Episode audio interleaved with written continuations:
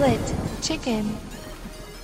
Olá a todos, bem-vindos ao 12 episódio da quinta temporada do Split Chicken. Eu sou o Ricardo Correia e comigo está aquela pessoa que vai aparecer daqui a três jogos da série God of War, porque depois de derrotar o panteão de deuses nórdicos, eh, vai passar ainda para o panteão de deuses astecas e a série vai acabar quando o Kratos decidir que o seu maior rival é mesmo o Kratos de Massamá, Rui Parreira. Como já, é já, já sabia que ias por aí. Que ias por aí, que, que é ele vê-se ao espelho e vê que afinal tem cabelo. Está tudo bem contigo. Está tudo Mas esta ótimo. é a grande, grande semana do Kratos, né? E esta, sim, esta que passou, é a próxima que vem, e acho que só se fala em Kratos, em God of War, Ragnarok. Eu por acaso estou um bocado indeciso se, se fala mais de God of War ou de IndieX. Pois, Não sei. Não sabemos ainda, não sabemos mesmo. Já vamos, já vamos descobrir isso, né? Parece-me. E então, Ricardo, a tua semana já sei, estiveste aqui em off a dizer que estás cansadíssimo, porque o IndieX tem-te tem puxado por ti, mais o pessoal todo, né? Que tem estado a fazer, mas está a correr bem. Quer já começar a falar aqui, a fazer um. ponto- Não, não, não vamos fazer um ponto de citação, já vamos. Fala só. Responde só à pergunta e depois já vamos, já falamos do, ponto- do IndieX. Vamos falar primeiro dos nossos patrons, que é o. Para- está, para deixarmos está- está- É claro que é cansativo, não é? Ainda por cima, como sabes, amanhã, ahm, amanhã tenho aqui uma missão difícil que é em algum, em- de uma certa maneira substituir-te, porque o ano passado foste o professor de História dos Videojogos da World Academy Ah, Sim, já, me- já me esqueci. e Sim. amanhã Coincidências, começar... como é que a gente passa a pasta um para o outro, não se passa nada, né? Este ano, Já viste? Este E- ano pronto, como tu sabes, fui, fui convidado, mas não pude. E entretanto, tu, tu agarraste nessa, Sim, missão. até porque eh, eh, este ano também houve ali mudanças. O Miguel Nogueira, como, como é sabido, já não está na World Academy Uhum. e agora é o Leonardo que está no lugar dele. E também pediu algum auxílio para, para repensarmos o curso. Uhum. E, e quando estávamos a, a alinhavar os, os, os professores, obviamente que o teu nome veio logo à baila para dar continuidade à história dos videojogos. Não podendo, eh, eu que ia dar outras, outras cadeiras. Para o ano, vou- se ainda, se, ainda, se ainda houver vaga, isso, coisa, talvez Vou, regresse. vou, dar, vou dar essa perninha eh, também. Uhum. E, Vais gostar. e pronto. Calha é numa semana de doidos, porque ainda por cima esta semana, como dou duas disciplinas, dou a história dos videojogos e depois vou dar ehm, eh, produção e escrita no final, na sexta-feira. E na quarta ainda temos a cerimónia do, do IndieX, né, do qual já falamos, portanto vai ser uma semana de, de andar de rastros. Tanto que, eh, desvendando aqui um bocadinho o véu, nós estamos a gravar isto no domingo à noite, porque amanhã seria demasiado tarde para. Amanhã, Sim, segunda-feira, e eu seria esqueci-me de avisar a, malta que quisesse mandar. Já sei que se calhar vamos ter mensagens segunda-feira e pronto, olha, eh, esqueci-me. Ricardo, hoje não temos outra vez mensagens. Uh, mas pronto, de qualquer forma, uh, também queremos que o programa não seja tão grande. A gente diz sempre isto, né? mas uh, tentarmos um bocadinho proteger nestas semanas. Eu tive a semana passada toda, pronto, como tu sabes, no Web Summit, era uma das coisas que também íamos aqui falar. Portanto, também não que é foi que fácil para mim. Diz? O que é que achaste? Epá, achei o mesmo de sempre. Já, já eles têm que reformular um bocadinho, pá, mesmo a nível de cenário e isso. E, e ao bocado estava a ler uma notícia, só li o título que foi o, o Presidente da República a dizer que, que queria, queria que eles mexessem também na estrutura. Eu acho que é. Se vis imagens de- deste ano e do ano passado e de há dois anos, epá, é a mesma coisa. Portanto, não há. Não há diferença em termos de cenário, é tudo recalchutado, a, a estrutura. Eu, eu entro lá, já sei para onde é que é de ir, já sei onde é que é a sala de jornalistas, já sei. eh, percebes? O caminho para as cenas é, é muito igual, umas coisas para as outras. E faltou aqui o fator de charan.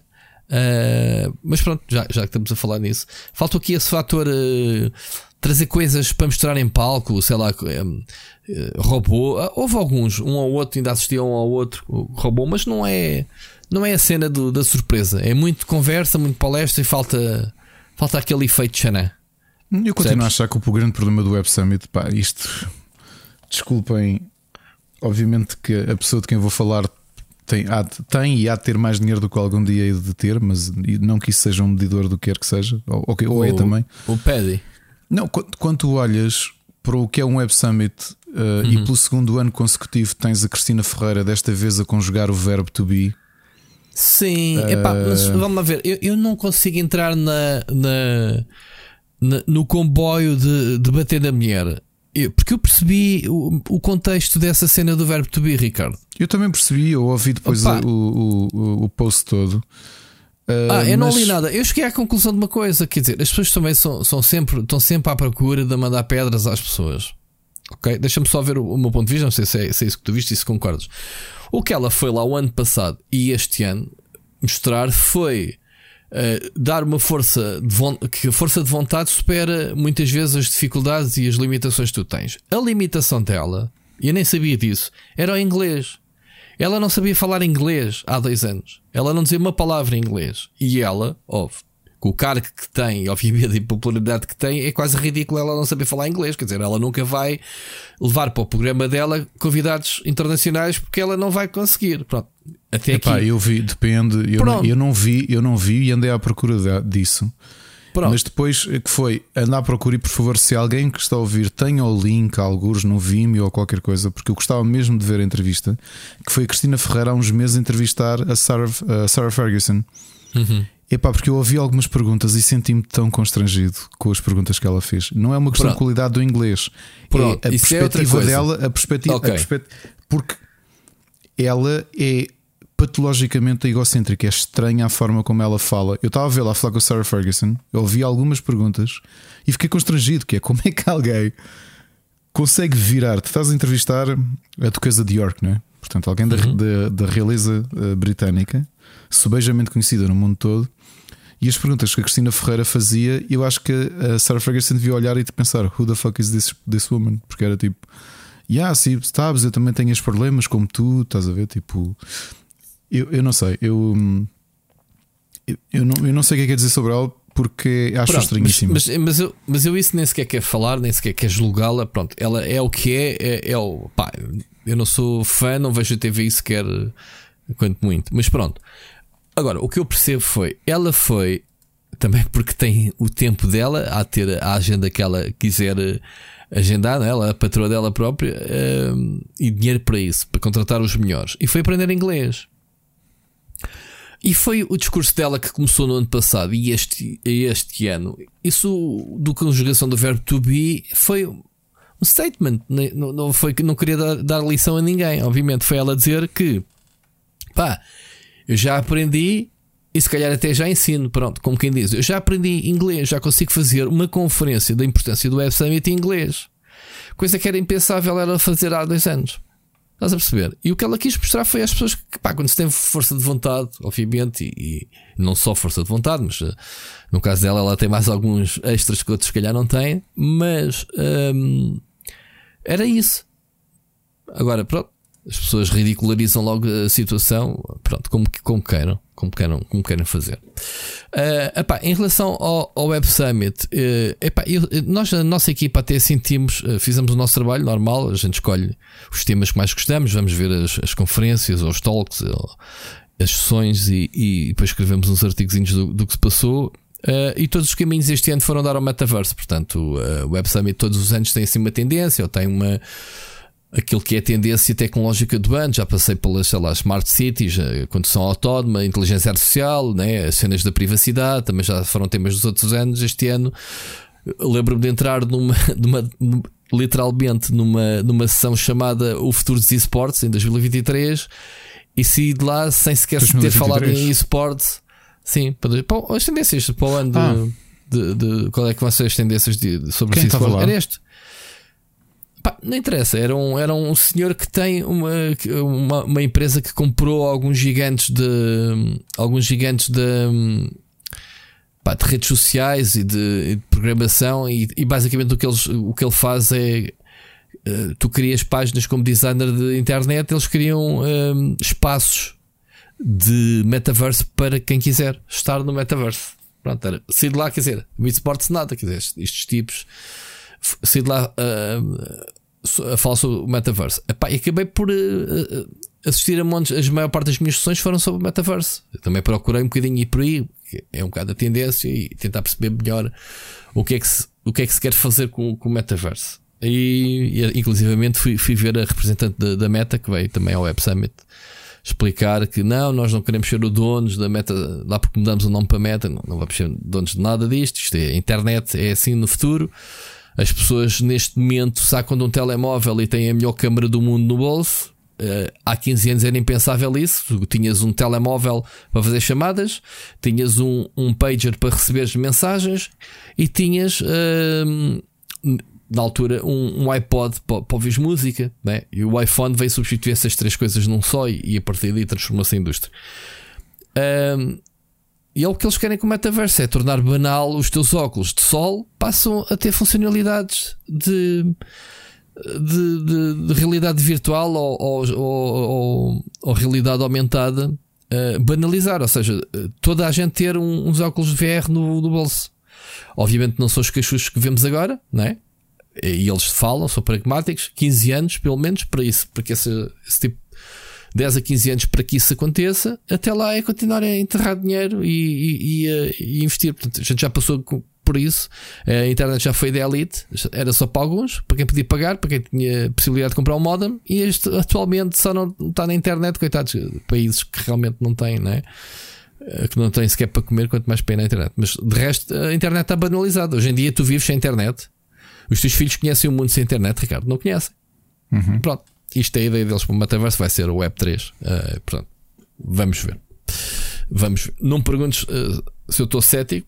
Bah, uh, o que eles tentam, andam agora a, a tentar, e rio-me com isso, das várias sessões que eu vi, é andam a tentar desmistificar o, o, o facto de metaverso estar conectado aos videojogos. Ou seja, foi fácil para eles promover o metaverso com os videojogos, que era realidade virtual, e agora estão, estão lixados, porque o pessoal que não tem credibilidade naquilo uh, diz pá, isto é bonecos, é joguinhos e não sei e eles dizem não, mas metaverso é mais que isso. É, é tu na, na, pandemia o mais próximo que tens de estar fisicamente com alguém estando na tua casa. É, em vez de estar em frente a um ecrã plano, 2D no Zoom, estares e convives com pessoas à tua volta. Pá, é estranho, eu sei que é estranho para ti, Ricardo, é estranho também para mim, mas é praia que eles são todos. Depois no fim lançou uma pedrada que a Apple está para lançar. A Apple ainda não anunciou oficialmente. A própria meta diz que a Apple está para lançar em breve o headset deles. E sabes quando a Apple lança qualquer coisa é para lançar tendências. Portanto, eles estão confiantes que a Apple possa fazer isso. O que fez para o smartphone e, etc. É isto, Ricardo. Olha, não sei se a foto que eu coloquei não te disse muito, mas pá, já viste, eh, interessantíssimo. Eu tive numa talk com o, ministro ucraniano da da transformação digital que tu até brincaste, portanto, o, o Mikolau, como é que ele se chama? Mikhail Fedorov, nem sei dizer o nome dele como deve ser, uh, Mi, Mi, Mikhail Fedorov, que ele esteve cá e pronto, obviamente a fechar, a fechar negócios com startups e, e, e, a pedir apoio tecnológico para combater a Rússia, mas não deixa de ser interessante vê-lo no Web Summit, não é? E pensares, pá, este tipo está aqui à, à tua frente. Uh, e depois a cena da selfie foi gira, porque eu estava na primeira fila assim que ele se levantou para se ir embora, ele e o presidente da Microsoft, o Brad Smith. Eu levantei-me, eh, saquei da câmera e perguntei-lhe: Posso ir a uma selfie contigo? E ele, na boa, já tinha o telemóvel preparado. Foi ali em 3, 3 segundos, tirei uma selfie, eh, mesmo que alguém quisesse só pôr, os seguranças, que ele ali não tinha. Iam tarde que eu fui bem da rápido a sacar uma selfie. Portanto, podias, podias ter sido placado com essa brincadeira. Ele não é? estava lá com os seguranças, mas eu de qualquer forma aproximei-me dele e pedi-lhe se podia tirar. Eu não lhe meti a câmera à frente. Atenção. Pedi-lhe para tirar, ele disse que sim. Eu já tinha a câmera ligada, foi só apontar e disparar. Mas não lhe dei grande espaço, porque o gajo em 5 segundos sai de, do palco e mete-se no, no corredor dos bastidores. Portanto, estás a ver o, o timing que eu sou bom nisso, por isso é que eu gosto. Eu estou sempre na primeira fila em todos os eventos. Não sei se sabes, eu apareci na TV na primeira fila com um portátil em cima do. Em cima do, do, do, do, do colo, não viste essa foto? Não, não vi por acaso. Onde é que a está? reportagem da Cristina Ferreira na TV. Mas onde é que está? Está no Twitter? Ah pá, não, eu não, não partilhei isso, o meu irmão é que mandou, eu nem vi. Mas não, eu depois mando, eu não andei a partilhar, quer dizer, me ralar. Isto foi uma reportagem da TV e eu apareci, porque estava na primeira, nem sei que conferência é que era aquela. Mas isto para dizer que that's me. Tipo, eventos onde eu vá, se eu puder sentar da primeira fila, sento, porque é ali que eu quero estar a ver as coisas e apanhar e escrever. E sempre, pronto, há sempre aquela imagem de Marquipinha. Quem, quem me conhece e me quer encontrar nos eventos, vê. portátil em cima do colo a escrever o que está a passar. Uh, epá, é isto, pronto. Em termos de Web Summit, foi isto. Uh, acabei, quer dizer, cortei-te a voz do IndieX para falar sobre o Web Summit, mas foste tu que pediste, pronto, agora já não se fala. Não, não, acho que por acaso fizeste bem, porque epá, é um, eu só fui lá duas vezes, mas. Uh... Agora, vou, vou dizer, fecha-se muitos negócios ali. E eu entrevistei. Claro. Eu tive uma after party, não é? Que tu, eu tive uma after party. Não... Não vou falar oh, muito eu, sobre eu, isso. Se mas... quisesse, ia todos os dias, mas eu não me interessei. Eu quero é chegar ao fim do dia e ir para casa. Mas não, eu pronto, tinha ali interesse num, num, em uma muito específica, mas. Uh... Uh... Yeah. Sim, um, sim, porque há o Web Summit, o, Night Summit, isso, se quisesse para fazer, para trocar uh, fazer networking e não sei o que é, é, muito fixe. E, e digo-te uma coisa: o pessoal está maravilhado. Eu apanhei, eu fiz uma coisa que já fiz o ano passado e este ano voltei a fazer foi Vox Pop. Ou seja, a Francisca foi aos stands das startups, falar com a malta, perceber, pronto, se, se rendia, ver, não sei o que. Sei Eu fui à procura de visitantes mesmo. Uh, tive cuidado de olhar para os, para os passos uh, e ver que eram attendees e não expositores ou whatever. E então fui perceber as diferentes razões. Apanhei pessoal de todos os países e curiosamente apanhei uma tailandesa uh, que já era a quinta Web Summit que vinha. Portanto, ela pronto, representava também o núcleo de startups da Tailândia e já era o quinto ano. O pessoal vem e considera que isto é mesmo bom para fazer contactos, pode não dar não se fechar negócios no Web Summit, mas uh, trocam-se dezenas de contactos. Uh, tu sabes perfeitamente o que é isso, sim, né? sim, a sim, importância que é não fechar nada, mas abrir portas para mais tarde um mail ou, ou, ou olha, conheci-te naquele dia no Web Summit, whatever. E até porque tens a aplicação, a aplicação é muito boa para, para ligar pessoas, para quem, está, para quem está lá para isso. Um, Epá, pronto, é isto. O Web Summit é, achei que é o mesmo de sempre. Epá, o pessoal que lá vai gosta muito. Uh, e todos dizem que Lisboa é uma cidade do Catano. Já viste o tempo que teve esta semana? Quer dizer, tivemos ali um, um dia a chover, pensou que na terça-feira, né, que foi o, o, o, feriado, que até foi o dia 1 da, da conferência inicial, mas depois foi montes de sol, quer dizer, vê lá a pessoa de manga curta em, em novembro em Lisboa, quer dizer, isto não, não, não acontece noutros países, não é? O pessoal gosta muito de, de Lisboa. Mas pronto, foi isto, Web Summit. Olha, Ricardo, vamos só aqui dar um shout-out à nossa comunidade, aos nossos, a comunidade, não, aos nossos, neste caso, os nossos Patreons. Agradecer uh, mais um mês, mais um apoio, uh, dizendo que temos passatempo. Temos dois. Bayonetta 2, temos dois. Uh, Fala-me tudo, passatempos, tu é que és o homem. Temos Bayonetta 2 e temos. 3, Bayonetta 3. 3 Bayonetta 2, por acaso não tem. É o Bayonetta 3 e Sim. o Plague Tale Requiem para okay, oferecer, mas para toda a gente, nem sequer é só apenas o tier de. Uhum. Uhum. Ok. Muito bem, olha, então em termos. Uh, agradecer, obviamente, aqui ao António Pacheco, à Patrícia Casaco, ao Celso Bento, ao DMC, ao João Gomes, ao Wilson Guys, ao Nuno Pereira, ao Carlos Duarte, ao Alexandre Grande, ao Helder Paiva, Sir Becas, Felipe Silva, Nuno Silva, Oscar Morgado, Enzo Bolt, o Vasco Vicente, o Carlos Felipe, o Ricardo Moncacho, o Luís Ribeiro, o Frederico Monteiro e o Bruno Carvalho. Malta, muito, mas muito obrigado uh, a todos por, um, pelo apoio. Uh, e pronto, temos este bibinho então para este mês. Uh, mais novidades. Tivemos na sexta-feira, Ricardo, o novo podcast, o, o Talk to Abyss, não é? Não, como o Talk at the Abuso, não é? Uh, sim, isso, sabes porque eu estava no Web Summit a promover isso, ou já não sei se foi no Web Summit, já não me lembro quando é que foi. E estava no telemóvel. É pá, é impossível uh, escrever no telemóvel, andar à guerra e depois no fim, quando publicas, é que topas. Aliás, eu nem topei que tinha dado esses, esses erros. Mas pronto, Fala. É verdade. É verdade. Olha, foi um, uma entrevista que fiz a uma banda, uma das bandas que, que, que, surgiram já nesta primeira, nesta segunda temporada, os Bentos, que são uma banda italiana de prog metal. Todos eles são músicos uh, e professores de música. Uh, estudaram juntos desde pequenos no Conservatório de Milão, música clássica, mas que sempre tiveram assim mais o, o a vontade e o gosto pela música pesada, neste caso o metal progressivo e, e juntaram-se muito cedo, começaram a fazer a banda e estão, estão a lançar-se. Uma coisa curiosa que eu, eu vos chamei a atenção para este episódio, acho que foi das partes mais interessantes. Eu achei a entrevista muito interessante. A primeira foi uma dificuldade técnica muito grande, porque inicialmente era suposto só vir um dos membros da banda e quando começa a videochamada estão três, três dos cinco.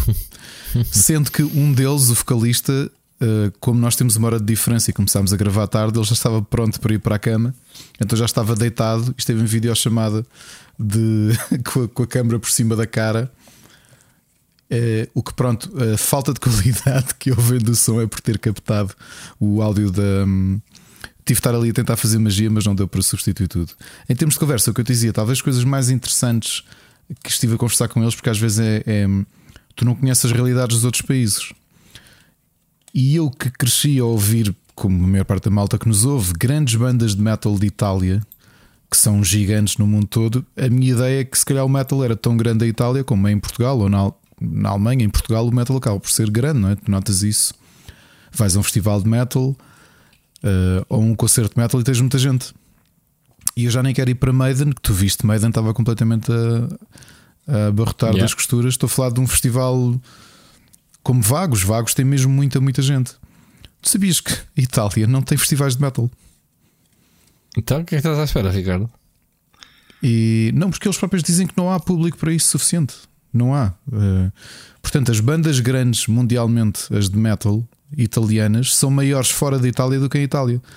Porque eu até lhes pergunto lá meio, por exemplo, tu cá vês o Fernando Ribeiro, não é? que é o vocalista da maior banda de metal portuguesa, os Municipal.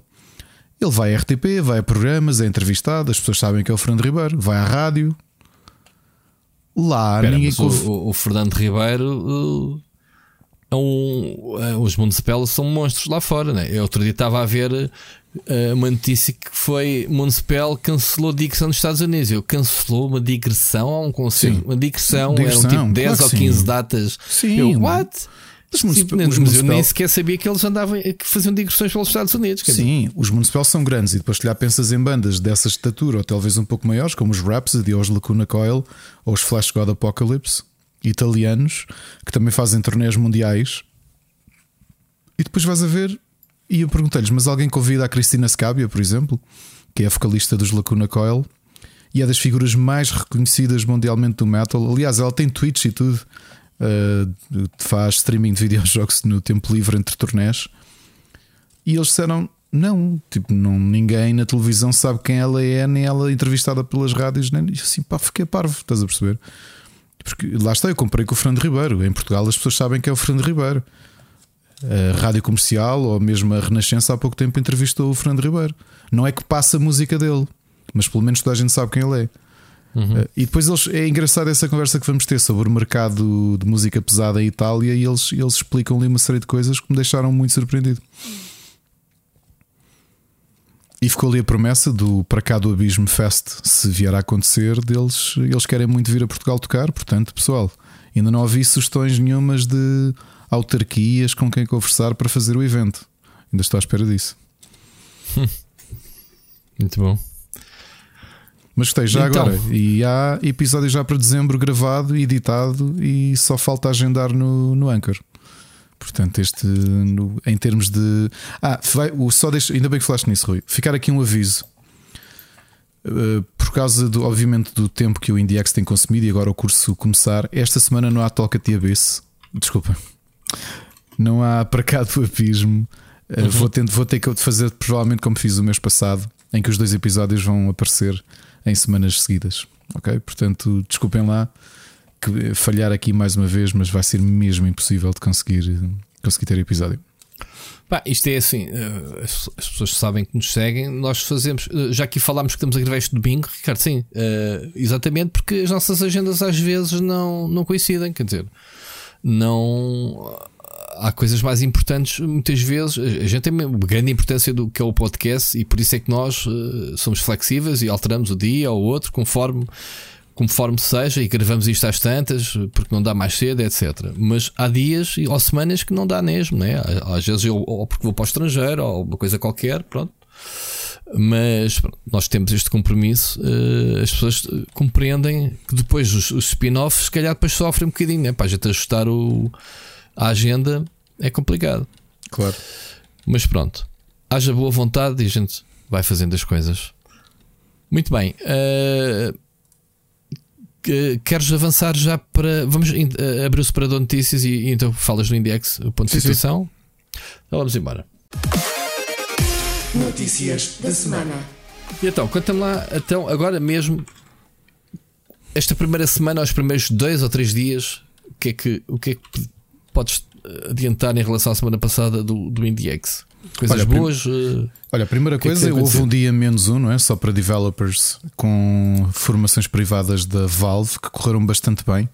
Uh, não teve a resposta, por exemplo, de, de empresas ou de estúdios portugueses. Foram muito poucos a aproveitar essa oportunidade. Especialmente a segunda, a segunda formação, que foi algo que nós pedimos e que a Valve em poucos dias conseguiu montar, que era uma, uma sessão de formação específica para optimização e lançamento de jogos para Steam Deck. Sim, que é uma coisa Eh, importantíssima, não é? O- Hoje em dia. E, e voltou a acontecer aquilo que normalmente acontece, ou seja, os, os concorrentes internacionais acabam por eh, aproveitar todas as oportunidades que existem e aqui até foram empresas maiorzinhas que aproveitaram essa oportunidade. O que é que se passa em Portugal? É falta de, de divulgação? Achas que, que o pessoal está mal informado? Ou, ou falta de interesse? Ou, ou o quê? Ou não temos pessoal ah, que, que justifique essas formações para aquilo que fazem por cá? Não, não consigo perceber isto. Esta, esta Oh, Rui, não te sei falta dizer, de adesão, não é? Não sei dizer, aliás, até porque não, acho que não abriu. Nunca, nunca cheguei aqui a pormenores muito específicos no podcast, como, como cheguei, por exemplo, no podcast do, do Glitch. Sabes, já foi uma questão que nós nos colocámos, porque tu sabes, este ano não conseguimos ter dinheiro para isso, mas há dois anos, nos últimos dois anos, conseguimos ter B2B, que era uma coisa que nós sabemos que falta muito e que normalmente é muito difícil até aos estúdios portugueses terem acesso, porque nem todos conseguem ir lá fora. Uh, o do ano passado nós contratámos a empresa que faz a Gamescom e a E3 e que nos fez um preço de amigo e vou-vos já dizer que Bastante. mesmo assim foi Eu 5 mil disso. euros. Sim, sim. Ok? Ou seja, nós não tínhamos dinheiro e todo o dinheiro que encontramos, para além do prémio, foi para pagar a uma empresa porque achámos isto realmente é importante. Vai aqui dar um acesso tremendo a estúdios mais pequenos que não têm a capacidade financeira para ir a uma Gamescom, uma E3, o que quer que seja. Ah, epá, e, e das dezenas de estúdios, especialmente internacionais, que, que se inscreveram para ter reuniões com publishers, não é? Devolvers e Team 17s e Thunderfuls e coisas do género. E Ubisoft. Acho que houve, houve para aí três estúdios portugueses que se inscreveram. Pois, não vale Percebes? a pena. Yep. Este ano que não Sim. tínhamos dinheiro, o raciocínio foi esse: epá, não temos dinheiro. Se temos de sacrificar uma coisa, é isto, porque não há resposta, não há interesse, então estás a perceber? Não, não, não vale Sim. a pena fazer isto.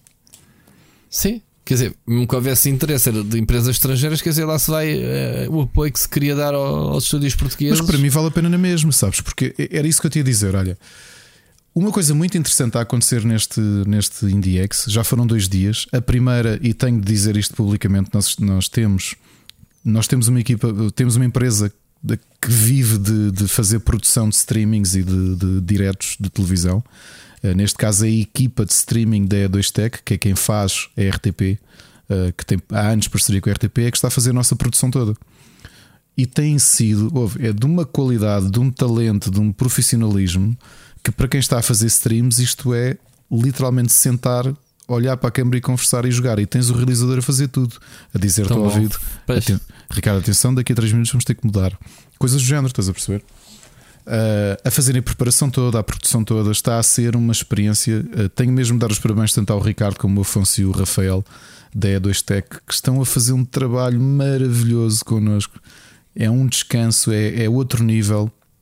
É mesmo outro nível. A forma como eles uh, preparam tudo in loco com os developers. 10 minutos antes já estão a passar as informações todas, a fazer os testes técnicos. Vamos arrancar. Uh, tudo à hora, tudo certinho. Pá, é, é, é um luxo, Rui. É mesmo tu que já fizeste isso há alguns anos, como, como, como toda a gente sabe, e que nós temos que estar aqui a dividir-nos e a ser produtores e realizadores e streamers e entrevistadores e, e jogadores.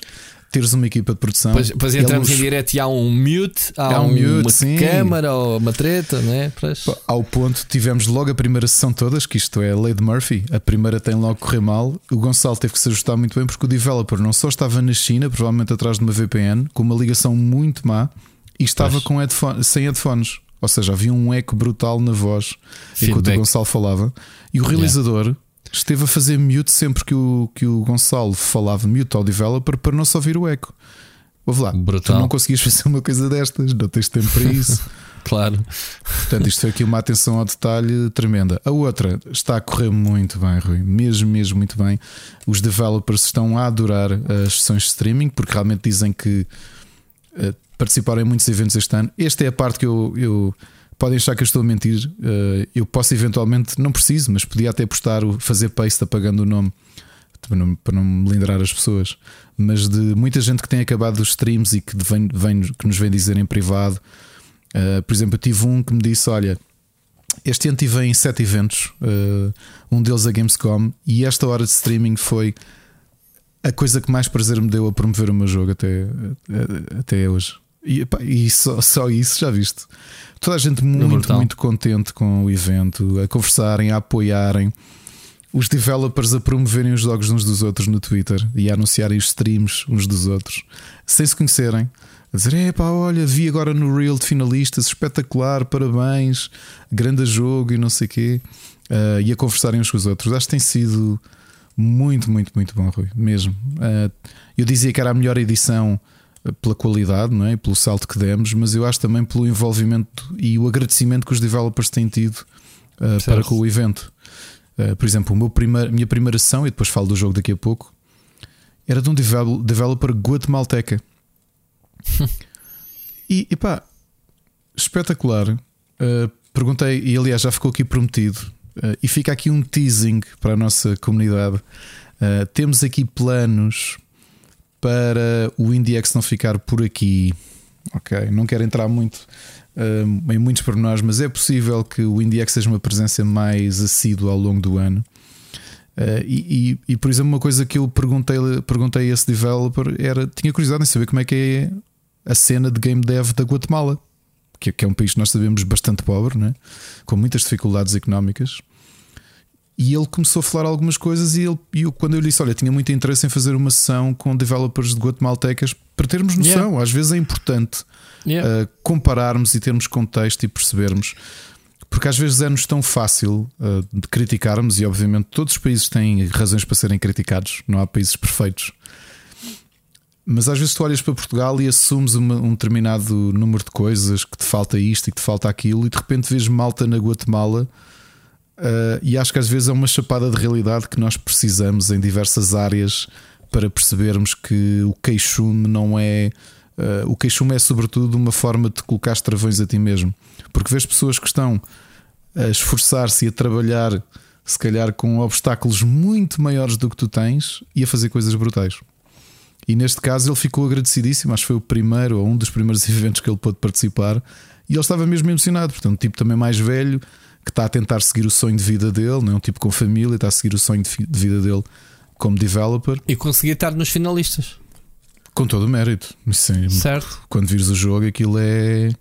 é e depois perceberes não. que uma pessoa sozinha na Guatemala a fazer aquilo, percebes? É, e ele próprio dizer: pá, desculpa, tenho aqui os meus filhos e depois Uh, não vou conseguir estar o tempo todo, tenho de ali tomar conta dos meus filhos. Pá, claro. Coitadinho, só.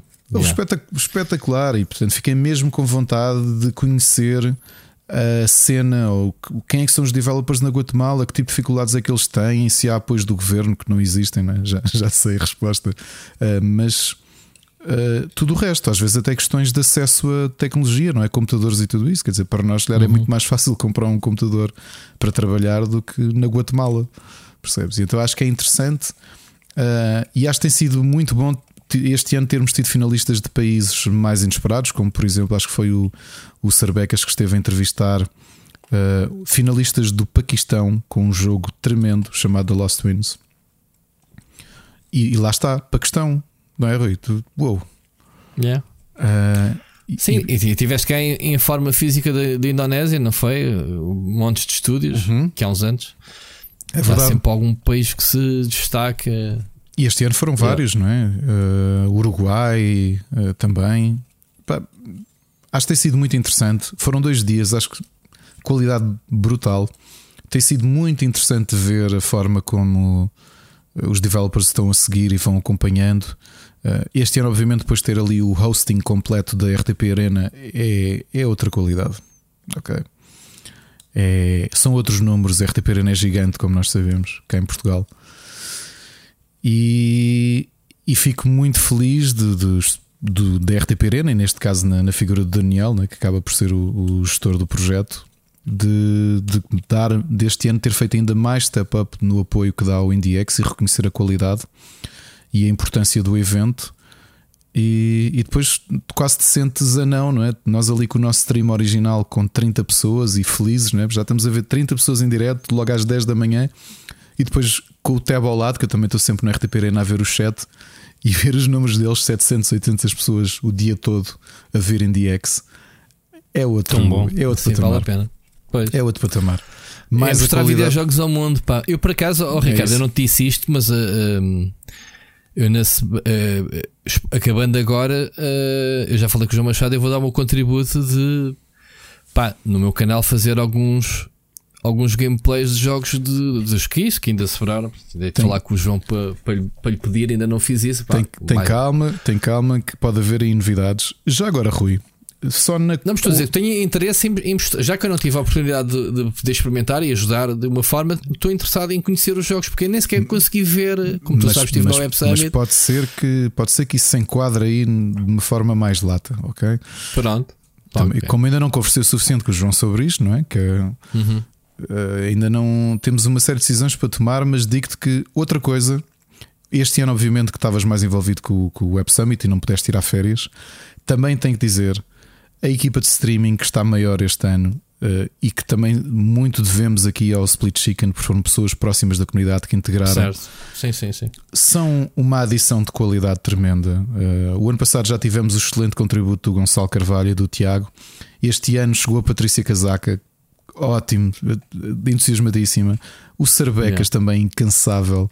uh, ali a acompanhar e a, dar, a fazer os streams. Portanto, acho que Tão bom. e, e- e é o dia todo, e, e em relação à equipa de streams, e também aproveito aqui para deixar um grande abraço, porque é o dia todo, toda a gente a dar força uns aos outros e a acompanhar e a puxar e a Sim, fazer sim, sim. perguntas. Opa, eu, eu mesmo no Web Summit, Ricardo, eu fui lá muitas vezes, tu viste, Eu e eu dizia, pá, sempre que cá venho, levo com um separador uh, de. É o azar, são, porque agora é de- mesmo. Olha, ao contrário do Split Chicken, agora soon. aquilo são 45 minutos certinhos, sabes? Uh, Opa, 45 eu, minutos eu- 50. mas eu sempre, eu até gozei assim, pá, quando é que vocês vão começar a mostrar jogos? Porque eu sempre que podia ir lá espreitar, estavam no intervalo e eu, pronto, a gozar com vocês, eh, assim, pá, mas isto, isto, isto há mesmo jogos? Ou, Olha, ou é isto o dia todo? E, e da comunidade, não é só isso dos streamers que agradeço que, que, eu- que eu te digo. É, é- nós temos um grupo fechado com o João e com a equipa de realização da E2Tech em que estamos e, epá, e, e os nossos amigos eh, que pertencem, obviamente, também, como tu, à equipa do IndieX, o dia todo a puxarem uns pelos outros. Olha, boa sorte agora este jogo, e depois vão ao chat só fazer uma pergunta também para, para motivar e para ajudar Certo, à certo. conversa. Sim. Para além disto, falando aqui da comunidade Split Chicken, o Seixas, que nos tem moderado o chat de forma brilhante, tem feito um trabalho brutal de colocar links de venda do jogo. Ou seja, para quem está a ver, olha, está aqui já, podem ir ver, uh, fazer perguntas, a mesma coisa ao Sírio. Que tem feito esse trabalho, e depois os nossos amigos aqui do Bruno Carvalho, uh, o, Tiago, o Tiago Vicente, penso eu também, uh, o Ruben Miguel, que tem aparecido em quase todos os streams. Eu tenho mesmo, mesmo muito a agradecer. Fico muito feliz de ver o, o interesse que as pessoas têm, têm tido. Uh, toda a gente está a queixar de uma coisa: é que ver o IndieX, especialmente este ano, é aumentar uma lista de wishlist uh, brutal de Todos os maus jogos, fossem esses, lá está. de jogos muito fixos para, para, para se jogar no futuro. E, Ah, e- e agora eh, esclarece-me, vamos ter agora quando começar depois eh, o, o evento no, no, no Steam, eh, as pessoas podem realmente experimentar essas demos, né? vai lá ter muito, há muitos jogos com Exatamente. demos, né? Há muitos jogos com demos, há muitos jogos já que, os que já foram lançados, que não são muitos, curiosamente. Isso é uma coisa interessante deste IndieX: é que grande parte dos jogos não foram lançados eh, e que vão estar em desconto no, nesse período, eh, porque é esta ligação ao Steam, como eu disse o ano passado, nós só anunciámos aos developers que havia parceria com, com a Valve porque estávamos a fechar questões contratuais no início, ou seja, quando o evento começou é que anunciámos que isso ia acontecer. Para esta edição já toda a gente sabia que ia existir um evento Steam Certo. e portanto muitos já, já guardaram a sua sale para coincidir com o IndieX Sale. O que é espetacular, quer dizer, chegámos a este ponto em que tu tens os developers, eh, em vez de gastarem a, seu, a, sua, a sua sale para não ficarem cooldown, esperam para o IndieX para poder pôr o jogo à venda, o jogo em promoção, é, é, é muito bom. E já agora, Rui, uma curiosidade, e não sei se quem nos ouve viu, porque tem passado nos streams nesse Coming Soon, a realização costuma pôr o reel de finalistas, mas uma coisa Sim. que o Johnny fez também, que é para ter um bocadinho de noção, porque isto de falar uh, pode parecer bullshit. Quando eu te disse que a qualidade era tão grande que nós deixámos excelentes jogos de fora. Então o que nós fizemos foi pegámos numa lista de acho que são 30 ou 40 jogos que nós demos menção honrosa e então há um reel de Honorable Mentions que até está mesmo no canto superior direito a dizer Honorable Mentions, que são jogos que não ficaram como finalistas. e, o que toda, e agora que eu te digo, quando vejo aquele, aquele reel, aquilo para mim era uma edição brutal do IndieX, só aquilo. Uma edição passada. tu olhavas para aquele conjunto de jogos e dizias espetacular. Aliás, quando aquilo passou, houve malta a perguntar porquê que o jogo X não ficou? Olha, aquele jogo é brutal e aquele também. Pois, mas pá, não cabiam todos. O que é que se pode fazer?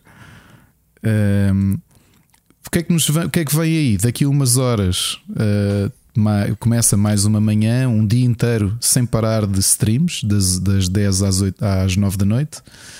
E depois, na quarta-feira, em estúdio, com a equipa em estúdio da RTP, a cerimónia de entrega de prémios. Eu vou estar lá. Uh, acho que já posso dizer, a apresentadora vai ser a Sara Lima, da RTP. Eu vou estar lá com o João Machado, mas vamos ter uma série de convidados, tanto em estúdio como online. Vai ser uma cerimónia, talvez de uma hora e meia, mais coisa, menos coisa. Uh, e, e aí também tenho, tenho de agradecer ao Daniel e à equipa da RTP por, por terem uh, também o, o, contributo e a parceria que tem de ok, então vamos fazer mesmo step up e a cerimónia em estúdio ok? Com os realizadores, com os cameramans, essas coisas todas. Uh, já alinhavámos o, o script, não é? Porque isto, como tu sabes, é preparado, não é? Oh, oh, Ricardo, modéstia à parte, eh, é um grande conteúdo para eles, vai-te lixar. Portanto, RTP era obrigado pelo, pela parceria na parte que me toca, mas é um grande conteúdo, meu temos de programação. Eu quero acreditar que o próprio IndieX é um grande conteúdo para eles também. Por isso é que o Daniel. Foi o que eu disse. É? Então o que é que eu acabei de dizer? Ah, tá, isso, claro que sim. Eu acho que é um, que é um grande conteúdo para RTP. É, sim. É. Estou a dizer que não foi só um contributo, uh, ou seja. Claro, ajudaram, fizeram, tiveste teto até, pronto, tiveste tudo né, envolvido. Mas em termos de para a audiência da RTP Arena é um grande conteúdo. Em termos de valor, sim, olha, e, e, lá está. Obviamente tem muita gente e é engraçado depois ver algum do público da RTP Arena ao longo do dia a perguntar. Uh, lembro de um jogo, o Crime O'Clock, é um jogo genial em que havia alguém a dizer: Olha, isto faz-me lembrar um determinado board game. E disse: Olha, e depois nós a dar a continuação, sim. E olha, que acho que o developer vai falar sobre isso. Uh, e depois discutir um bocadinho também com, com as pessoas. Um, e realmente eu também é obviamente que é um grande conteúdo para a RTP Arena, porque eu acho que é um evento de qualidade e que, uh, e que ainda bem que o, que o, projeto mais sólido e mais antigo uh, de, de, de, televisão, né, de um canal televisivo, olhou para isto com, com bons olhos.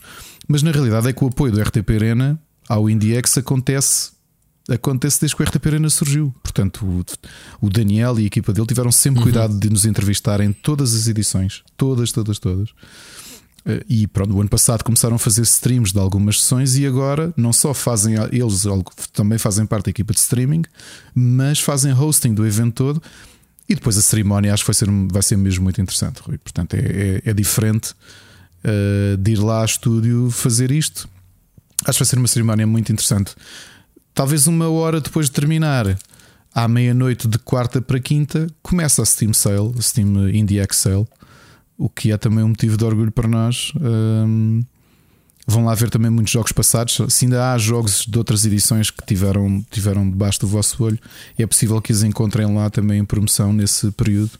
Uh, olha, Rui, estou mesmo muito contente. Uh, às vezes no meio do nervosismo da coisa, há sempre obstáculos e há sempre pedradas e, e, e coisas negativas e acidentes não, porque não é o caso, mas há sempre vozes, sim, vozes eh, sim, contrárias vale e tudo a pena. isso. Sim, sim mas eu acho que ao final do dia é olhar e perceber é fácil tu deixar-te influenciar por vozes, eh, por uma minoria que muitas vezes te pode de alguma forma retirar o sabor, o bom sabor do, do que de bem está a acontecer. E acho que Sim, tu nunca vais é agradar a, a todos. Não, e não, quando digo não é agradar a suposto. todos, não é o agradar, é pá, eh, estás a fazer algo que, que se calhar. eh, eh, eu não queria usar a palavra inveja, mas há sempre alguém que não vai gostar do teu sucesso. Mas isso acontece Isso é a todos. normal, no isso dia é a dia. normal. Eu, eu acho que o segredo Pronto. destas coisas é mesmo no calor do momento e do cansaço de não deixar que uma, co- uma coisa minoritária te retire o prazer e o orgulho do que Sim. estás a, al- a alcançar. E, claro. e dizer-vos já aqui que a meio da semana já tivemos muitas reuniões e vamos continuar a ter reuniões porque para o ano vai mesmo ter de existir o IndieX físico uh, e quem sabe não o evento dentro de um evento, mas o evento por si só. É isso. É o crescimento normal, diria eu. E portanto vamos lá estar. Se acontecer, devemos ter ali uma possibilidade de encontrar a nossa comunidade, eh, que nos visitem, que devemos ter programas exclusivos do, do universo Split Chicken. Porque ouvi dizer aqui, sim, Gonçalo e Patrícia, estou a dizer isso para vocês os dois, a pressionar-vos aqui sem entrar em grandes pormenores, não é? Porque pronto, vocês sabem.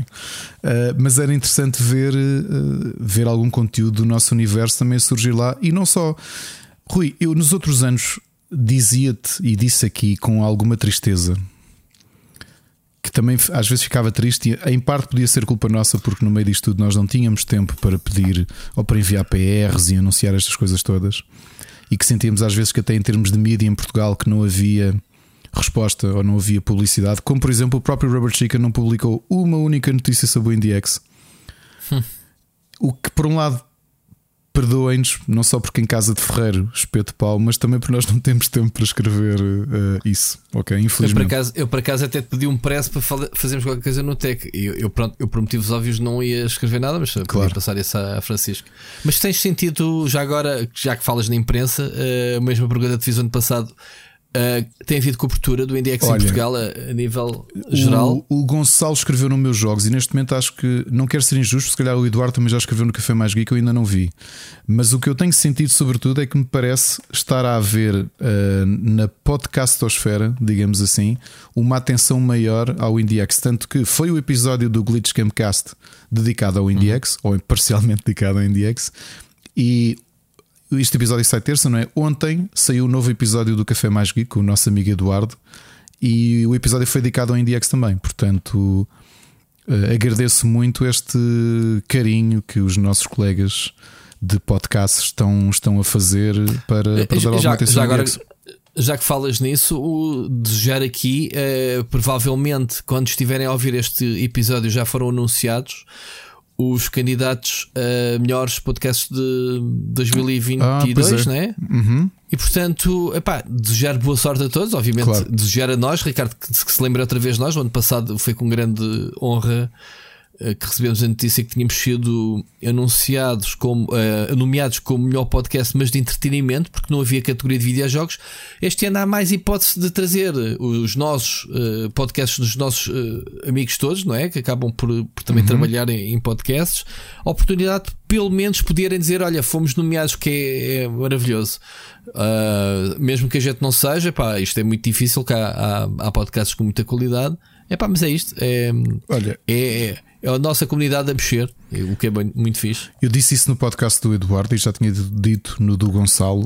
Ehm, é tão fácil às vezes a malta. Eu acho que isto é geral, não quer dizer se é só, é só uma questão tuga, e agora eu raramente uso a expressão tuga, mas vou usar mesmo a palavra tuga de propósito. Que é aquela, aquela ideia um bocado estranha de que tu não queres que os outros tenham sucesso ou não queres promover ninguém ou contribuir para ninguém porque com medo que as pessoas tenham mais sucesso que tu.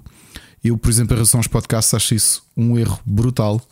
Continuo a achar que todos nós fazemos isto por carolice, por paixão à comunicação, neste caso à comunicação eh, áudio, que eu acho importante e fico feliz de que cada vez mais exista um podcast a falar sobre videojogos em Portugal.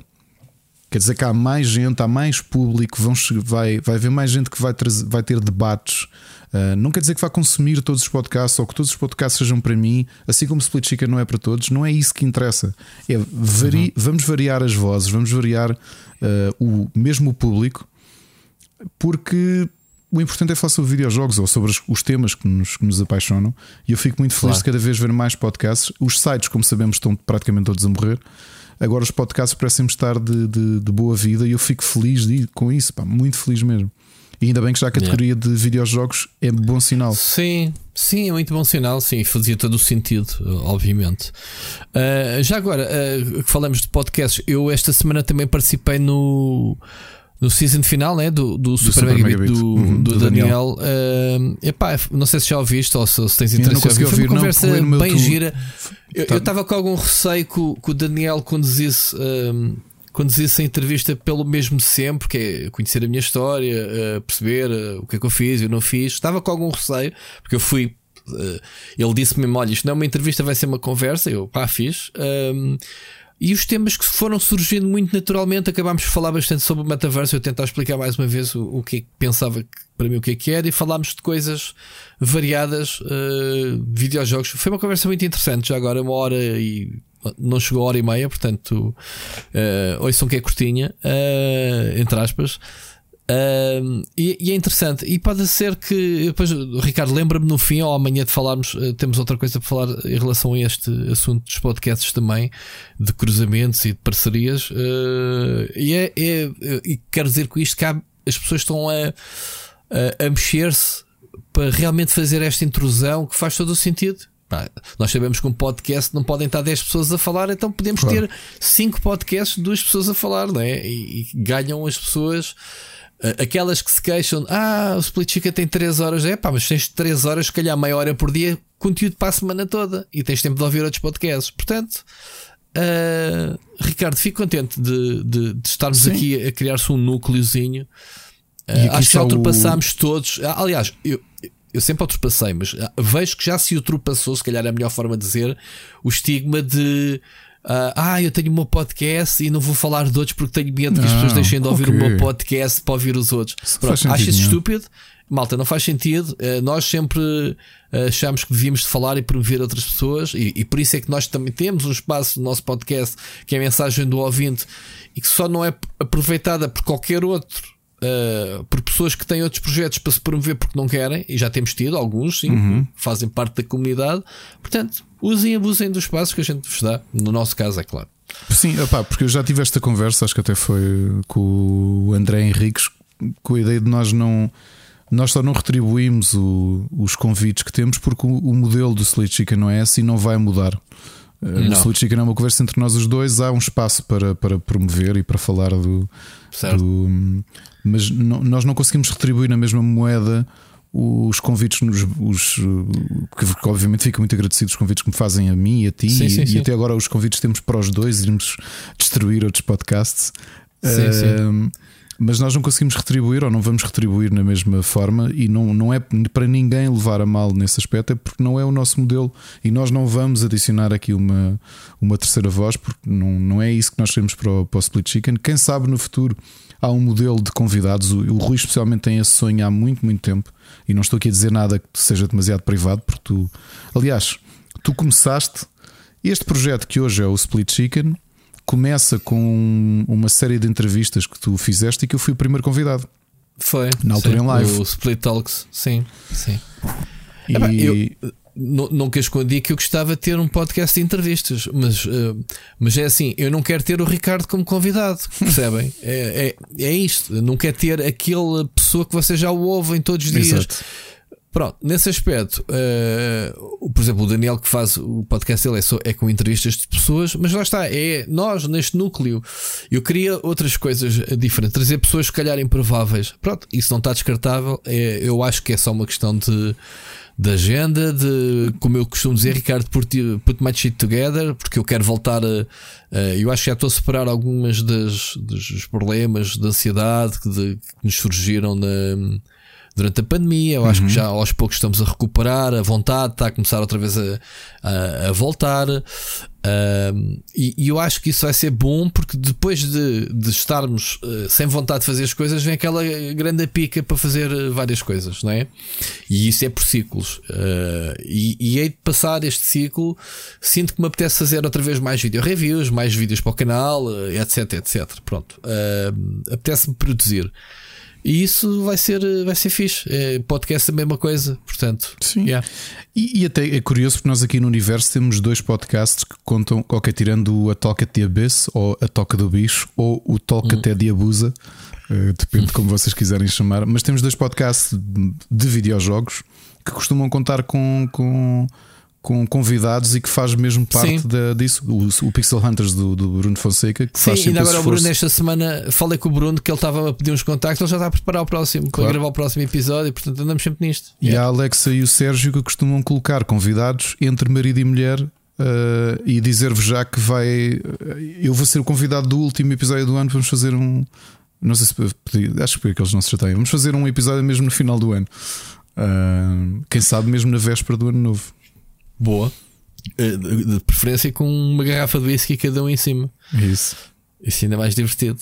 Sabes que a minha primeira experiência de podcast foi na sala do Sérgio e da Alexa, porque, como eu, como, como eu disse, já disse várias vezes, o podcast deles não foi o primeiro podcast do Rubber, porque esse foi o do Matia há muitos anos. Ainda eu, na altura, vamos fazer um. Ele disse-me, pá, quer fazer um podcast? E eu, na altura, tipo, um podcast? O que é, que é um podcast? Estás a ver? Por acaso era bem fixe o, o, o com Paul Chicken. O podcast do Matthew Poco Chicken, não, como é que se chamava? Era, que era feito a partir de Pequim e tinha, teve conversas brutais, mesmo, mesmo. Correu muito bem. Uh, pá, só que depois a vida dele não, não lhe permitia. Ele tinha um problema muito grande que era o fuso horário. Era difícil ele conseguir falar com pessoas claro. sem claro. ser na Ásia. Claro. Uh, ah, e então a minha primeira experiência foi para aí o segundo entre marido e mulher, já foi há muitos, muitos anos. Entrou entre marido e mulher. Nem, o, era um podcast no YouTube. Repara, Rui, e podcast no YouTube. Uh, e que fizemos um programa sobre filmes de terror, um episódio sobre filmes de terror.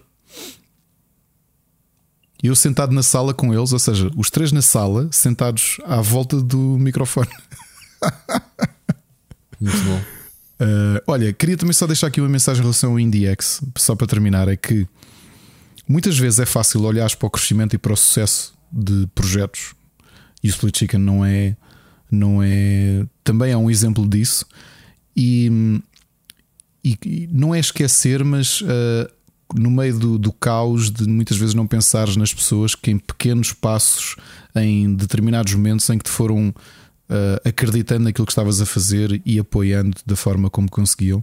E esta semana, uma das pessoas que me lembrei foi, obviamente, o Jorge Vieira, porque logo desde a primeira edição do Indie Dome, que o Jorge não só apoiou o Indie Dome, mas o, e o IndieX também, obviamente, depois, uh, sempre disponibilizou qualquer necessidade que nós tivéssemos da Nintendo. Uh, para um, até questões físicas de equipamento, não é? Quando tivemos de ter IDUs de Switch Switch já. Tu estás a falar do, do Jorge Vieira. Não eu sei que estou a falar do Jorge Vieira, obviamente, não é? Uh, mas não só ele, como a própria PlayStation, não é? tanto a Sandra como o João, que logo desde o início, e a Liliana, ainda como Indie Dome, uh, que, que viram qualidade e que, uh, e que tiveram interesse em apoiar, e tantas outras marcas. E isto já para não dizer, que às vezes também é um amigo meu, mas às vezes esqueço-me que o IndieX ou o Indiedom, não é? que nasce num almoço uh, no estádio de Alvalade com o Pedro Silveira, eu, o Frederico e o Pedro Silveira, nós apresentámos o projeto e o Pedro imediatamente disse: Vamos lá com isto para a frente.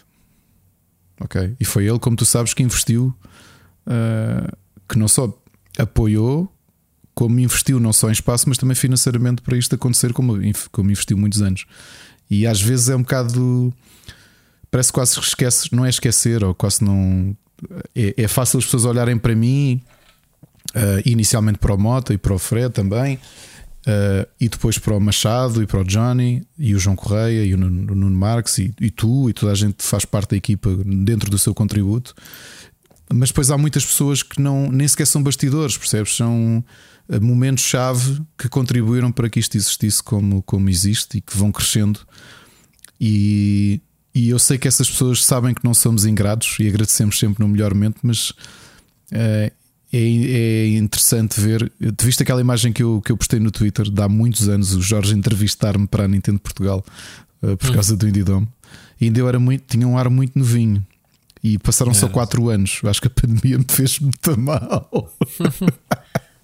eu olhei para aquilo e pensei: isto foi há 10 anos? Não, foi há 4. Uh, não, foi, foi há 5. Foi há 5 anos, não foi há 5, foi há 5. Ainda assim envelheci muito nos últimos anos. Acho que foi preocupação ah. da pandemia.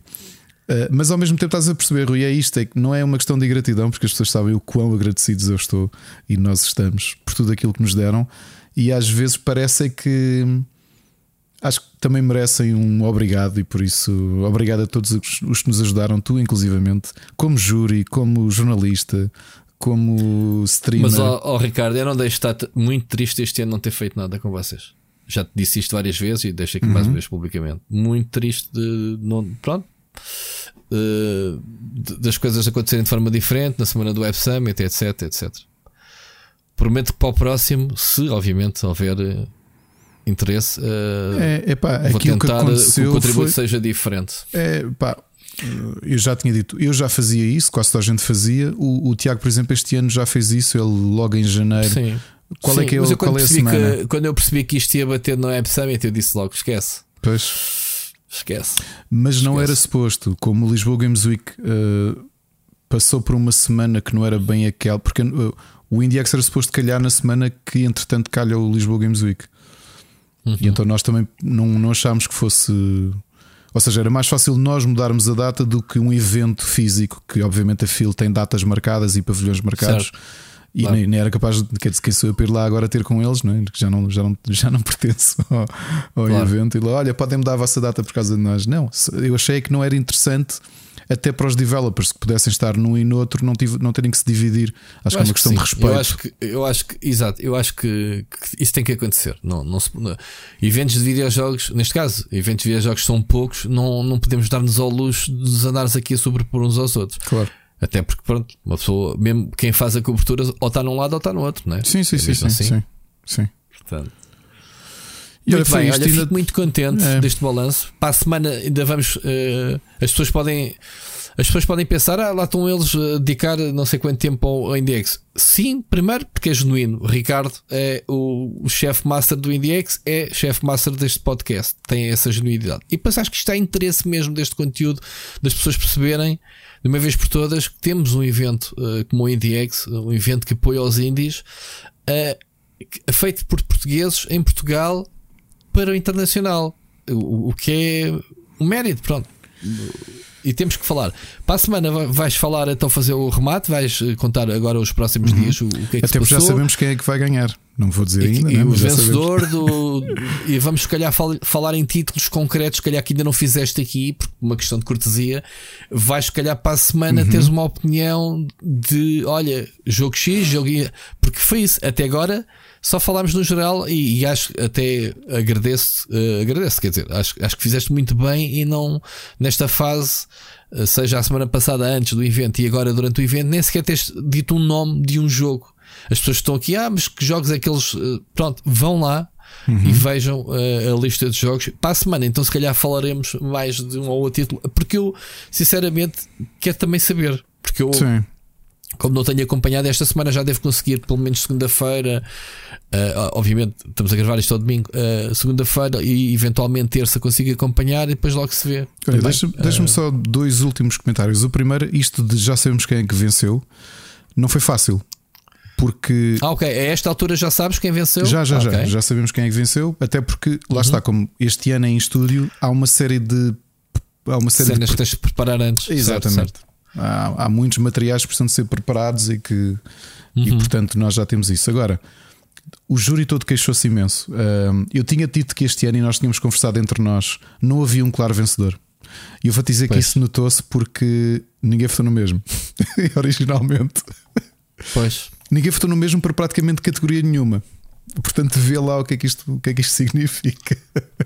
Pois. Uh, E todos os que foram votados mereciam por completo ser vencedores, sem qualquer dúvida. Uh, e o júri disse logo todos, uh, pá, isto. E toda a gente pediu mais dias, porque estavam mesmo a pensar: olha, eu já joguei tudo, não, pá, não consigo dar uma resposta, dá-me mais 24 horas, eu preciso mesmo de pensar sobre isto. Foi, foi uma decisão difícil.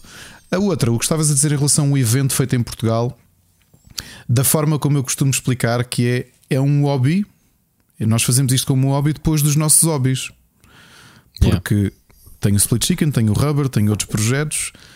O IndieX tem a dimensão que tem e não é sequer o meu hobby principal, não é? nem yeah. o do João, yeah. nem, dos, nem nenhum dos Joões.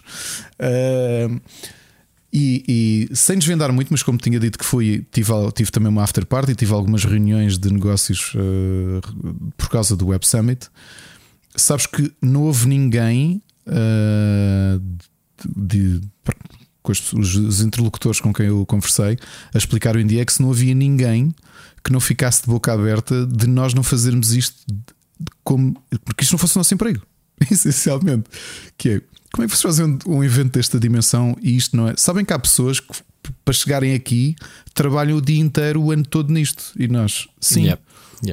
Uh, mas isto nem sequer é o nosso hobby principal. Isto é o hobby do tempo livre que nós temos. Já viste quando isso, quando isso for uh, realmente full-time job, vai ser com uma perna nas costas, com uma pedalada.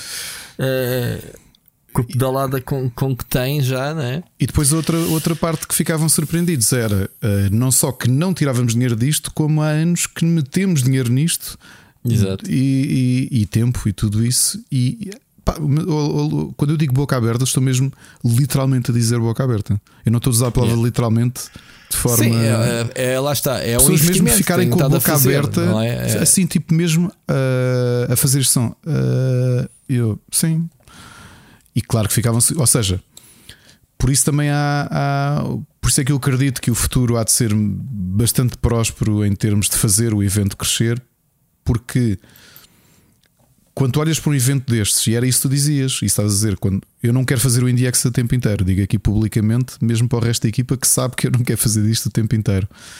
Mas Imagina o que é tu seres uma instituição, seres uma empresa, seres quem quer que seja, que pode ter interesse em unir-se ao IndieX e de repente descobre que isto que tu vês aqui, extremamente profissional, é feito por pessoas a dedicar o pouco tempo livre que têm depois dos seus hobbies.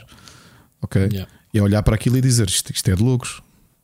Ok? Claro que, claro que é um nível de confiança diferente. Que é se esta malta põe aqui poucas horas e sai assim, imagina se tivessem meios financeiros e uma equipa maior para poder produzir, como este ano já temos, não é? O fato de termos a E2TK a ajudar e a RTP já nos fez só aí dar um salto muito grande. E portanto é assim, é assim que as coisas crescem. E eu acredito mesmo que hum, vamos ter um evento físico em 2023 que vai ser um evento ainda maior do que, do que foi. E que se já o IDX faz parte do roadmap de promoção de indies, que vai ser cada vez mais, ok? E portanto, quando a malta falar aqui de indicates e, e coisas do género, e o IndieX há de vir à baila. Um, e feito a partir daqui, não é? Por amadores. A partir daqui deste cantinho da Europa, por amadores. Sim, mas ninguém precisa de saber isso. Ninguém precisa saber eh, que são amadores. Tu devias dizer, não, isto é feito por uma equipa de 30 profissionais. E, e isso deve ser sempre assim. A partir do próximo ano é assim que tens que começar a falar. Exato. Que é para eles aprenderem como é que é. Muito bem, Ricardo. Uh... Temos um terço, realmente, uma hora só destas coisinhas boas. Enfim, vamos falar aqui uh, algumas notícias da semana. A semana para nós foi mais curta, obviamente, porque estamos a gravar mais cedo. Uh, já para começar, como se o mês de fevereiro não fosse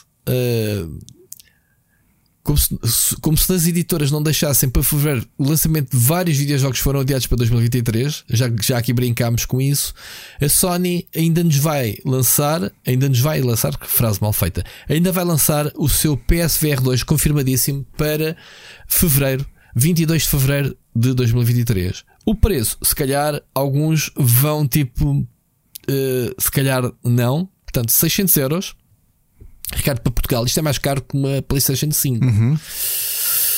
O que, é que te, uh, o que é que tens a dizer sobre isto? Já lá vamos há jogos, já, uh, ainda não experimentei para dar uma opinião, para quero muito, pessoalmente Também quero muito experimentar. Interesse. quero muito experimentar esta geração de VR. Eu gosto muito de VR, mas uh, até agora ainda não vi nenhum equipamento que verdadeiramente eu dissesse: é pá, isto é confortável, consigo estar várias horas a jogar. O primeiro PlayStation VR já sabem que eu tenho um problema muito grande de condensação. Eu tenho que estar sempre uhum. a tirá-lo, começa a soar, começa a ficar baço. Um, este acho que vai corrigir isso, espero. Uh, Ricardo, mas o preço, achas que Achas que isto vai ser para todos? 600 euros? Não, é só uma coisa curiosa. Na altura, eu lembro-me que fiz a cobertura do PSVR para o Observador e um argumento que à época fiz foi contabilizar o investimento. E estamos a falar em 2000, Rui, 2017, será? Uhum, uhum. Oh, é 2017, não é? 17, sim, sim, sim. 17, não é? Foi em novembro de 2017 que aquilo coincidiu sim, com o Lisboa. ainda estava na Goody, portanto, yeah. uh, eu na altura fiz um, fiz um exercício que foi uh, somar o, o investimento que um jogador tinha que ter para ter acesso a VR. E na altura, uhum. indiscutivelmente, o combo PlayStation 4 mais PSVR era o mais acessível de todos. Eh, porque um computador para VR tinha que ter determinadas características, mais o equipamento. Na altura, o, o HTC Vive, que era o melhor que existia à época, não era um equipamento barato, custava 800 euros, se bem me lembro. Não, não sim, sim. É. Não, nenhum é barato, atenção. Nenhum, é nenhum é, barato. é, barato. E lembro-me que na altura o argumento que eu dava é que era um bom gateway para VR, porque neste caso a combinação dos dois, dispositivo mais consola, era inferior ao valor da grande parte dos concorrentes eh, certo. dos equipamentos de VR. Agora, agora, já não. Agora já não. Portanto, agora já estamos a falar de um valor de 600 euros, que é inclusivamente mais caro do que a própria plataforma. Que não é, sei. Epa, e e não é isso. Um, e não é isso. Tu tens, eh, tiveste aqui há, há pouco tempo a apresentação do, do MetaQuest Pro que o pessoal achou caro e custa. Achou caro, uh, custa 1500 euros. Mas não precisas de consola. Uh, soma lá o preço da consola. Se calhar ainda sai mais barato. Sai mais barato atenção. mesmo assim. Pronto, uh, comprares uma PlayStation 5 e o, o, VR custa mais barato que o MetaQuest Pro, que acho que neste momento é o topo. Ainda não saiu, mas há de ser o topo. Uh, há de ser um, um equipamento mesmo topo. Uh, mas isto é, tem que haver, né? Estes equipamentos topo tem que haver, que é para se mostrar o, o estado de arte da tecnologia. Claro. Um, agora, eu considero que, que, que tem que haver alternativas a este equipamento. Ou seja, neste momento já acho que já se conseguiria ter capacidade de processamento na consola e o headset estar a receber o streaming. Porra, até eu estou na sala num portátil qualquer a, a, a, jogar PlayStation 5, como eu te disse. Está bem que o requisito para o VR tem que ser são maiores e não, não podes sequer uh, receber um, um frame de quebra de frame rates que começas a ficar nauseado e esquece. Tem que ser uma cena sempre constante fluida. Ainda assim, acho que se conseguiria ter uma transmissão próxima da consola para um headset em streaming. E ainda não existe nenhum uh, a fazer isso, Ricardo. Percebes o que eu quero dizer? Uhum. Ou seja, como ainda se está muito dependente do, do processador, neste caso. Uh, nos óculos da VR não traz a caixa, já, já, será a consola, mas ainda está dependente do cabo para transmitir uh, os dados uh, 4K, isso para o, para o headset. Estás a perceber o que eu quero dizer? Sim o óculos, o, o, o, o Meta Quest já faz o processamento nos óculos, ou seja, já não precisas de um computador, mas lá está, esta empresa a pagar 1500 euros, deves ter os componentes de topo no, no headset. Pronto. Hum, eu estou muito curioso. Jogos já foram também, já agora, o pessoal a partir do dia 15 de novembro podem começar a fazer para reserva, quem quiser. Epá, e obviamente que é. Este é daqueles casos que eu diria façam, porque quem estiver interessado e sabe ao que vai, pode não encontrar, porque eu, duvido que haja uh, muito estoque disto se não houver interesse, né? porque é um equipamento caro. Eu não acredito que as lojas vão empilhar isto. Ou seja, se as pessoas manifestarem que estão interessadas em fazer as pré-reservas, eu duvido que as lojas uh, tenham. Uh, percebes o que eu quero dizer, Ricardo? Pilhas de PSVR uh, em Portugal e, portanto. Sim, Vejam eu lembro-me eu lembro que o sucesso do, do primeiro, deve, não sei, eu acho que deve ter até ultrapassado as expectativas da PlayStation, porque eu lembro-me que hum, houve uma procura muito grande até cá em Portugal Primeiro coincidiu com o período de Natal, lembras-te? Houve muita gente, eu, eu, conhecia muita gente que me perguntava se sabia quando é que havia stock porque queriam comprar um dispositivo pois. VR. Pois, pois. Agora não sei, eu acho que há aqui uma diferença grande entre esse período do lançamento do PSVR e este do PSVR 2. A fase do lançamento do PSVR coincidiu com muita gente que tinha curiosidade sobre a tecnologia e que se calhar aconteceu como aconteceu a mim e a ti, porque o dispositivo não é prático de ter montado na sala, eu então com miúdos não, é. não ia ter aquilo montado na sala, que a taxa de abandono acabou por ser muito grande. Uhum. Ok? Eu ainda tive o headset emprestado durante um tempo à malta do rubber. Mim, eu, eu, eu, até recebi um ou outro jogo muito interessante e só o facto de eu não ter pedido o cabo que faz a compatibilidade e para também não estar a ligar o headset na PlayStation 4, é, é o meu caso. Também. Por é acaso estão ali à mão, ainda não os meti na caixa, mas hei de metê-los porque agora veio o 2. Pronto, eventualmente se obviamente receber uh, para testar, como, como tenho recebido, é, é, vamos, ver, é, vamos o, ver. É o meu caso, sabes? E então entramos aqui num, numa dificuldade que é. Eu acho que houve ali um público, um, um nicho que comprou e que se lhe recebeu como prenda ou comprou para si mesmo como prenda de Natal, que jogou e depois acabou por abandonar e, e, deve haver uma porcentagem pequena que realmente adotou o VR como meio de, de jogar e que mas, permaneceu. E acho que... Mas tem experiências muito boas. Eu por acaso tenho saudades. Claro sim, eu tenho saudades de jogar em VR, porque, porque assim, eu recebi ainda alguns jogos indie. Eu estive no Big há poucos meses, como tu sabes, do Brasil e joguei lá umas coisas de VR e fiquei cheio de vontade, mesmo coisas eh, mais simples. Mas tem que ser confortáveis. É isto que me deixa curioso que a Sony Uh, a Sony está confiante que as pessoas vão utilizar este sistema mesmo para ver filmes, porque tu tens um modo panorâmico em que tu podes ver. Já o primeiro dava, mas este vai ter mesmo uma cena em que tu vais estar. Pá, dá a entender que eles estão confiantes que as pessoas vão usar isto várias horas seguidas. Pronto, é isso. A minha curiosidade é essa. Quer dizer que há de ser mais confortável do que. Sim, é? sim, sim, sim, sim. Confortável. Uh, vai ter as câmaras externas em que tu uh, podes carregar num comutador e, e podes uh, sair da realidade virtual e podes ver o que se passa à tua volta, sei lá, para não teres que tirar os headsets se, se procuras é, é uma diferença tão grande. Só ou não sei o quê. Para isso faz logo a diferença. Um, Agora, o valor, o, valor Rui, o que me parece é isto que eu te quero dizer. Não vai ser barato, portanto, e nem vou falar aqui de inflação nem nada. Olhando só para aquilo que é uma diferença de 5 anos entre o lançamento do primeiro e o segundo, mais que duplicaste o valor. Se bem me lembro, foi 299 ou 300 e qualquer coisa. Pelo menos duplicaste o valor inicial. Parece-me que nesta fase um PSVR 2 já é apontado para uma gama de jogadores que efetivamente adotou a realidade virtual. Já não é para curiosos. Para curiosos. E, e, e, é, eu concordo completamente contigo e ainda vou acrescentar três, uh, uh, duas ou três situações. Em primeiro lugar, obviamente, estado de arte. Uh, há aqui muita tecnologia que é muito superior ao primeiro. A começar pela resolução, a começar com o eye tracking, a capacidade dos óculos o eye tracking, o que é que vai acontecer? Uh, não só experiências diretas como indiretas, porque é assim: a partir do momento em que o sistema sabe onde estás a olhar, não vai fazer o render a 100% de coisas que estão fora da tua linha de visão. Ou seja, consegues optimizar os recursos. Otimização de recursos, uhum. exatamente. Pronto. Uh, a tal cena de só é preciso um fio, mas há outros fatores. Dois a acrescentar: o sistema de feedback tático no primeiro tu estavas a jogar com os recaustados Move. No primeiro a Sony nem sequer criou comandos para a experiência de realidade virtual. Ou usavas o DualShock ou usavas os Move. Pá, o que é que era os Move? Os Move era a cena da PlayStation 3. Uhum. De andares a jogar aqueles jogos de, de, de, de movimentos, tipo a Switch, ok? Eles criaram comandos específicos, que é aquilo, obviamente, que todas as outras marcas criaram para os seus uh, headsets. Criaram baseados no DualSense. Uh, e isto deixa-me bastante curioso perceberes como é que o DualSense vai atuar no próprio headset, que tu vais ter sensações ápticas. Quem me estava a falar nisso, e muito bem, foi o, o Tiago Loureiro. Uh, Loureiro uh, Tiago? Tiago Loureiro, sim, sim. Loureiro, sim. Uh, que, que, ele, ele que, que, esteve à frente da presidência da, da comunidade de VR em Portugal, a ARVR, ou como é, como é que se chama? Verara.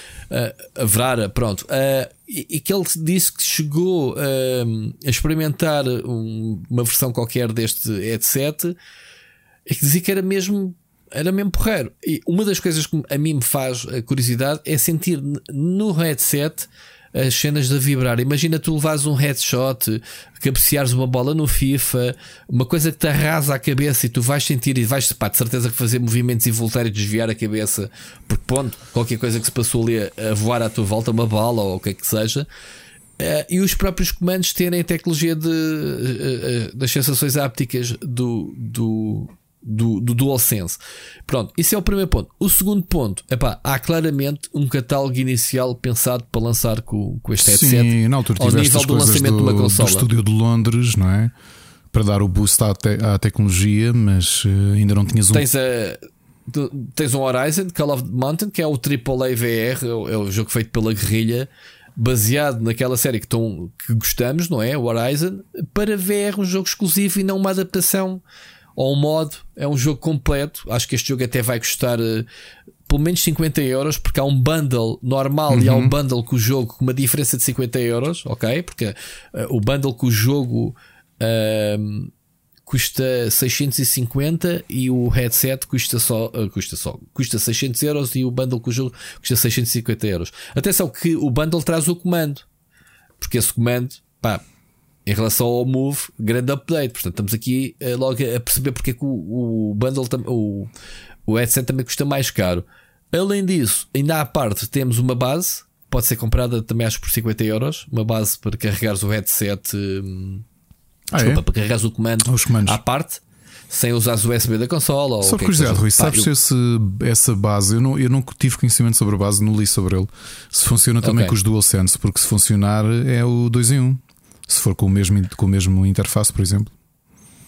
É- Epá, eles dizem que isto é uma dockstation eh, que podes ter à parte. Eh, Eu não sei se tem encaixes próprios para os comandos, se é simplesmente uma cena do USB. Se for uma cena USB eh, flexível, tu podes carregar, obviamente, os comandos, os DualSense, porque os comandos já devem ser a mesma voltagem, isso provavelmente. É, estamos a falar de, de comandos, não é? Não há de ser diferente do DualSense normal. Portanto, sim, eu, calculo que, que- que poderá dar, a não ser que. Eu não olhei também para o. Para o eu nem sei se há fotos do. Deixa-me aqui só confirmar. Eu acho que não há fotos ainda da, da Dockstation, não tenho a certeza. Mas. hum, mas deverá dar, não vejo porque, porque não deverá dar.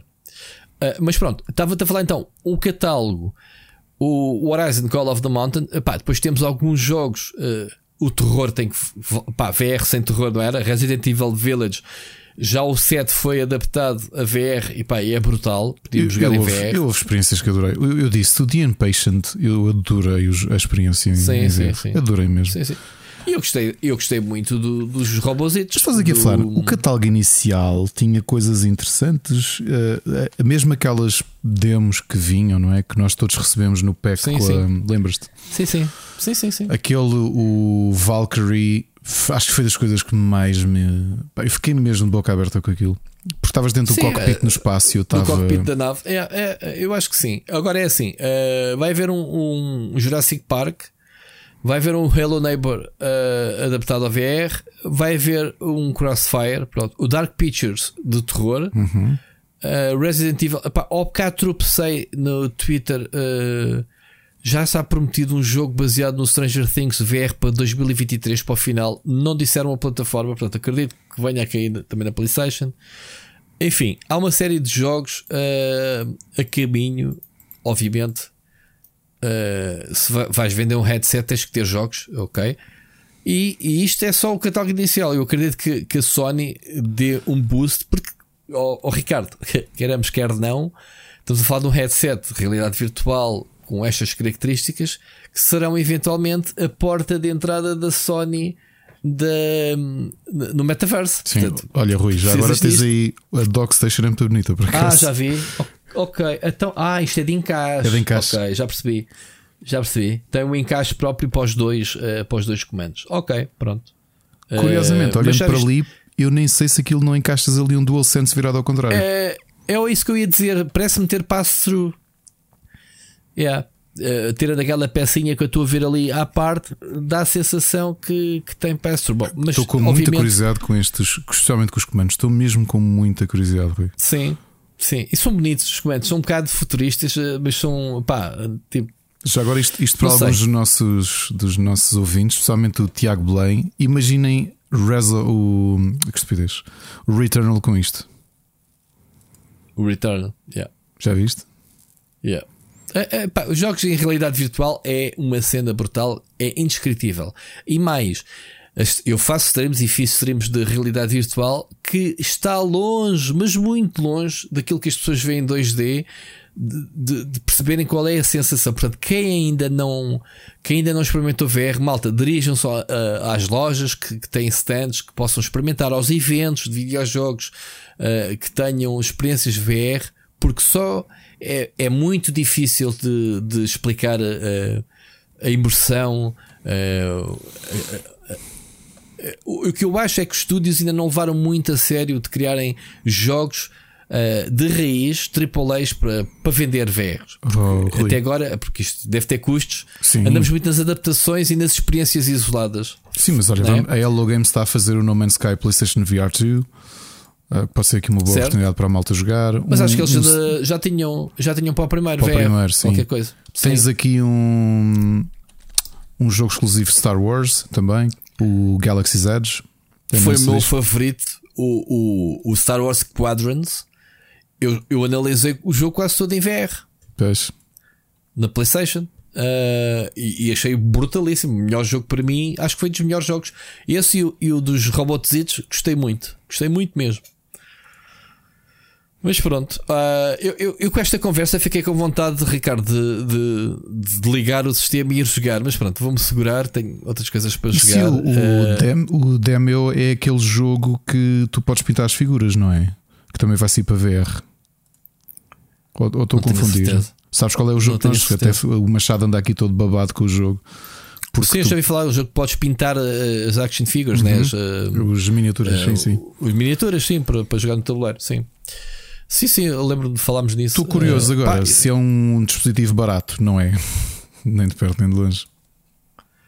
Pá, quem comprar isto tem, tem, tem que saber ao, ao que vai, ok? E, e, temos que pensar numa coisa: isto é um, é um, grande boost em relação ao primeiro. Tecnologicamente falando, pá, vamos ter resoluções 4K e vais ter uh, taxas de uh, taxas até 120 Hz, portanto, refrescamento. Portanto, estamos a falar de, de por olho, atenção, por olho, uh, entre 90 e 120 dinâmicos. Portanto, é, é muita fruta, malta, é muita fruta. Agora, o que me deixa um bocado confortável com este headset é que já houve sessões. Eu estou muito admirado pá, da Sony ainda não ter feito. Eu espero que faça antes do lançamento em Portugal, que é eles convidarem o pessoal para ir à Sony experimentar. Fizeram isso com o primeiro, que eu lembro-me antes uhum. de receber, ter ido lá experimentar, eh, e acredito que vão, vão fazer isso cá. Mas já eh, a nível internacional já há eventos destes, ou seja, a Sony já fez sessões com a imprensa internacional de, para primeiras impressões e tenho lido muito boas coisas do headset. A pergunta é: mas essas pessoas que estão a dar eh, bom feedback pagaram pelo hum. VR? Ah, boa, boa tentativa. Boa, boa tentativa. boa tentativa. Pá, isto, oh, oh, oh, oh, Ricardo, há aqui inevitavelmente as comparações. É pá, vou dar 600 euros. Eu 600 euros eu compro um Steam Deck. Pá, yeah, são coisas diferentes. Mas pronto, estás a ver as comparações que vai surgir. É, é, é assim, cada um. Um jogador de board games diz: Eu com 600 euros consigo Epa. comprar praticamente tudo o que yeah. já saiu de Marvel Champions. Exatamente, exato, que os bundles e as expansões todas, né? E uma pessoa que gosta de tuning diz: Eu com isso consigo meter um aldeirão novo. O, um rater ou consigo meter um escape novo. Pá, é tudo muito relativo. Por isso é que eu digo: nós estamos cá para ajudar, por isso é que já há quantos, há quantos minutos é que estamos a falar do VR2? Estamos a falar de uma coisa das nossas expectativas, porque nem sequer experimentamos. Claro, claro. Nós, nós vamos estar cá para dar as nossas opiniões, como damos de tudo. Portanto, malta, uh, informem-se bem, não é só porque é um produto PlayStation barra uh, VR que é válido. Informem-se se realmente vai valer a pena e só quando tivermos então em mãos a gente depois dá uma logo dá um, uma informação geral sobre, sobre os sistemas, experiências, jogos, se tivermos a oportunidade, obviamente, de, de experimentar. Engraçado, na caixa diz aqui PS5 required. Não ao pessoal. Exato. Pronto, tipo, olha para comprar já, daquela tens lá um PC. lá dentro. Exato. Mas curti, na caixa mesmo em grande. Ou ligar PS5 a Switch. required. Exato. Exato. Muito bem, Ricardo, uh, avançar até porque temos, uh, porque falamos em PlayStation, temos a, uh, a, análise para fazer do God of War aqui, que até está fora das recomendações. Eu vou puxar e vou começar a reorganizar o nosso documento, que eu penso que íamos ter poucas coisas para falar e temos, ao fim e ao cabo, mas acabamos por perder mais tempo a falar de umas coisas do que de outras. Olha, antes de, antes de avançarmos então para, para a análise, vamos aqui falar só uma outra coisinha em, em relação a notícias. Uh, esta semana também ficou marcada, Ricardo. Tu tens acompanhado esta telenovela do, da tomada de posse do Elon Musk que acabou tenho, de comprar o Twitter. Uh, só me comprova uh, a ideia que eu tenho, o Elon Musk. Aliás, tu sempre disseste que ele era uma besta e, eu sempre fui um bocadinho defensor yep. de, das ideias dele. Mas, yeah, quem é tem uh, razão? Não, é assim, oh, Ricardo, temos que separar a, a, a pessoa Sim. do seu gênio. Eu estou-me a, estou a ralar bem para o Elon Musk como pessoa. Aliás, eu acho que o gajo é abominável quando ele tem um filho e dá um nome XPTO, lá que é, eu, eu, eu julgo que ele não joga com o baralho Isso todo. para mim Agora, é a parte que me interessa o... menos. Sempre notei que Pronto. o tipo era um ascozinho. Aliás, repara a piada, eu li o comentário de alguém e adorei, porque se tu, não sei se viste, como é que ele entrou no edifício. Ah pá, com, com, uma, com uma sanita. Com uma, não foi sanita, foi um lavatório. Um lavatório tipo, que é let's, let let's that sink in. Exato. Pronto. Eu, Sim, exato. Eu só é. vi isso quando li um comentário que dizia assim: Imaginem que vocês foram um funcionário que teve instruções para ir a uma loja comprar um lavatório só para este menino fazer esta piada. Uh, e entretanto já viste a quantidade de gente que ele despediu. Não já? Exatamente. Já, e, já, e sabes e qual é a só de, Não estou só a falar. Já, de... já, há pessoal que já está a ser recontratado porque eles realmente chegaram à conclusão que as pessoas faziam falta. Pronto. O que é mais estúpido. Aí várias Ou coisas. Seja, está... E há quem diga que é: se tu foste despedido, tu tens a fase de de transição, né? De, de, das imunizações e de fase de. Uh, como é que é? Foste avisado, tens X tempo para sair da empresa. Se és normal, novamente incorporado, tecnicamente falando, não foste despedido. Se tu disseres não, estás a ser despedido, por justo, aí já sais pelo teu pé e já não recebes a indemnização. Depende, pá, depende, do, depende do país. em Portugal isso não era assim de certeza.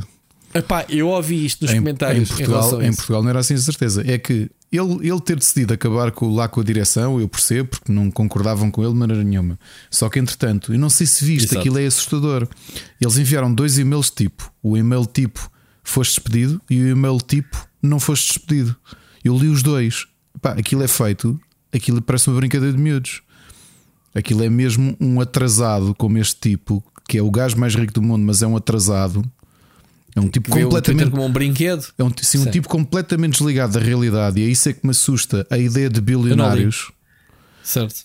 Imagina tu, tá, pronto, és funcionário do Twitter e olha pessoal, atenção que amanhã toda a gente vai receber um mail, é tipo roleta russa, ver quem é que vai receber o está despedido ou não. E quando tu lês certo. os e-mails, aquilo parece brincadeira. A forma como escreveram a cena do não estás despedido e depois tu lês o texto e pensas, du, estás a falar da vida das pessoas. Claro.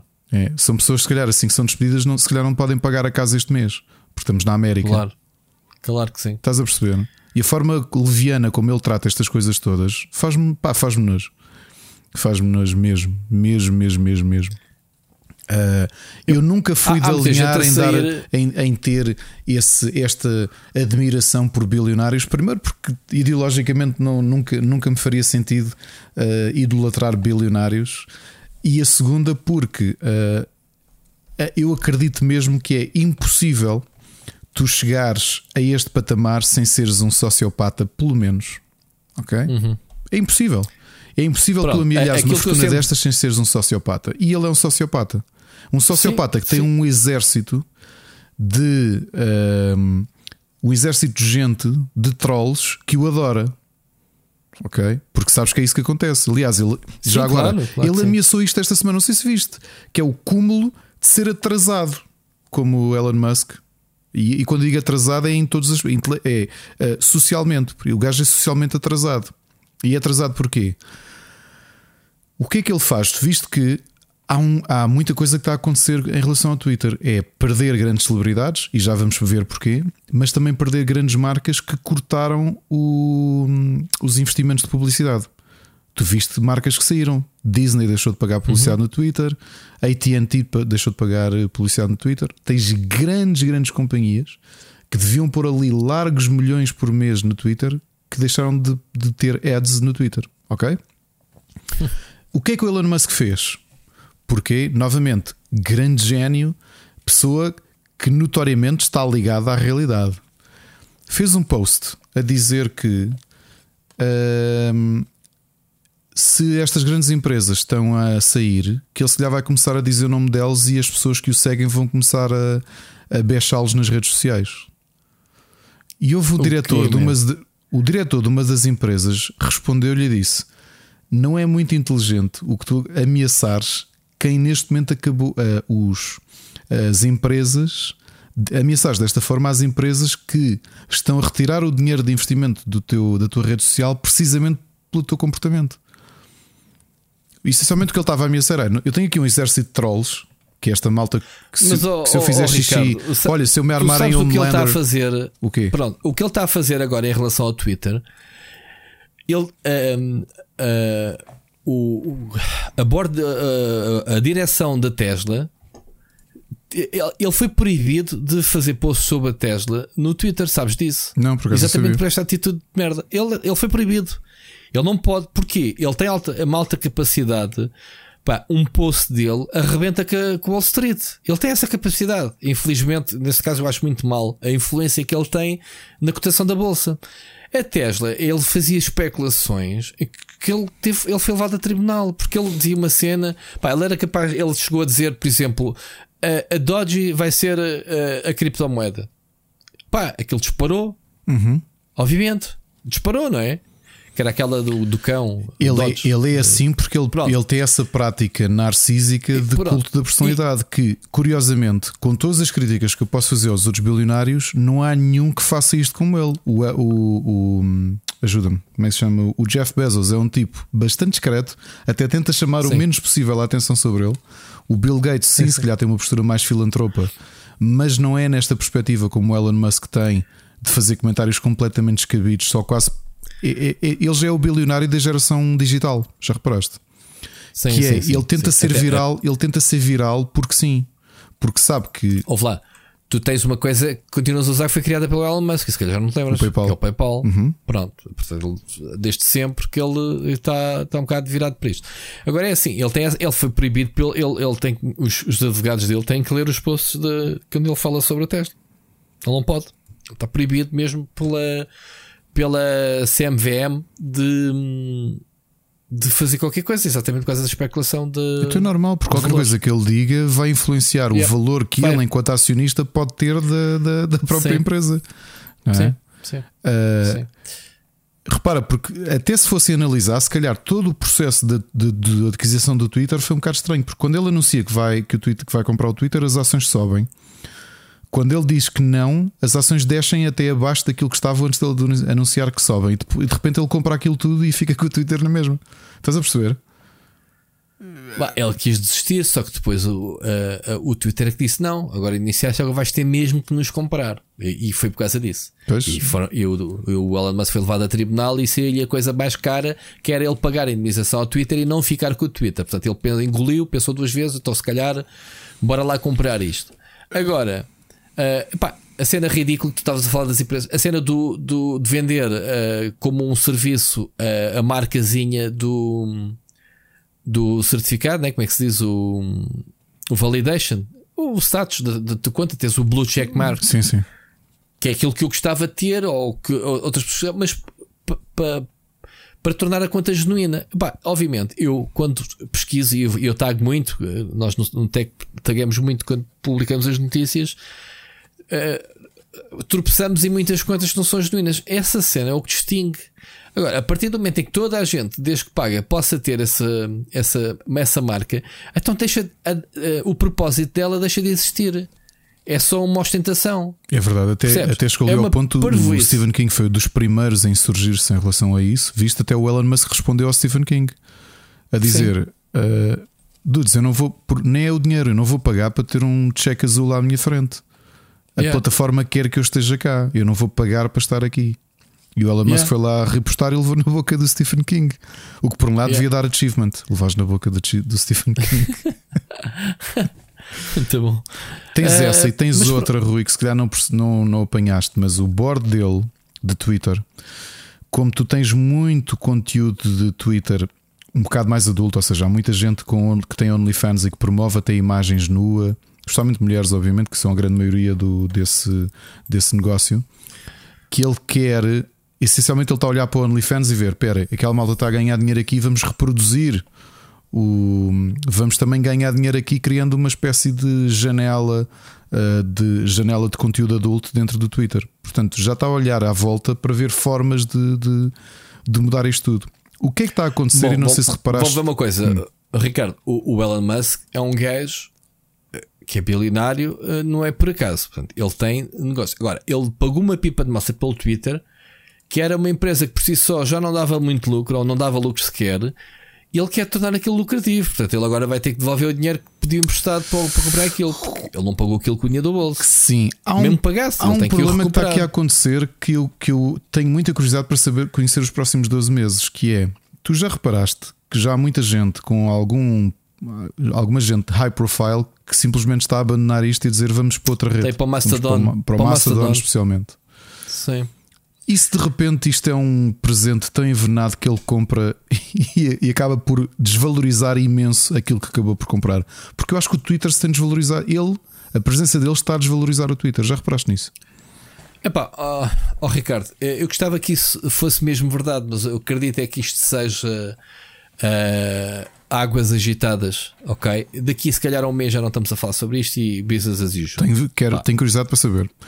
Porque, Rui, tenho, tenho curiosidade para o saber. O Twitter não vai repara, desaparecer porque tu precisas. Rui, tu podes, criar, eh, tu podes criar uma conta no Mastodon ou, ou noutra rede social qualquer, mas é mais uma rede social e tu neste momento tu não queres mais uma rede social. É, é Rui, eu percebo. Tu não que... queres uh, formar uma comunidade do zero eu, noutra rede eu, social. Eu percebo entendes? isso tudo. Eu só tenho alguma curiosidade olhando inclusivamente para o êxodo que nós sabemos que existe no Facebook que essa decisão foi permanente para muita gente. Para mim, eu sou um desses casos. Epá, okay. Eu também abandonei uh, mais ou menos o Facebook de vez em quando, faço um post, mas uh, passo-se dias que nem vou ao Facebook. Mas isto, uh, mas isto não teve a ver com a plataforma em si.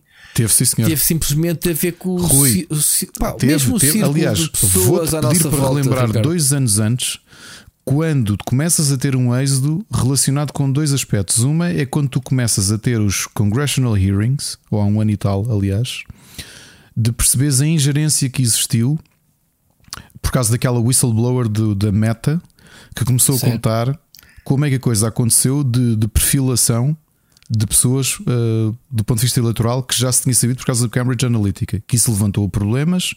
O sim, sim. Data, desculpa, o Mark Zuckerberg foi ao, ao Congresso ser entrevistado uh, e que realmente houve uma série de coisas que ele não conseguiu responder. A segunda é quando aquela whistleblower em 2021 começa a revelar os planos, inclusivamente que havia do próprio Mark Zuckerberg, de uhum. criar ou permitir que uma das redes começasse a ser fechada ou começasse a explorar crianças até aos 12 anos. Lembras-te? Sim, sim, sim. Foi um somatório de coisas que, que lá, nós analisámos aqui. Uma coisa que não acontecia e começou a acontecer desde 2020, 2021 é o, a meta perder utilizadores, que era uma coisa que não, não acontecia desde que tinha começado o Facebook. Sim, aqui a questão é: o, o, meta não é uma rede que seja fixe para três jovens, ok? Minha filha não sabe o que é um meta. Mas o Instagram. está no Instagram, que pertence ao meta. E o Instagram, será que não, não estará a perder caminho para o TikTok? É que eu atualmente já sou só de TikTok. Para essa, ah, para essa rede da moda. O TikTok, o TikTok obriga-te a ser mais criativo e dá-te mais trabalho, porque é vídeo ok? O Instagram, podes tirar aquela selfiezinha fixe e o caraças e vais uh, criando a tua comunidade a partir daí.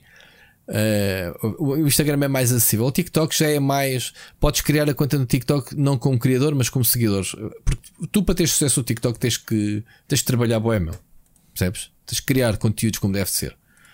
Uh, ou, ou, então, quando eu digo criar conteúdos, tens, tens que continuar a, a, criar. Ou podes ir para o fácil, que é estás de biquíni ou, ou whatever, e pronto, e os, os, teus atributos, no caso das senhoras, ou mesmo dos rapazes, tipos de ginásio, para quem procura isso. Um, mas acho que o TikTok é uma rede social válida como outra qualquer. Epá, eu também já lá tive, já fiz conteúdo, já explorei um bocadinho. Neste momento parei porque, pronto, lá está. Era mais uma rede social que eu tinha que alimentar e não dava.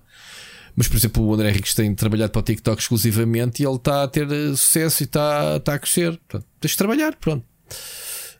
Um, agora, o Meta já é. O Meta, já, o Facebook já é uma rede social que uh, está a perder ou está a deixar de agariar novos utilizadores. Ou seja, já não está a agariar. Ou seja, a minha filha mais rapidamente cria um grupo no WhatsApp para falar, para trocar mensagens entre família. Uh, do que queria do que, do que queria como nós uma base de amigos Uhum. no Facebook Sim, sim, sim, sim, sim, sim. e vai acontecer com os teus filhos e com whatever. E isso é que é a preocupação. Daí, daí não é por acaso que a Meta está a criar, ao ser um dos maiores impulsionadores, que é o Metaverse, que já te fala a linguagem dos mais jovens, que são os videojogos, os avatares e aquelas merdas. Portanto, parvos eles não são, atenção. Uh, agora é assim, ah é, o Facebook é para velhos, então vamos criar qualquer coisa para novos. O que é que é para novos? Há de ser o Web3, uh, Metaverse, uh, com uma linguagem muito mais acessível para os mais jovens, que é os videojogos. E é isto que estávamos a falar ao início do, do que eu falei no, no Web Summit. É, é por aí. Vamos ver. Bom, Ricardo, não me apetece sinceramente mais falar desta, deste senhor, uh, o Elon Musk. Uh, eu, eu, não é, eu, se calhar a ideia que tu, que tu pensas que eu tenho dele é da pessoa, não, mas pá, há que dar o mérito de algumas das empresas dele, do que ele tem feito, pá, e, e provavelmente não tinhas as, a explosão da mobilidade elétrica como tens hoje se ele próprio não lutasse, não é? Para ter a Tesla como Uh, um dos primeiros grandes uh, fornecedores de carros elétricos no mercado. É, é, que os movimentos todos dele, mesmo é, é, eu acho que ele, ele tem o toque de Midas e o toque de merdas social ao mesmo tempo. Que é. Completamente. Tu podes escrever essa frase que eu assino por baixo. Que é. Ele tem toque de Midas e de merdas. Porque, é verdade. Por exemplo, está a lembrar que nós demos-lhe aqui os parabéns quando ele colocou os dispositivos do Starlink disponível para a Ucrânia. Lembras-te? Sim. Sim, e há, sim, sim. Foi um grande move para ele, aquilo deu-lhe um grande perfil. Sim, e depois já, já havia dizer que os Estados Unidos tinham que financiar essa cena. Ou tipo, seja, o mediatismo todo, as empresas dele valorizam yeah. porque grande yeah. Elon Musk, grande yeah, mérito a fazer isto. Sim, mas paga o governo dos Estados Unidos. É, como eu dizer, pessoal, não se preocupem em jantar, está pago. E yeah, é o paga, Rui. Paga o McDonald's. paga o Rui. Estás a ver? Paga o Rui. É, é, é eu não, é que ele é. Se calhar é isso que ele quer. Isso, porque ele, ele é daquelas pessoas como, como é aquela máxima que tu ouvis nas novelas brasileiras, não é? O importante é ser, falem mal de mim, o importante é ser falado. Eu acho que ele é um sim, bocado sim. isso. Eu acho que ele deve, deve ter horror não, não, ao silêncio que ele de não falar sobre olha, ele. Azarinho. Sim, sim. Por isso é que ele tem o toque de merdas. Que ele, eu acho que ele às vezes olha para uma coisa e diz assim: Então que merda é que eu consigo dizer que vai, que vai fazer as pessoas estarem o próximo dia inteiro a falar sobre mim? Já sei. Vou levar um lavatório, que é uma piada. Imagina, oh, Rui, imagina que és funcionário do. Imagina, olha, imagina que a tua empresa é comprada pelo Elon Musk, tu estás com o coração nas mãos para saber se vais ser despedido. E aquele menino entra-te pelo escritório adentro com um lavatório só para fazer uma piada. A vontade, é diz-me que a vontade não é pegar no lavatório e simplesmente partir-lhe a cara Opa, o mas eu estava a pensar nisso. O lavatório não lhe queria em cima de um pé ou cima. Não epá, é isso. A sério. Tem que ter uma boa equipa de segurança, porque, epá, eu, eu, se eu estivesse ali naquele nervosismo de será que eu vou ser despedido? Bolas. Ah, então não viste na cena do. Foi agora estou-me a lembrar.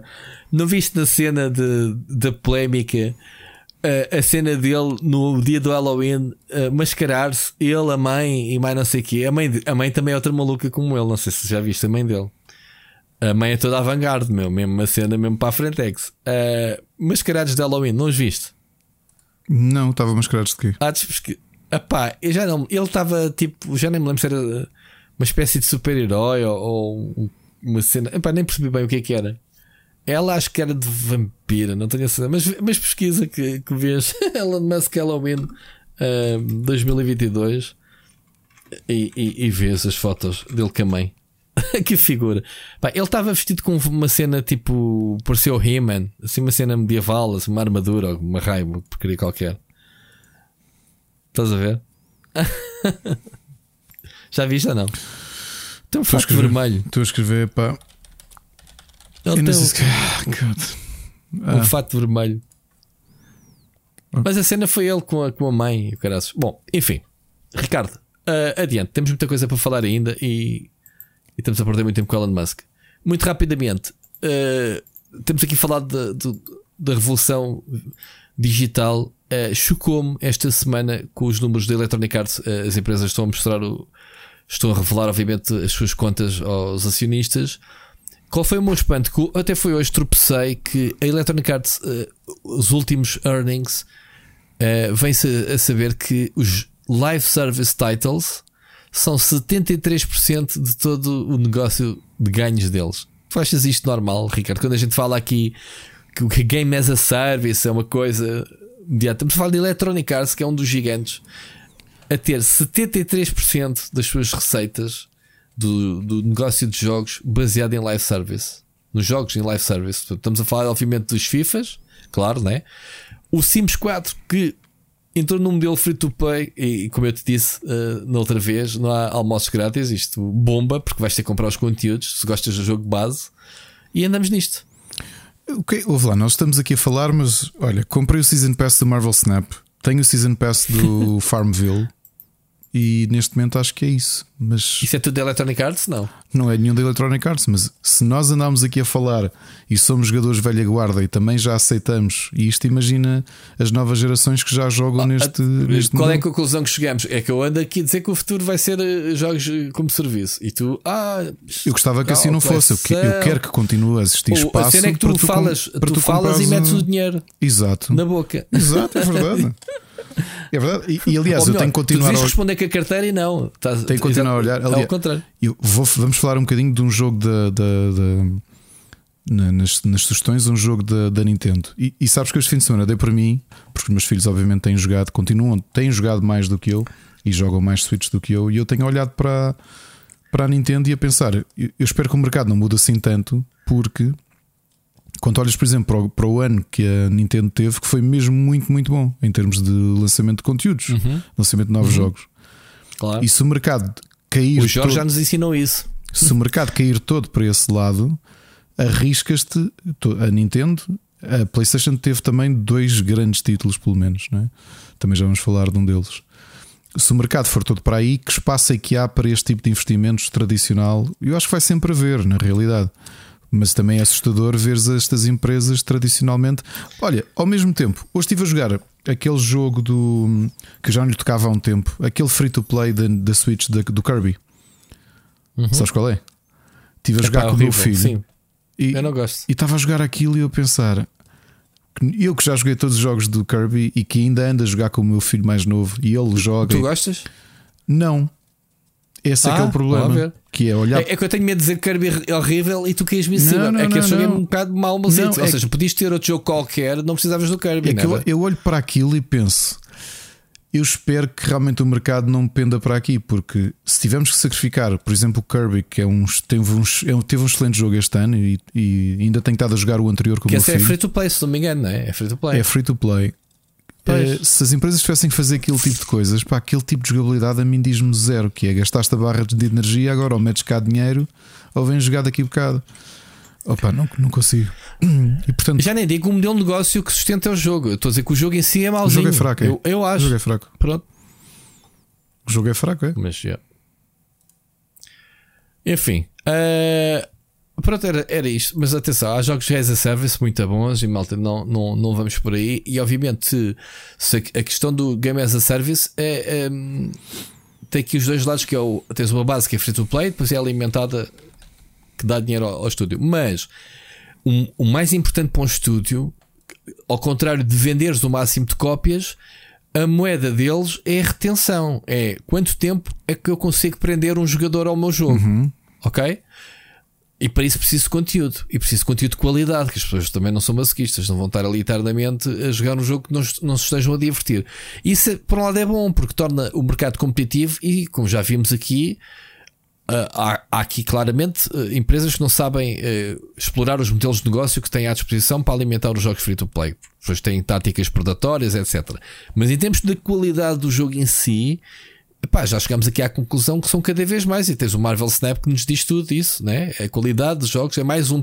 Hoje, este ano, Ricardo, eu sinto-me na minha lista de jogos do ano, eu tenho já tantos jogos free to play, Multiverses, Lost Ark, agora o, o Marvel Snap. Eu, te, eu, tenho que fazer um top à parte, porque não dá para meter um jogo AAA como um God of War ou um Horizon ou não sei o quê a competir desculpa, com os jogos free to play. Desculpa, não, no final. Rui, vou aqui citar uma pessoa com que eu faço um não é? podcast, é? que é o Rui Parreira, que diz: Nós começarmos agora a distinguir jogos, isso não, não faz sentido, porque no, no sentido são tudo tudo jogos e têm que ser avaliados Exato. uns contra os outros. Exatamente, eu defendo isso, mas repara, Ricardo, estamos a falar de modelos de negócio que é como é que tu vais tornar. Uh, uh, uh, por que razão é que tu vais gastar 70 euros num jogo quando tens jogos gratuitos com grande qualidade? Percebes o que quer dizer? E tu vês por mim.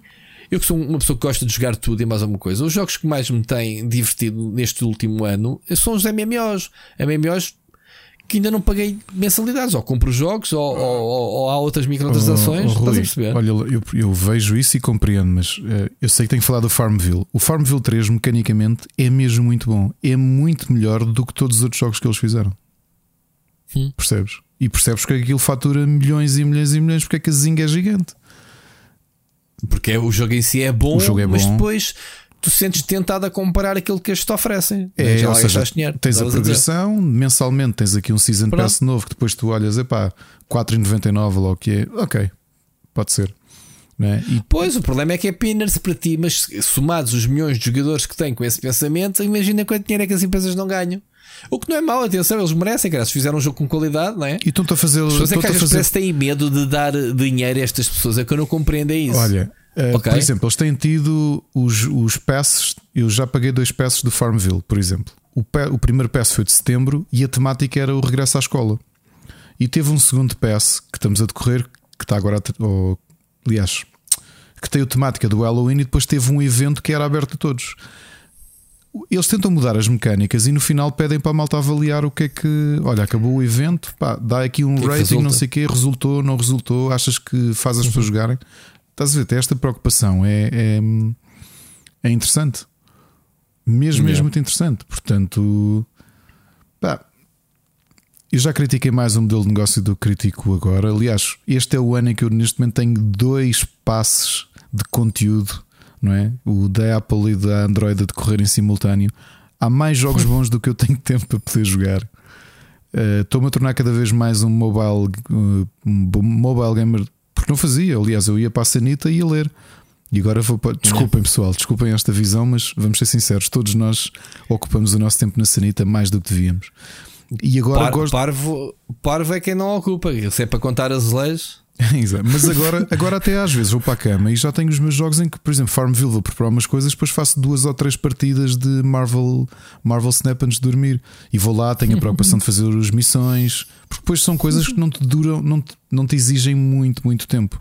Uhum. Não é? Uhum. Um MMO se calhar exige mais tempo de ti do que a forma como estes mobile games estão feitos nos dias de hoje. Se der uma uhum. coisa que tu dedicas 5 minutos, sei lá, de 3 em 3 horas e sentes-te bem porque Sim. estás a continuas sim, a ter sim. conteúdo e, e, e, sentes o teu bang for the buck, não é? Especialmente quando pagas os passos yep. que consegues sim. ter retorno da coisa. Completamente de acordo. Eu acabei o passo do, do, do Homem-Aranha, do Marvel Snap. E já, já vai começar outro agora em novembro, não é? Deve ser, provavelmente. Pois. Pá, é como eu digo, uh, o pessoal que, uh, que continua a criticar a gente pagar uma mensalidade para jogar o World of Warcraft e há razão para isso, obviamente. Uh, depois, se calhar, até acaba por pagar, como tu, Ricardo, a mensalidade daquilo. O que interessa é que as pessoas se divirtam a jogar e a pagar aquilo que querem apoiar. E tu há bocado falaste do multiverso, por acaso cumpriu-se aquilo que nós tínhamos aqui dúvida, pelo menos no meu caso. Eu, eu, eu acho que ele exigia muito tempo meu durante o dia. Eu acho que sim, tens razão. Eu também já não jogo o multiverso com muita pena, atenção, porque já saíram duas ou três personagens novas, o, o Gremlins e, uh, e o e o Black Adam, uh, e não joguei mais. Mas isto é fruto de eu ter pá, 500 outros jogos para jogar. Mas eu, eu acho que sobretudo é, é, eles deviam ter repensado melhor o, o, as horas que existem ou o tempo que exigem de ti por dia, até para o passo compensar, porque eu acho que nisso no mobile está melhor estudado. No pois. mobile não querem que tu passes uma hora ou duas horas para acabares as tuas missões do dia. Isso não faz sentido. Isso, fa isso afasta os jogadores. Uh, o que tu dizes da taxa de retenção, quando olhas para um Farmville ou mesmo Marvel Snap, é tu em pequenos, pequenas dedicações de minutos, tu consegues ir cumprindo as tuas missões diárias, então sentes que nunca estás a perder conteúdo.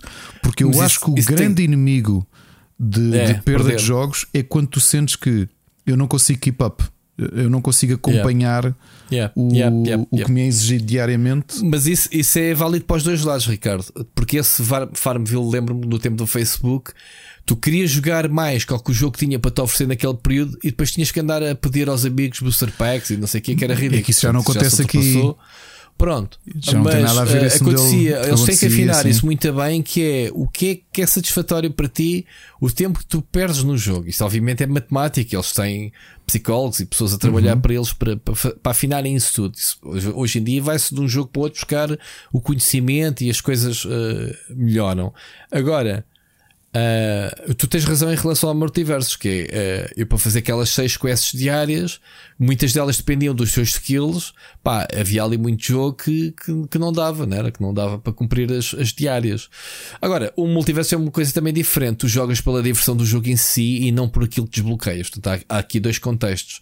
Ok? Uh, sim, senhora, tens um Season Pass, tens coisas para, melhorar, mas o jogo em si vive, porque ninguém joga o, o Super Smash Bros pelas, pelos desbloqueios das coisas.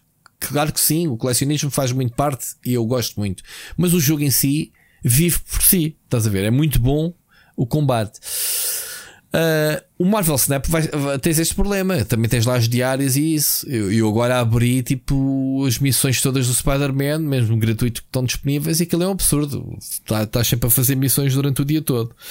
Mas pronto, E eles até criaram uma fazendo, coisa vai. engraçada no Season Pass que é para tu não te sentires eh, overwhelmed, eles vão abrindo as missões do Season Pass eh, progressivamente. Daqui a 3 horas há mais uma missão. 4 horas. Sim, e nem estou a dizer as diárias, estou mesmo a dizer as do próprio Sim, Season sim, sim. Pass. Eles não te sim, mostram sim, sim. tudo de uma vez. Yep. Mas pronto, Game as a Service, eh, eu para mim, sim, no contexto MMO, está, está cá para, para eu afundar as minhas centenas de horas nestes jogos. Fiz isso com o Lost Ark, agora com o Destiny. Estou quase, quase a migrar para o New World e há de ser igual. Portanto, são jogos pá, que sejam divertidos de nos agarrarem, queremos explorar as coisas. Pá, não tem mal nenhum. Ricardo, continuando na onda de sucessos, eu sinceramente eh, já lá vamos às, às, às, às cenas de, do que é que estamos a jogar. O Modern Warfare 2 eu comecei a jogá-lo entretanto. E eu pensei assim: epá, o jogo já foi lançado há uma semana e não tenho ouvido falar no. pá, como falavam nos outros anos. Pá, Modern Warfare 2, isto, isto deve ter sido uma grande banhada. E acreditas, esta notícia que eu estou a trazer hoje foi porque eu fui à procura para saber o que é que se estava a passar com o Modern Warfare 2.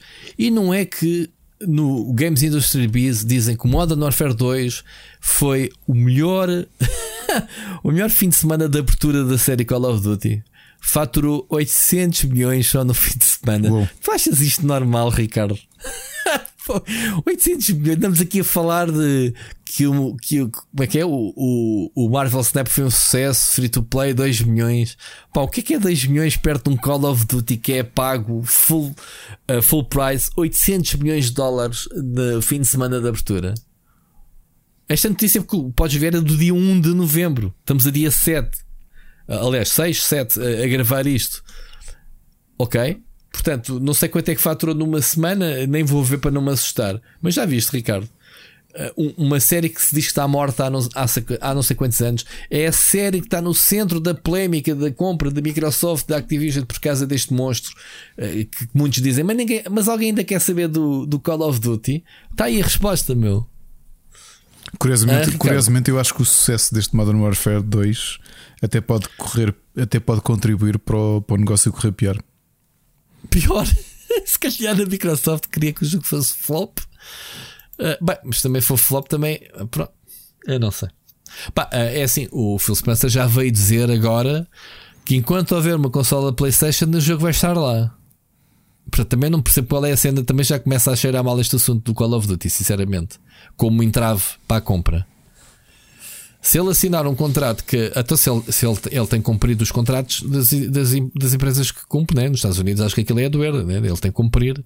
Vais comprar, mas tens que manter os, para trás, né? os negócios foram feitos, certo? É verdade. Pronto. E ele tem, ele tem cumprido. Agora é assim: se ele meter preto no branco uh, que o PlayStation, que o jogo vai lá estar, porque é que continuam a pagar com o Call of Duty? Eu não entendo. Pronto, isto também me ultrapassa um bocado. Seja como for, uh, epá, é, é muito estranho. Uh, eles, uh, queres, queres te rir? O anterior recordista, segundo eles dizem aqui na notícia, era o Modern Warfare 3. Repara, estamos a falar de Modern Warfare 2 remake, né? O Modern Warfare, uh, Modern Warfare 3 da trilogia original que saiu em 2011 era o detentor do recorde, ok? Deste valor e, foi, e eram necessários 5 dias. Foram necessários 5 dias para eles chegarem aos 800 milhões, que na altura foi o recorde absoluto. Uh, e tens agora este, faz este valor, ok, passado 10 anos, para uma série que estava morta, ou que toda a gente anda a querer matá-la e, e a metê-la no caixão há, aos anos, fatura 800 milhões no fim de semana de abertura. Isto não é normal, meu. Isto é normal. Ok? Uh, ah, e outra coisa, também bateu o recorde. Uh, bateu o recorde dos primeiros 3 dias da série de número de jogadores únicos a jogar o jogo.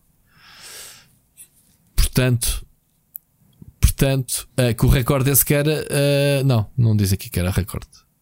É muita fruta, Ricardo. O Call of Duty continua a bombar e, e a gente diga o que disser. Está aí. Já lá voltamos a falar do, do nas, nas, nas, recomendações do Modern Warfare 2. Vamos avançar. Uh, Ricardo, só uma curiosidade. Vai ser a última notícia uh, do dia. Um, a, a Bungie veio dizer que há eu rimo com esta porque aconteceu-me isto. Quando houve a transição da PlayStation 4 para a PlayStation 5, lembras-te, os jogos saíam com a op opção de instalar sim, uma ou noutra. Exatamente. Sim, sim, e por defeito a maior eu parte deles instalava-te logo a versão PS4. Não era de, por default na PlayStation 5, o que era ridículo. Uh, eu lembro-me de ter feito live no, no Call of Duty anterior, eu penso que não, não sei se foi o anterior, não. O anterior foi da Segunda Guerra Mundial. Foi o primeiro Call of Duty da PlayStation 5 foi um Black Ops. Uh, foi o, o, Black Ops. Uh, como é que se chamava? O Black Ops. Uh, tinha um nome parecido. Black Ops, Black Ops, qualquer coisa. Bom, não interessa. Eu, eu joguei em live, pai, duas horas até a ver alguém, se não me lembro o PM, e dizer: Olha, não, não sei se sabes, mas estás a jogar a versão PlayStation 4. E aí eu com duas horas de live. E eu, aí, com caras, tive que instalar o jogo para a PlayStation 5 e começar tudo de novo, que nem sequer o save era compatível. Mas houve esse problema com outros jogos. E, mas eles corrigiram isso. Lembro o Sackboy tinha isso, aconteceu-me também, lembras-te? Que eu avancei sim, o jogo sim, todo com, com, a, com a versão PS 4. Yeah. Uh, pronto. A cena que me ri hoje foi que a, a Bungie veio avisar os fãs de que há muita gente a jogar na PlayStation 5 com a versão da PlayStation 4 sem dar em conta.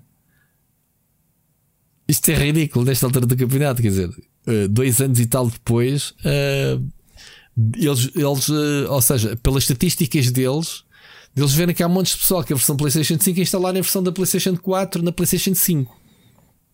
Ok? E então, ou seja, não estás a usufruir, obviamente, de tudo que o jogo te tem para dar, não é? É, e pronto, é, é, esquisito. Não sei se eles dizem aqui alguma coisa em especial mais, uh, mas é isto: é, é, tipo. Eles dizem assim no, num, num blog post: uh, Temos notado que há muitos jogadores de PlayStation 5 que estão a jogar a versão PlayStation 4 do Destiny 2 nas suas novas consolas. Portanto, para os ajudar, uh, eles até meteram um link para ajudar as pessoas a fazerem então o update, o upgrade do jogo. porque pronto, acho que isto devia ser tudo automático, mas é, é fixe ver, eh, ainda é preciso andar com steps uh, manuais para, para fazer a atualização do jogo. Bem-vindo ao mundo digital, Ricardo. Bom, tirando fora das recomendações, acho que vamos fazer aquelas nossas reviews que fazemos. Ricardo, God of War Ragnarok, acho que é o momento em que o pessoal uh, esperava deste podcast. Já jogaste muito? Como é que tu, antes, antes que de avançar, como é que o teu ponto de situação com o jogo? Eu já fiz a review, obviamente, para ti. Eu tenho, desleixaste assim eu, um bocadinho. Eu, caso eu tenho um. Parece... Desleixem porquê? Não precisaste correr para fazer a review, quer dizer, não, ainda não, bem, se afaste disso porque o IndieX, aliás, foram dois fatores sim, sim. que me é atrasaram. É que foi o meu filho doente em casa uma semana e foi. É e logo a seguir o IndieX. Portanto, eu não ia. Eu, eu não jogo nada sem ser para o IndieX há uma semana e tal, para aí. Ok. Um, tirando uma, uma, um, aqui uma coisa que vou falar hoje. O God of War é curioso quando nós falámos. eh, Eu já tinha começado há mais tempo do que tu. E tu andaste, e eu estava a dizer: olha, que já vou avançar, já vou ali com 11 horas. Sim, eu vou uma altura que disseste, "Ah, olha aí, e eu, hum, tenta-me. E depois tu, num fim de semana, passaste completamente à frente. E obviamente já o acabaste. Eu ainda não acabei. E quero muito acabar porque estou a adorar a experiência. Sim, Di- diz só uma coisa: foste buscar aquela quest secundária que eu te disse, man, não sabes o que é que perdeste, ao menos? Chegaste a ir? Ainda, não fui, foste? ainda não fui. Ah, ok. Pronto, a gente estamos a fazer esta review, malta, mas estamos com. Eh, Ricardo, cuidado com os spoilers. Ah, não, não, não. Não, não vou Eh, dizer ainda da estamos na, na fase de embargo, ok? O jogo ainda não. foi- Aliás, quando é que o jogo sai? Dia 8. Eu acho que sai no dia do- deste episódio. É, não é? É. é? dia 8 que sai o jogo. Sim, sim. Então, olha, malta, hoje, parabéns. eh, tem finalmente o God of War Ragnarok na loja. Podem ir buscá-lo. Pronto, seja como for, não vamos dar spoiler. Uh, Sir Becca, espero que não tenhas ido embora ainda. Deixa de estar aí. Um, epá, e quem jogou, uh, Ricardo, sim, eu já acabei o jogo e, e posso já dar o spoiler. São 40 horas de campanha. Qu- 40 horas, Ricardo, sem fazeres. Mas eu ando a fazer muito isso. Eu, não, mas eu ando a fazer. Não eu vou para um sítio, não, eu vou para um sítio e eu, eu depois quero perder tempo para resolver os puzzles para. para- Mas, oh, pronto, então deixa-me explicar-te. Uh, eu também fiz isso, mas uh, é tecnicamente imposs- impossível fazer. Por isso que tens Porquê? aquele sistema quase Metroidvania. Tens, tens. Além disso, há de reparar que tens na, na lista dos territórios, na lista, coisas a dizer ou não, uma coisa desconhecida, uma coisa qualquer assim. Isso são cenas que te vão aparecer só no endgame. Portanto, das duas, uma, ou vais fazendo o que podes e não avanças na história, e por, por lá está, a história é muito longa, são 40 horas. Está bem que eu, 40 horas, mas eu fiz muitas atividades paralelas. Eu não sei se for só, só, só fazer história, como- quanto tempo é que demora. Pá, também não te sei dizer. Se calhar eh, não são 40, serão 25 horas ou uma coisa assim. Pronto. Ok? Eu fiz muitas coisas paralelas, eh, mas cheguei à conclusão que não iria, eh, por muitas coisas que eu fizesse, a percentagem nunca avançava muito. Rui, 22 horas Ah, de média ok. fui ao How Long to Beat. Já há 22 horas, a história só. Só- sim, só o base entre 20 a 22 horas de conteúdo. Pronto, eu disse 25, não foi? Pronto, não, não errei muito. Ok. Ahm, e então, mas o que é certo, Ricardo, é que eu cheguei ao fim das 40 horas ah, com conteúdo a abrir-se, ok? A ser-te lançado na reta final do jogo, claramente para jogares depois de acabares o jogo, para continuares a jogar e, e a explorares. E estamos a falar de bosses secretos, uma cena mesmo à. à, como é que se chama o ring? Porra. o Elden Ring. Cenas em que passam ao lado. uh, quests secundárias. Outro dia o, o, o Razer vem-me perguntar assim: Olha, ouvi dizer ali que, que as quests secundárias estavam como ao Witcher 3 ao nível da, da campanha principal. É assim: não há nada que bata a história principal do jogo, ok? A campanha, a história do jogo é muito boa, muito boa mesmo. Ahm, mas as, as quests secundárias são aprofundadas. Aquela que eu te disse da ilha, eh, disse: Olha, tens que ir àquele sítio, é muito fixe, muito fixe. E tens outras, mas depois tens muitas eh, missões que é o equivalente às Valkyrias do primeiro jogo. é, vai derrotar bosses muito difíceis, ou, ou porque não tens as habilidades eh, suficientes para, para os matar ou simplesmente não tens o nível de experiência, logo não tens energia ou barra, ou, ou mesmo capacidade de fazer dano eh, a essas, a esses inimigos que sejam um combate fluido e justo para o teu lado. Até podes vencer, né? se fores uma pessoa como aquelas pessoas que vencem os bosses em cuecas né? no Elden Ring. se, se fores desses, és capaz de pronto, passar uma fight que é capaz de durar 5 minutos, estás ali se calhar uma hora. Ah, pronto. Não é aconselhável. Há claramente eh, conteúdo a empurrar-te para o endgame. Ahm, e isso é fixe, pá, eu gostei muito da estrutura do jogo, é muito intrincada. Não sei se reparaste, Ricardo, que já jogaste. Os cenários são muito intricados. Ali até uns puzzles que até para quem quer avançar rápido se tornam, poça, mesmo, são mesmo complexos estes puzzles. Tens que olhar bem, redor. Uh, mesmo aquelas arcas que já vi no primeiro jogo, que é três, uh, que ativar três cenas. As três runas, mas neste jogo tens mais formas de as ativares. É. Algumas delas até com a ajuda do companheiro, tens que combinar uh, ataques, percebes? Para criar explosões ou uma coisa qualquer. Epá, e é muito interessante. Muito interessante mesmo. Ricardo, coisas que a gente pode falar sem spoiler. Não vamos falar da história. Epá, Olha, uma coisa que eu gostei uh, muito foi o, o facto de hum. tu veres o Atreus mais velho, uh, jogável, como tu próprio dizes e revelas já no sim, review sim. Com, com razão. É muito interessante explorares ou teres esses side explorations com ele porque te leva a data perspectiva dele sem influência do pai, do Kratos. Completamente, muito inteligente uh, ele ter secções de jogo em que, ou, ou, seja, quando estão juntos, tu controlas o Kratos, ponto. Mas tens sessões em que controlas uh, o Atreus, ok?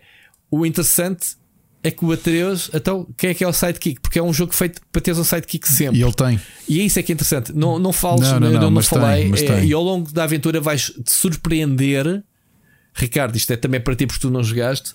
Não há uma personagem fixa. Há, não, também não escolhes nunca. Atenção. Sim, junta-se a ti. A, a, história coloca-te e é tão delicioso a quantidade de personagens que te metem ao lado. Pronto, desculpem, isto é um spoiler, mas é assim: é fixe é saber quem, não quantos, não interessa quantos. O jogo está preparado para essa mecânica dupla. Epá, personagens que tiveram no, no primeiro jogo, neste, levaram um boost brutal. E eu digo-te uma coisa, Ricardo: sabes quem foram as minhas personagens favoritas do jogo? E isto eu posso dizer. Quem? De longe, de longe, os, os dois anões. Uhum. Os dois anões ferreiros levaram uhum. uma uh, um boost de presença no jogo, em termos narrativos, em termos de, uh, de presença deles, que é uma coisa. E, a, e, os atores, os atores que fazem destas personagens. E, e, provavelmente são dos melhores capturas de faciais do jogo para mim. E tu há de ver isto mais para a frente. São espetaculares. Porquê? Também são os dois personagens que são, eh, quem o conhece, um deles é meio azul, portanto é, é uma personagem até muito menos normal, não é? Há ali muita caracterização. E sabes porquê? Uh, sei, sei porquê, não, não, vale a pena dizer a história. Não, é isso, e sabes, e sabes porquê? Porquê é que isso é assim? O quê? Tu, há, um, há diálogos muito interessantes sobre esse fato. O que é que ele tem Eu de sei. característica? E olha, outra coisa, sim, os sim, diálogos sim, são muito bem escritos à medida que as, as personagens eh, vão diabolando entre combates. Sim, sim. Nunca nada parece é, nunca nada parece aquele jogo clássico, mas, mas aí, por exemplo, já acho que uh, como tu sabes, eu não joguei os Uncharted sem ser o sem ser o spin-off, e foi a primeira vez uhum. que eu uhum. senti isso muito bem feito, que é não há momentos mortos. Ou seja, tu estás a deambular de um lado para o outro, mas há diálogos com consumo, com conteúdo que te até uhum. fazem avançar o teu conhecimento sobre os próprios personagens. Neste caso, até tens um fator extra que é o Mimir, que, que está sempre presente. Mais um grande abuso. Que já o primeiro jogo era importante, né? a partir do momento em que o descobres. O Mimir, neste, que é a cabeça, para quem não sabe, a cabeça pendurada no Kratos, está sempre presente também uh, com um papel brutal. Vais descobrir coisas sobre o passado dele. Uh, ou seja, o background das personagens, eles uh, deram um boost tão grande em termos narrativos. Uh, epá, uh, até me arrepia de pensar que está muito bem feito, muito bem feito mesmo. Todas as personagens, uh, por mais secundárias como principais, uh, o, o, os inimigos, pá, o vilão. Eu não sei, o vilão é saber de Ricardo, é, é, é já foi divulgado que é, quem é. Ou oh, não? Melhor não dizer. Agora não tenho a certeza. Não interessa. Pá, o ator que faz, uh, os atores são todos muito bons. Todos muito, muito bons. Eu já tinha dito isto quando vejo o Odin entrar no, na casa deles pela primeira vez e, e os traços da cara, eu assim, isto é o Richard Skiff do West Wing. Será? É muito bom. Olha, quando o Odin é ele, é muito quando bom. Quando ele começa a falar, eu, isto é o Richard Skiff. E fui confirmar. Mas não é só falar, é o body language sim, sim, da sim, personagem. Sim, sim. Pá, fuck. Todos. Epá, eu meti um trechozinho uh, muito. Lá está, eu não quero estar para não dar spoiler, mas há coisas no meu vídeo, eu review, Ricardo, que eu meti só para tu veres a linguagem corporal, que é quando o Kratos entra na casa dos anões pela primeira vez, em que ele diz: Olha, tens que limpar os pés e o caraças, e, e o gajo a andar de costas, como, como quem dá as boas-vindas, mas o Kratos quer se lixa, entra pela casa adentro. E o gajo. Não, não, não, vi, não te lembras dessa cena? Uhum. Uh, é, logo do início sim, sim, do jogo, sim, portanto. Uh, e eu meti esse trechozinho sem comentário só para o pessoal ver a qualidade.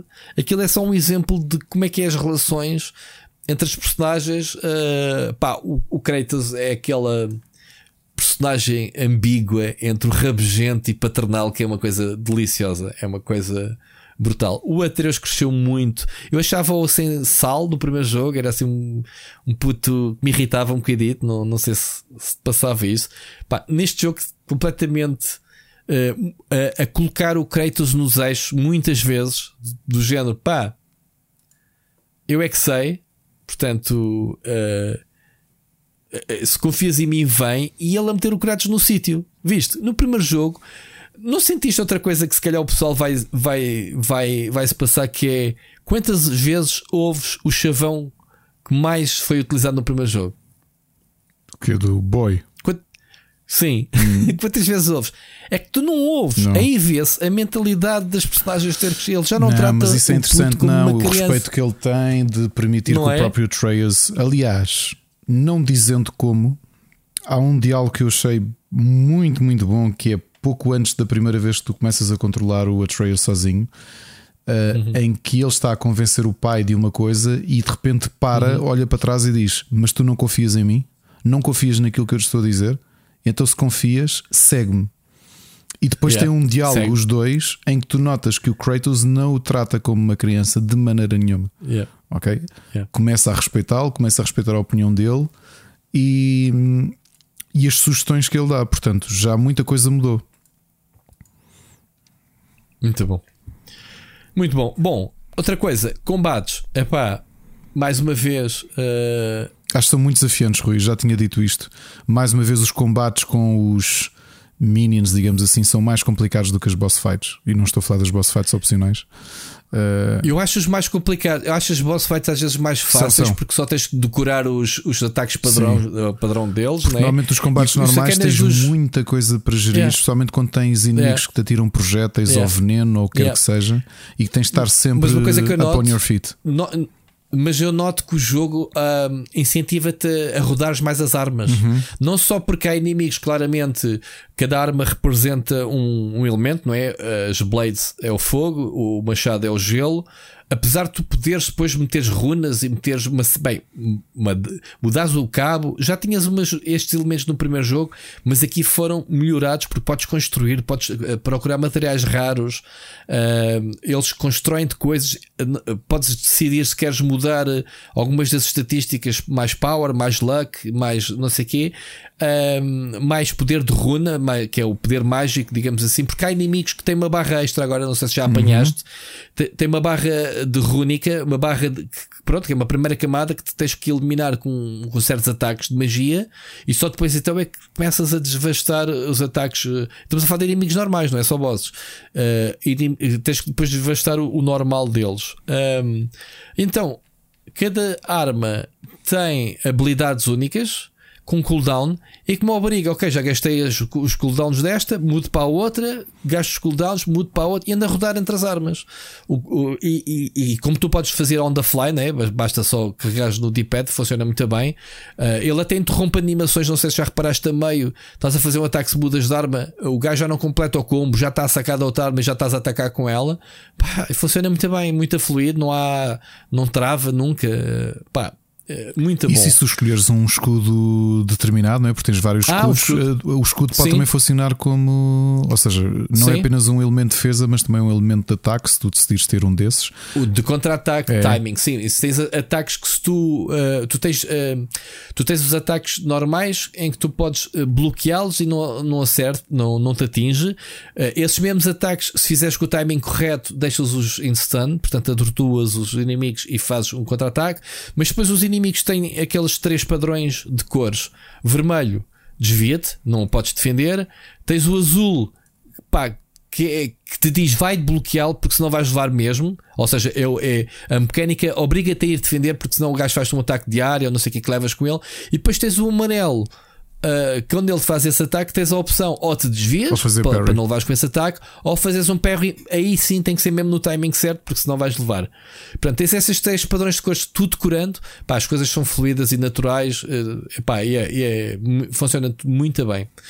Uh, e os inimigos é isso, são muito desafiantes, uh, obriga-te a estar constantemente a pedir ao teu companheiro para atacar, que agora também já tens ataques diferentes, tu podes mudar uh, as, o tipo de flechas, ou por exemplo, uh, epá, está muito mais complexo. As árvores de talentos de cada um uh, também podes. Uh, Sim, pode, pelo uso que dás das skills, vais desbloqueando.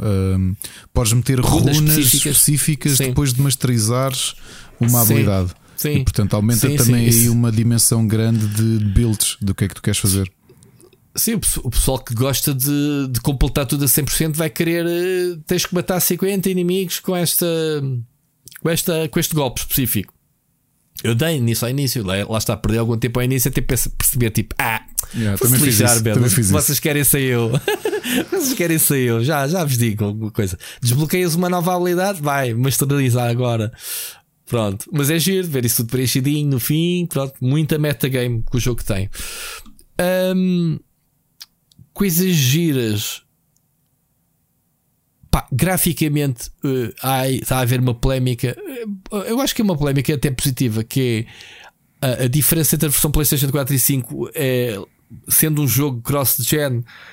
Há quem diga que é que, dando os parabéns à versão PlayStation 4 está bem otimizada e bonita em relação ao PlayStation 5. Agora, eu acho que esta versão PlayStation 5 é lindíssima. É. Os gráficos disto é qualquer coisa do outro mundo. Eu estava aqui a jogar e uh, uh, houve uma tarde que a Ana ficou a trabalhar em casa e eu estava, estava a jogar e a mostrar e, e, e estava a dizer: pá, o que é isto? O que é isto? O detalhe todo, todos os pequenos sim. pormenores sim, sim. de cada começar, cenário das expressões, o, o, motion capture, a linguagem corporal uh, dos personagens. Para começar, tens o, o, diretor artístico que se tornou de repente game director. Logo aí tens um perk que é, bem, os visuais disto é para, para partir. Houve, digo uma coisa. Tu estás até ao final do jogo uh, a abrir indexes de novas bestas. Os gajos fazem várias variações dos mesmos inimigos, mas está-te sempre a introduzir inimigos até ao fim do jogo. É uma coisa absurda. Pronto. Segundo ponto. Pá, as roupas. É isso que tu eu tens dizer. montes de armaduras que são e, e, puramente cosméticas, e que não te adicionam. E com os detalhes que tu pões oh, a olhar, é? tipo, o que é isto? Isto é. O pelo, a barba do Kratos não, não te apetece enfiar os dedos dentro daquela barba. Não, meu. mas aconteceu Porra, uma coisa que foi uma das armaduras dele. Quando eu, eh, quando eu acabei de a craftar, eh, fiquei só parado a olhar, a andar à volta para ver uhum. os pormenores todos de decorações e de yep. uh, peças que a armadura tinha sobrepostas umas às outras. E eu pensava, o que é isto? Meu? Isto é do nível de. Sem cada objeto individual, pendurado e não sei o quê. É, yeah. é, pá. Muito fixe. Uh, depois, cada, os nove, o jogo tem mesmo os nove realms, portanto, os nove reinos de. Como é que se diz? De Asgard? Não? Como é, como é que é? Nove reinos de quê? É só Nine Rhymes? É, é assim Porque Asgard é um deles. Todos é? os... Asgard é um deles. Ok, desculpa. Um, tens Midgard, Asgard, Jonathan, Jotunheim, tens tudo. Hell. Cada, de, cada um é um bioma diferente. Tens a, a as tundras do, da neve, tens o do fogo, uh, tens cenas mais paisagens, tens um deserto.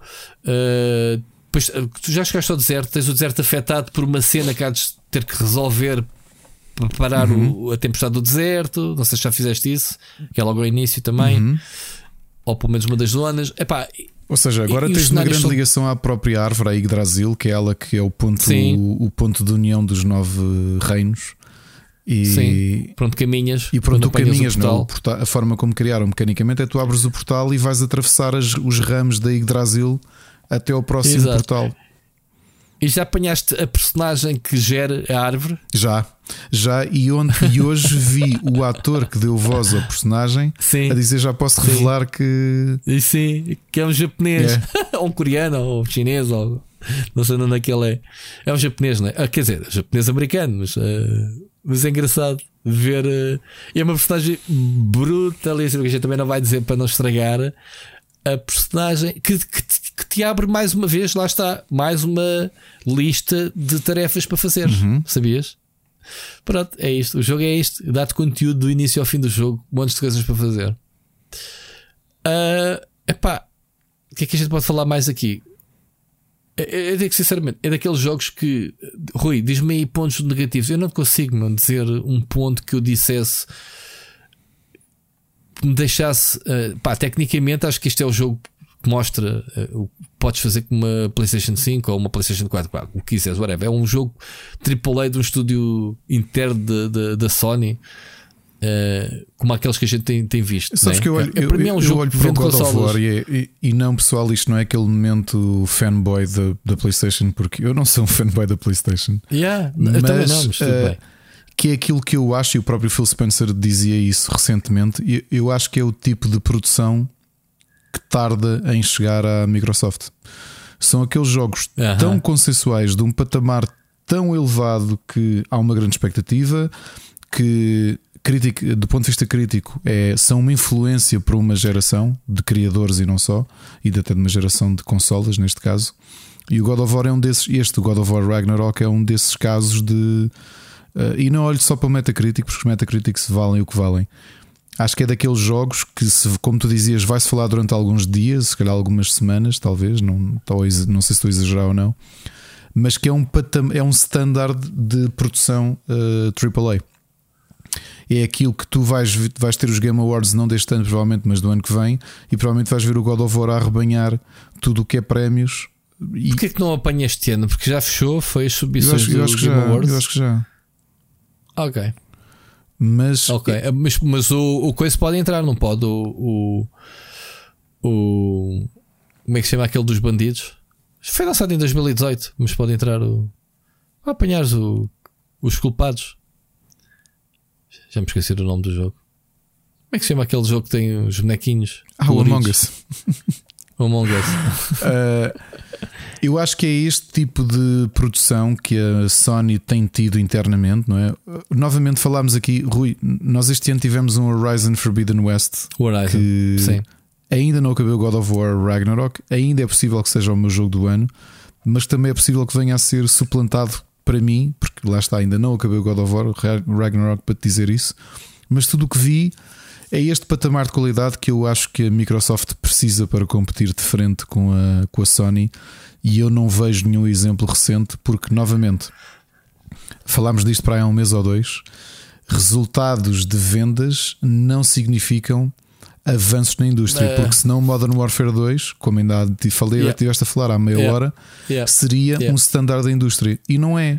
Podendo ser até um excelente oh. jogo, mas precisamos deste tipo de, de títulos que diz.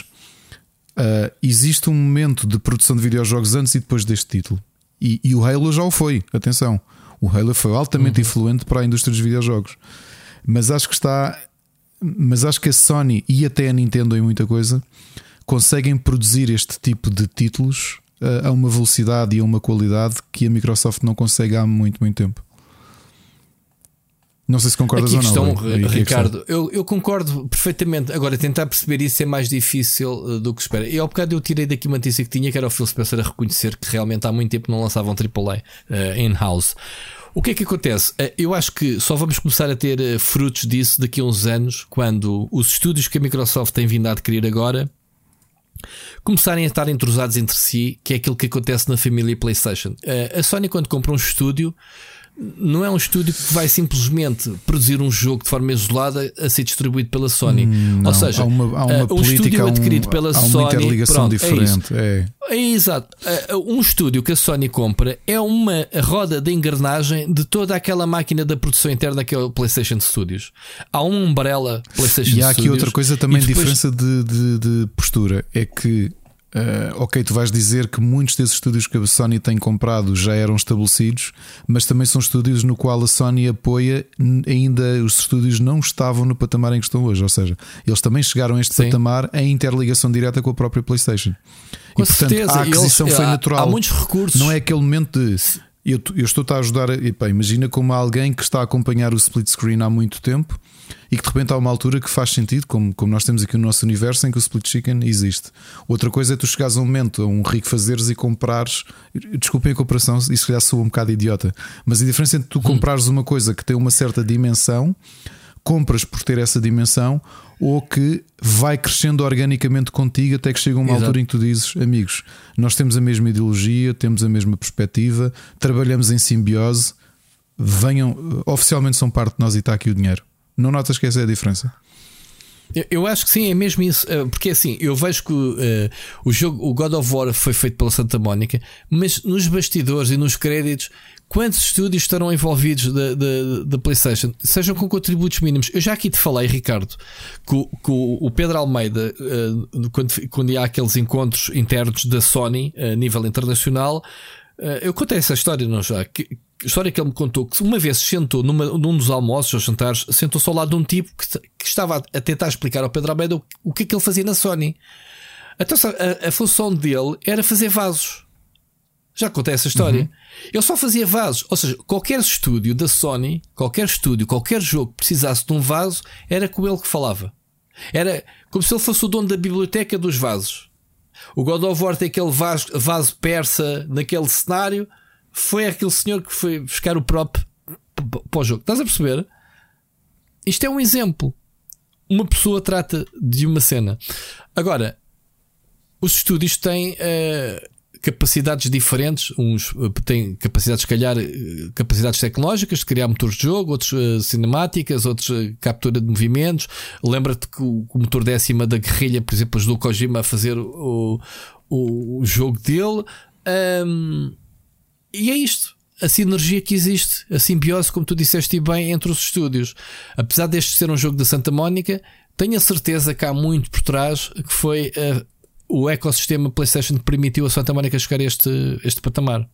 E assim vai acontecer daqui para a frente. Agora o Spider-Man 2 de Insomniac vai levar outra vez o, o patamar e so on. Certo? Por isso é que tivemos um Horizon com um salto entre a relação claro. entre o primeiro e o segundo jogo que foi abismal, não é? E, estamos a falar de jogos que saíram até na mesma geração, que saíram na PlayStation 4 também o, o Horizon. Nunca, mas sim, e, mas sobretudo é como é que essa ligação desse ecossistema de criadores com próprios criadores internos e, e, e membros da própria Sony fizeram uh, a guerrilha saltar da empresa que fazia o Killzone para a empresa que fez o Horizon.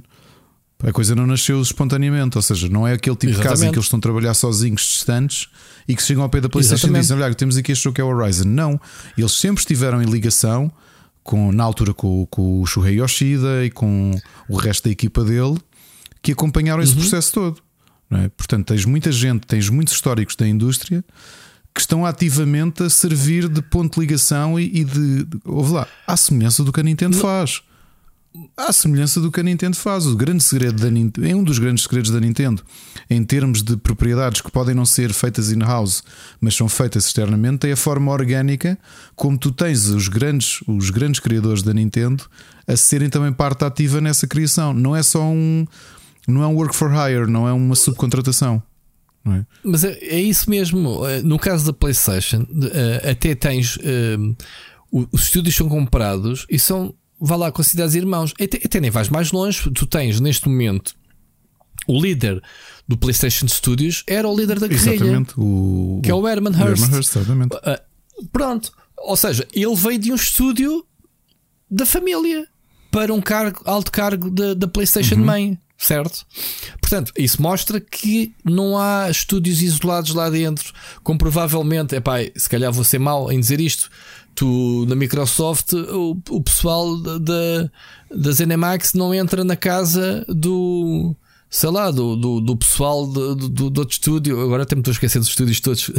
não entra na Activision, vamos supor, mesmo depois de terem sido comprados. Digo eu, não, ou pelo menos não sinto isso. Não sinto que haja.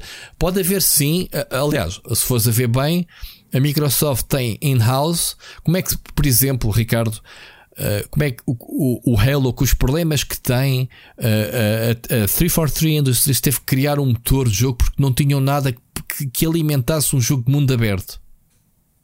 Como?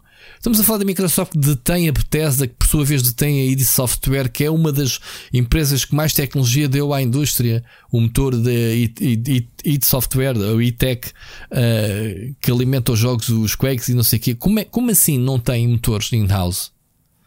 Estás a perceber? Não, fal, não falta aqui qualquer coisa, não falta aqui sinergia. Não, o 343 Industries é responsável por Hello, mas ninguém vem aqui cheirar. Não pode ser, quer dizer, não é? Quando tens uh, uh, o pessoal do, do, do Forza uh, que criou o Forza Horizon, que é um sandbox pleno, não, não teria condições de os ajudar? Percebes o que uhum, eu estou a dizer? Sim, sim a falta de, simbiose e sinergias nos estúdios da Microsoft. Pá, enquanto eles não, não, não, não mudarem esse switch de dizer, olha, somos todos iguais aqui, pertencemos todos à Microsoft, bora lá trocar as cenas, pronto.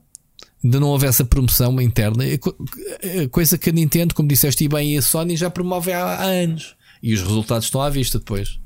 É que fiz mesmo, quer dizer, nós falamos, eu há pouco estava a dizer isso que de forma sutil, não, porque a Nintendo, obviamente, a ter um grande ano em termos de, de, de exclusivos e first parties, que, é, que são a sua grande força, mas também com algumas parcerias. Quando tu olhas para um Mario e Rabinos, que é, que é um grande jogo, mas tu sabes que, apesar de ser Ubisoft, que traz esse segredo que a Nintendo há tantos anos faz, que é, está a ser produzido, mas há muita mão, há muita colaboração. Oh, oh Ricardo, eu hoje fartei-me jogar ao Rabinos este fim de semana. Eu vi, eu, eu vi-te a fazer, fazer review. Eu vi-te a fazer pop-up do Rabinos.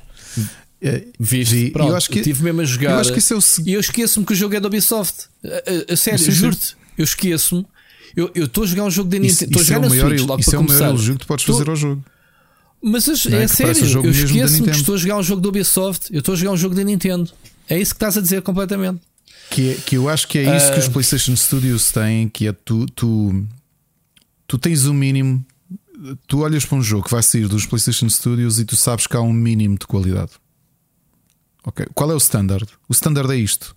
Porque internamente tu notas que a produção toda está tão interligada que quem é que te diz que para um God of War que tu não tens um, um que a malta da, da Naughty Dog eles não telefonam uns aos outros, pá, olha, dá-me aqui o teu, toma o teu input. Oh, ok isto começou tudo, esta cena da, das PlayStation, da família PlayStation, começou exatamente com um trio de estúdios que era a, a Naughty Dog, a Insomniac e a, a Punch. A Sucker Punch. Como é que é? A Sucker Punch. E eles todos tiveram um percurso muito idêntico. Exatamente por isso, eles trocaram os motores, trocaram a tecnologia entre si. Enquanto um estava a fazer o Ratchet Clank, outro estava a, fazer. Não, como é que é? Na primeira geração, um, um, o Sly, o Spear the Dragon não, não, e o Crash Bandicoot. Não, o Sly é só na segunda. Não é? Então, pera. Uh, na primeira depois, geração. Depois tens o Jack and, Jack and Dexter na segunda geração. Na segunda geração é que Ratchet Clank, Jack and Dexter e Sly Cooper. Portanto, aí é que eles se encontram todos a fazer trabalho Exatamente. similar. Exatamente. E a partir daí subiram. Depois, depois todos eles foram fazer coisas mais sérias. Ou seja, uns foram fazer o Resistance, a Insomniac Resistance. A Sucker Punch uh, Infamous. O Infamous e a. A Naughty Dog vai para o Uncharted inicialmente. Foi para o Uncharted, yeah. É mesmo. Muito engraçado, olhando para esses três. Uh, e atenção, eles na altura nem sequer pertenciam à Sonic. A Insomniac só há poucos anos é que foi comprada pela. Sim, pela, foi, pela a Insomniac foi há três anos só. Uh, Sim, porque eles depois é que, uh, acabaram por ir fazer jogos para a, a Microsoft. Naughty Dog foi mais cedo. Uhum. Naughty Dog foi mais cedo e a Sucker Punch também foi, no, foi há sim, 11 sim. anos para aí. Sim, sim. Sim. Mas a guerrilha acabou por se juntar a este, destes nomes grandes, acabou por se juntar aqui a.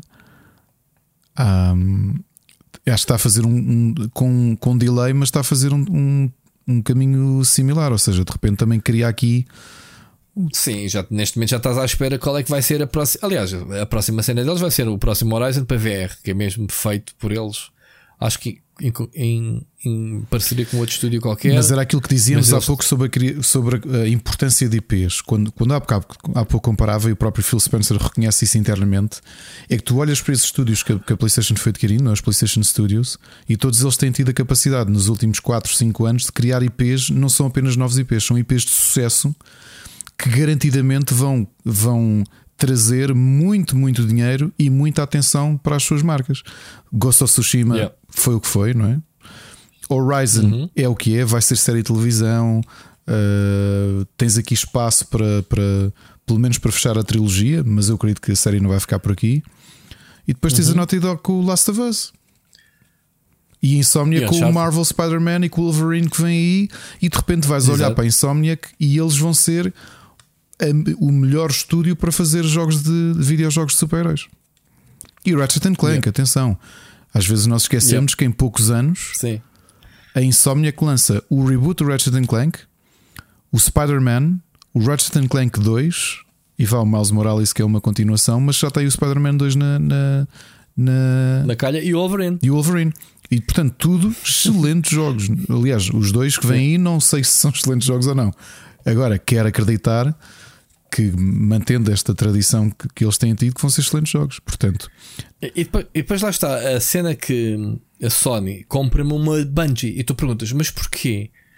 Ok, por causa do Destiny vão fazer. Não, é por causa do expertise deles em jogos Game as a Service. Uhum. Ou seja, eles vão fazer.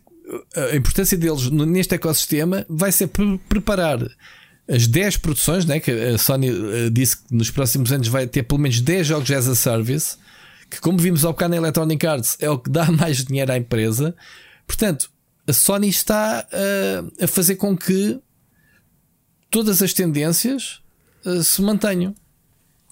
Né? A cena do Games as a Service, Sim. jogos AAA, etc. E, pá, e depois esquecer, não esquecer que existe até uma parte específica da Sony, o grupo, o estúdio XDev em Liverpool, que a missão deles é exatamente essa que é garantir uhum. o apoio máximo, a ligação, a, ligação a tudo o que externos. são third party projects. Sim. Sim. Eu, eu acho que a coisa está. Está lá o grande Pedro Souza que trabalhou comigo na Goody. Pois, pois tens. Tens sim, senhor que até foi receber o prémio do Returnal. Exatamente. Exatamente. Rui, Brutal. tu que já acabaste o God of War, acabaste o Horizon e estamos a um mês e duas semanas de acabar o ano, achas que te é confortável dizer que o God of War é o teu jogo do ano? Olha, só não vou dizer por uma razão muito simples, Ricardo. O Bayonetta 3 está a ser apontado por muitos como o GOTY Contender e eu ainda não o consegui jogar e vou jogá-lo e prometi a mim mesmo. Se me perguntares entre o Horizon e o God of War, é pá, God of War, esquece. Porque é um jogo. E o Horizon continua muito a usar, não próprio. continua? Epá, sim, vai perder outra vez por causa. Pronto. Uh, o Horizon é um, é um jogo que bebe mais na fórmula clássica dos sandbox e pá, parece que não. É, eu quando estava a jogar o Gotham Knights também parece que estava a jogar um bocadinho Horizon, ou seja, aquela estrutura de open world isso já não bate.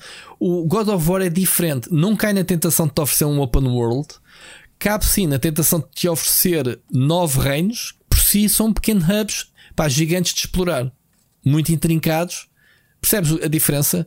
E acaba por ser um jogo muito mais linear em termos de história. O jogo conduz-te, puxa-te pela mão quando tem que puxar, dá-te. Pá, às tantas, as personagens dizem assim: Olha, temos que fazer aquela cena então para continuar a história. Mas olha que ainda temos tempo porque eles ainda estão a preparar lá as cenas, não queres ir fazer isto ou aquilo. Ou seja, o jogo diz-te: Man, não vai já correr a acabar a história, vai fazer as atividades. Estás a sim, ver sim. o que quer dizer? Isto do início ao fim. O jogo sabe quando é de levar-te pela mão. Porquê? Porque é nos segmentos de história que vais desbloquear uma habilidade que precisas para ir para outras áreas, uma arma que precisas para ir para outras áreas. E depois de te dar essa arma, essa habilidade, entrega-te o sandbox para tu ires reinar com a cena nova que desbloqueaste. De uma forma que tu não das conta. Estás a ver, Ricardo? Tu não das conta, porque tu não és obrigado a, a ir fazer a história ou seja, a história nunca te cria dificuldades em avançar. Eu achei que a história, os capítulos da história eram os, ou os encontros mais fáceis, mais acessíveis. Não digo fáceis, mais acessíveis, mais desafiantes, mas QB. Não te bloqueia nunca o progresso. Agora, se quiseres ir fazer atividades secundárias, é um tal desafio.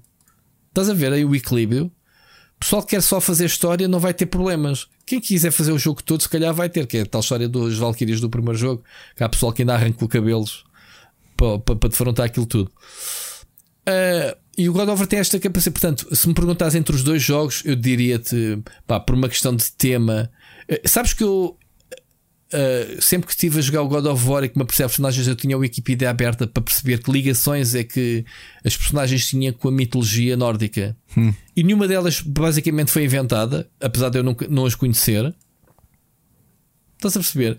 tu ainda não acabaste o jogo, Ricardo. Tu vais ver montes de personagens que tu não conhecias, pelos trailers que não te mostro, que eu também não te vou dizer, e que tu pensas, aí é tão fixe, man, esta personagem nem sequer conhecia, mas faz sentido que esteja aqui.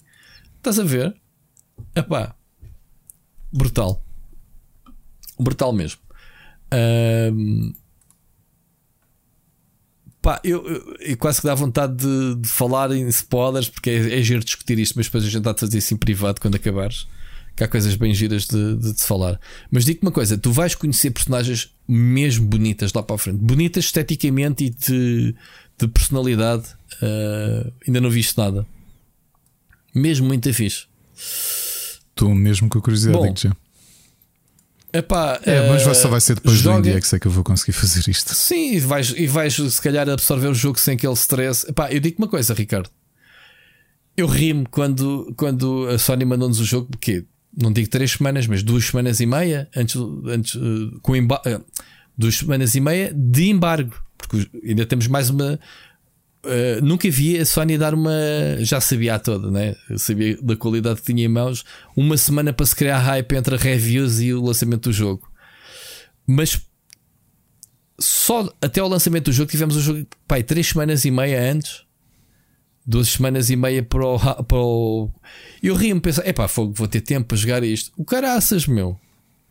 O caraças. O jogo, é, o tempo, pá, eu não sou profissional, né? Obviamente tenho o meu trabalho, mas conseguir acabar o jogo para ter a review do embargo, digo uma coisa, ainda suei um bocadinho. Eu, mais, eu assim, isto não tem fim. Isto que tem fim, isto que nunca vai. Olha para esta percentagem, meu. Se eu tiver aqui coisas para fazer da missão principal, isto nunca mais acaba. Estás a ver a sensação que era isto? Nunca mais. E é, o jogo tem bem conteúdo. Estou curioso para saber os 100% do jogo quanto tempo é que vai demorar. Mas eu arriscaria entre 60 e 80 horas. Ok pá, para fazeres 100% em cada sítio, não é, não é fazeres os achievements, os troféus, se calhar ainda é mais. De falar mesmo 100%, que é os desafios que te criam uh, no endgame. Portanto, acho que sim, o jogo é muito grande. É o, é o, uh, o Bank for the Buck, este, sem dúvida. Como, aliás, o Horizon também já era na altura, mas acho que este ainda é mais, longe, mais, mais, mais maior longevidade. Porque o Horizon, queres quer não, todas as atividades que é apanha 10 cenas destas aqui, ou faz isto, tinha missões secundárias muito boas. Atenção, não é por aí, porque é assim: o, o God of War tem uh, uma boa mistura entre pá, uma das atividades. Não, uh, não sei se o primeiro jogo tinha algo parecido. Uma das atividades deste jogo é matar os corvos yeah. do, do Odin. E depois tem, yeah, exatamente. Pá, isso é o equivalente a, uma cena banal, que é mesmo assim é desafiante, porque eu chego e tens que olhar sempre se eles estão a voar, se eles estão poisados. Eu dei com eles, eu dei com corvos, atenção, não, ainda não existem sequer guias, portanto, todos os eu fiz país pelo menos metade, mas é daqueles que eu tropeço, eu não fui à procura. Diz-te diz sim, naquela região tens um. Ok, ok, capta ti, andas de olhos abertos, porque eu já apanhei gajos dentro de buracos de cenários que não colherias para aquilo. E vês, olha porque eles também são assim meio neons, são assim azuis, eh, fluorescentes, vêm-se. Ah, não, mentira, desculpa, verdes fluorescentes, vêm-se bem. Mas há uns que estão a voar, há uns que vês que estão pousados numa árvore no meio de um rio e tu pensas, eu não consigo chegar ao gajo, como é que eu vou? Não tenho ângulo de nenhum lado, como é que eu vou lá chegar? Não sei. Pronto. Há lá, há lá um puzzle que me lixou, Ricardo.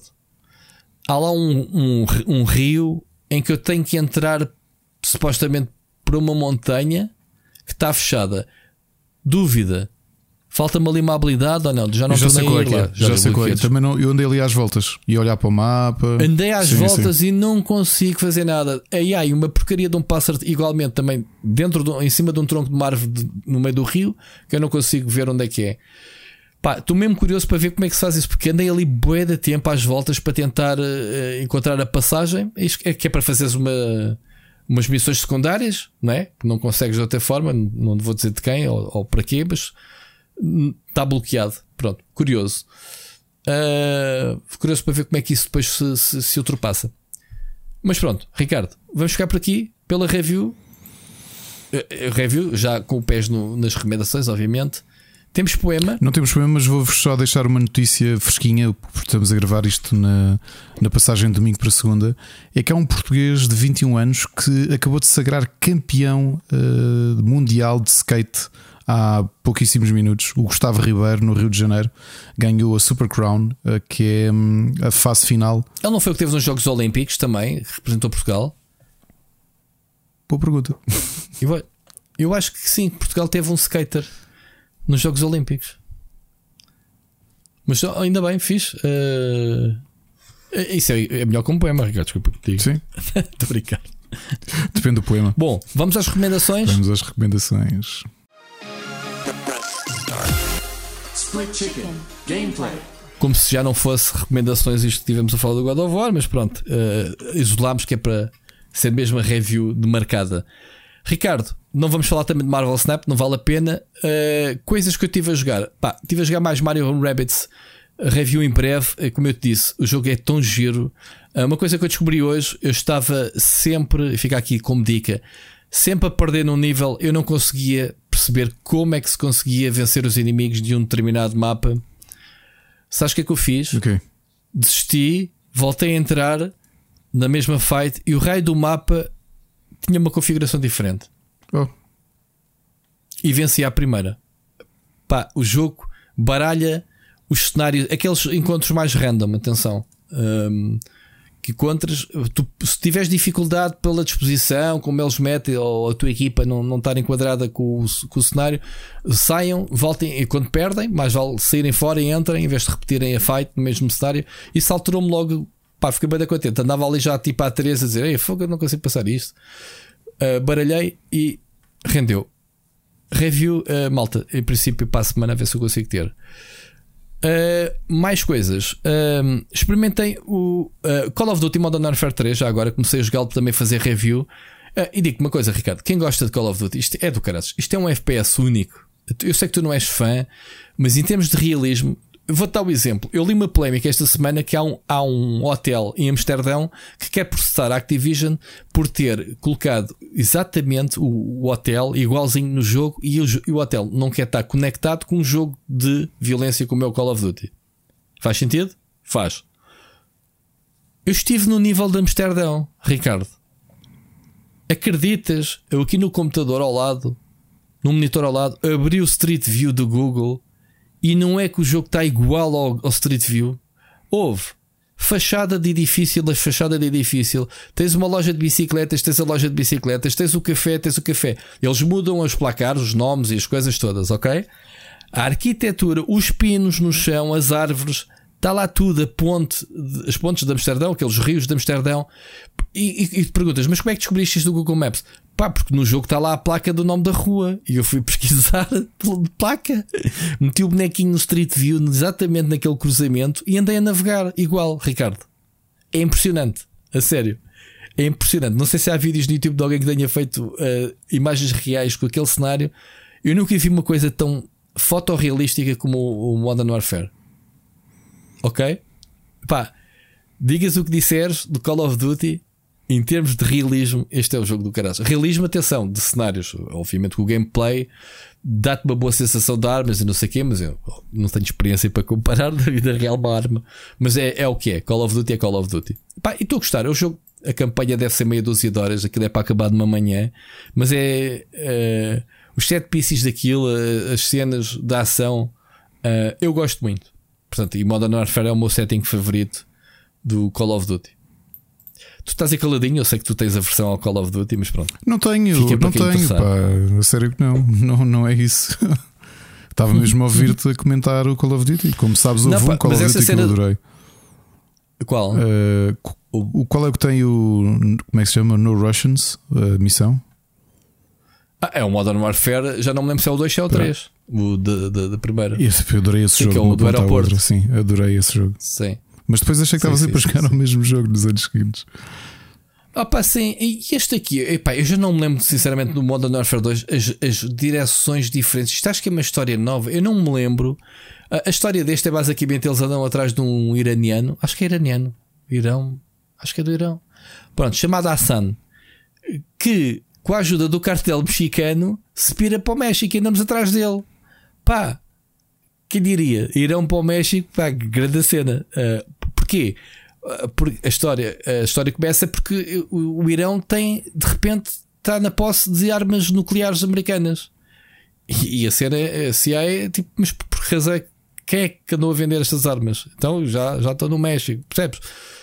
Aquilo é tipo histórias do Arco da Velha. Eu não me lembro como é que era se há ligações, porque eles uh, houve uh, este é, o destaque é o Ghost, que é uma das personagens mais conhecidas de Modern Warfare, mais o, o Captain Price, uh, o Soup, que andamos também com ele, mas é muito focado no, no Ghost. Ghost nunca tira a máscara, como tu sabes, de uma caveira. nunca vemos a cara dele. Não sei se vamos ver ou não no jogo, mas menos até agora. Eu gosto bastante desta, desta série, mas realmente, é como tu dizes, eu não me recordo já. O Modern Warfare 2 saiu aqui em 2011, uma coisa qualquer. Lembro-me lá eu há 10 anos a história do jogo, mas não me lembro. Lembro de momentos-chave, algumas missões uh, que ficam na memória, mas o jogo em si não. Mas pronto, primeiras impressões, joguei, já deve ir para a meio do jogo. Joguei só para aí duas ou três horas, joguei estupidamente pequeno, com certeza. Uh, portanto, uh, review também em breve. Eh, coisas mais desconhecidas. Pá, eu não joguei mesmo aqui a nota que eu queria mesmo jogar antes, uh, Ricardo. Se gravássemos na segunda-feira normal, teria jogado neste domingo o Ghost Song. Foi um jogo que saiu no Game, no game Pass. Uh, é, é, o último que saiu no Game Pass.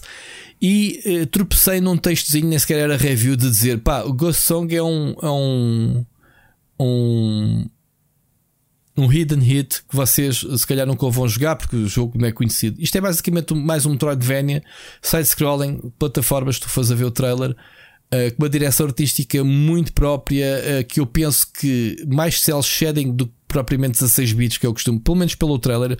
Eu não consegui correr o jogo e tenho muita pena. Fica só aqui a nota para a semana, malta, damos mais uma opinião também para os nossos amigos do, do, do Split Chicken Indies terem para, para recomendar. Mas portanto, Ghost Song está no Game Pass, não joguei, fica só aqui a dica que me parece muito bom aspecto e o jogo está a ser elogiado.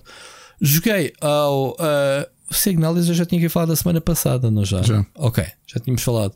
Uh, instalei, uh, me enviaram Deco Pay, não sei se tu recebeste o da Shant, Ricardo. Uh, pá, é também um jogo indie, mas uh, um jogo, um double A, vá feito por eh, pá, alguns, alguns pessoal, pessoal uh, muito experiente da, da indústria decidiram fazer um jogo de terror na terceira pessoa numa ilha uh, com uh, cultos satânicos ou uma coisa qualquer assim. Ok? Vendem-te aquilo como sendo uma ilha paradisíaca, uma ilha de retiro espiritual. Ok? E a tua personagem vai para lá e supostamente os líderes espirituais são, mas é uns fanáticos qualquer religiosos, ok? Isto porquê? Porque, pá, mal entras no jogo, eu gravei vídeo, é publicar em breve. Um, o tutorial do jogo é feito num flash forward, ok? Dão-te logo ela no meio de um ritual e os gajos atrás de ti. tu fugir, tu pensas, uau, o que é que se passa aqui? Então depois começa então a história uh, dela chegar à ilha e não sei o quê, que vais conhecer e andas a explorar, tem um sistema de crafting e depois explora três medos: o físico, o psicológico, físico, psicológico e outro, e o espiritual, uma coisa qualquer assim, que tu transformas a energia espiritual para baixar a energia do medo. Estás a ver quando estás uhum. no escuro, uh, a energia do medo sobe. Eles jogam ali com três fatores. Agora, Pá, achei o jogo mal otimizado, é um jogo de double leg, nota-se que é uma equipa muito pequena, eh, mais ambicioso que se calhar. A ideia da história parece bem. O jogo é baseado em histórias dos anos 70 de terror, portanto, os, os, os, os Halloweens e os Friday the Third, mais aqueles filmes todos de, de schools satânicos e não sei o quê. Pronto, como eu não sou assim muito fã, não, não tenho assim grandes referências uh, para te dar. Mas pronto, The Chant saiu agora Saiu há dias, ok? Saiu esta semana de, da semana passada.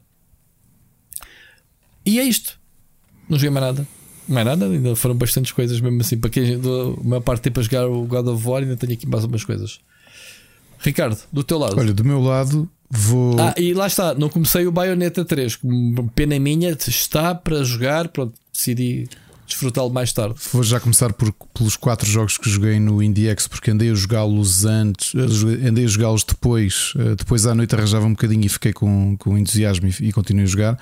O primeiro, e acho que vai ser um grande sucesso no futuro, o Liberté, que é um action RPG roguelike. Portanto, imagina o.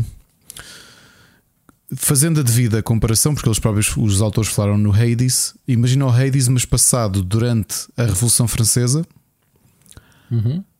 com Lovecraft à mistura. Portanto, uma realidade alternativa em que a, Revolução Francesa está a acontecer, mas tens eh, os monstros cthulhianos e afins a, a atacarem.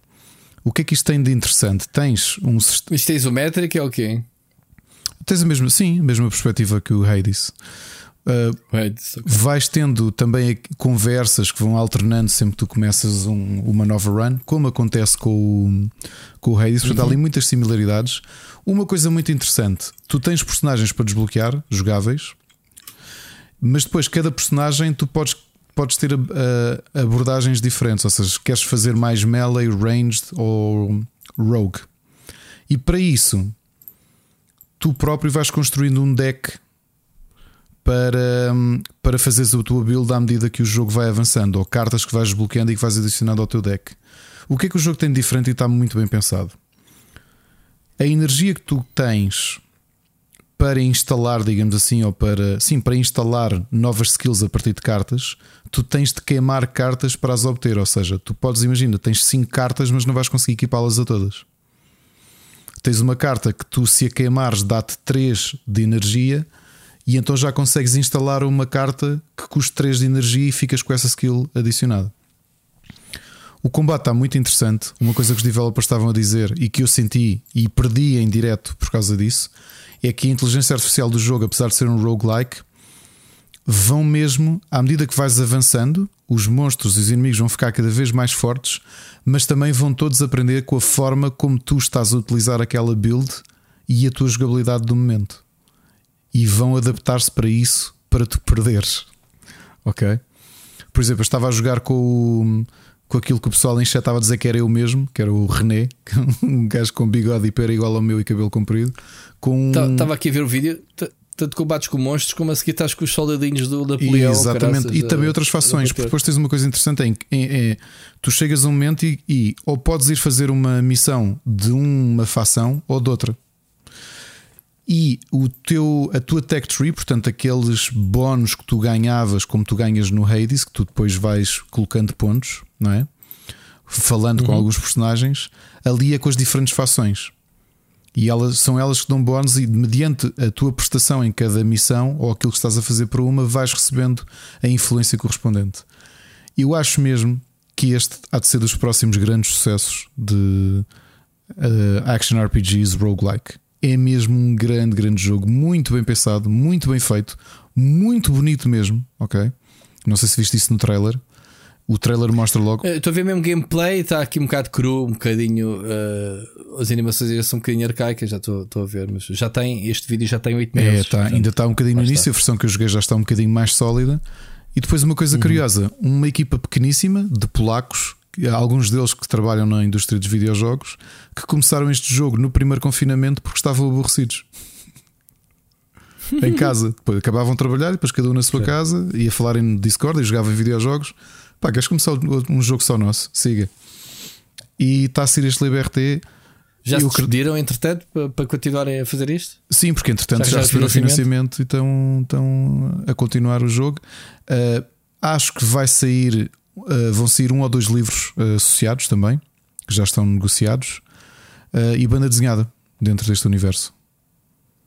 O que é uma coisa curiosa, eu nunca me tinha lembrado, porque não- eu até lhes disse isso. Normalmente tens o, ligas sempre o universo do Lovecraft um, no passado, quanto muito vais até a era vitoriana em Londres.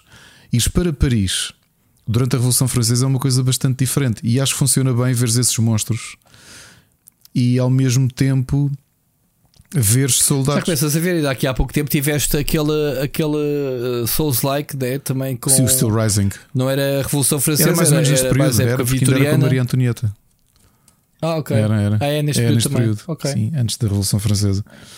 Uh, e aqui, olha, gostei muito, gostei muito, portanto, para quem gosta deste tipo de jogos, com a adição do deck builder, e acho que está muito bem pensada a parte deck building, porque a parte deck builder é aquilo que depois vai mudar a tua build do ponto de vista de skills de ação para um action RPG. Muito bem feito.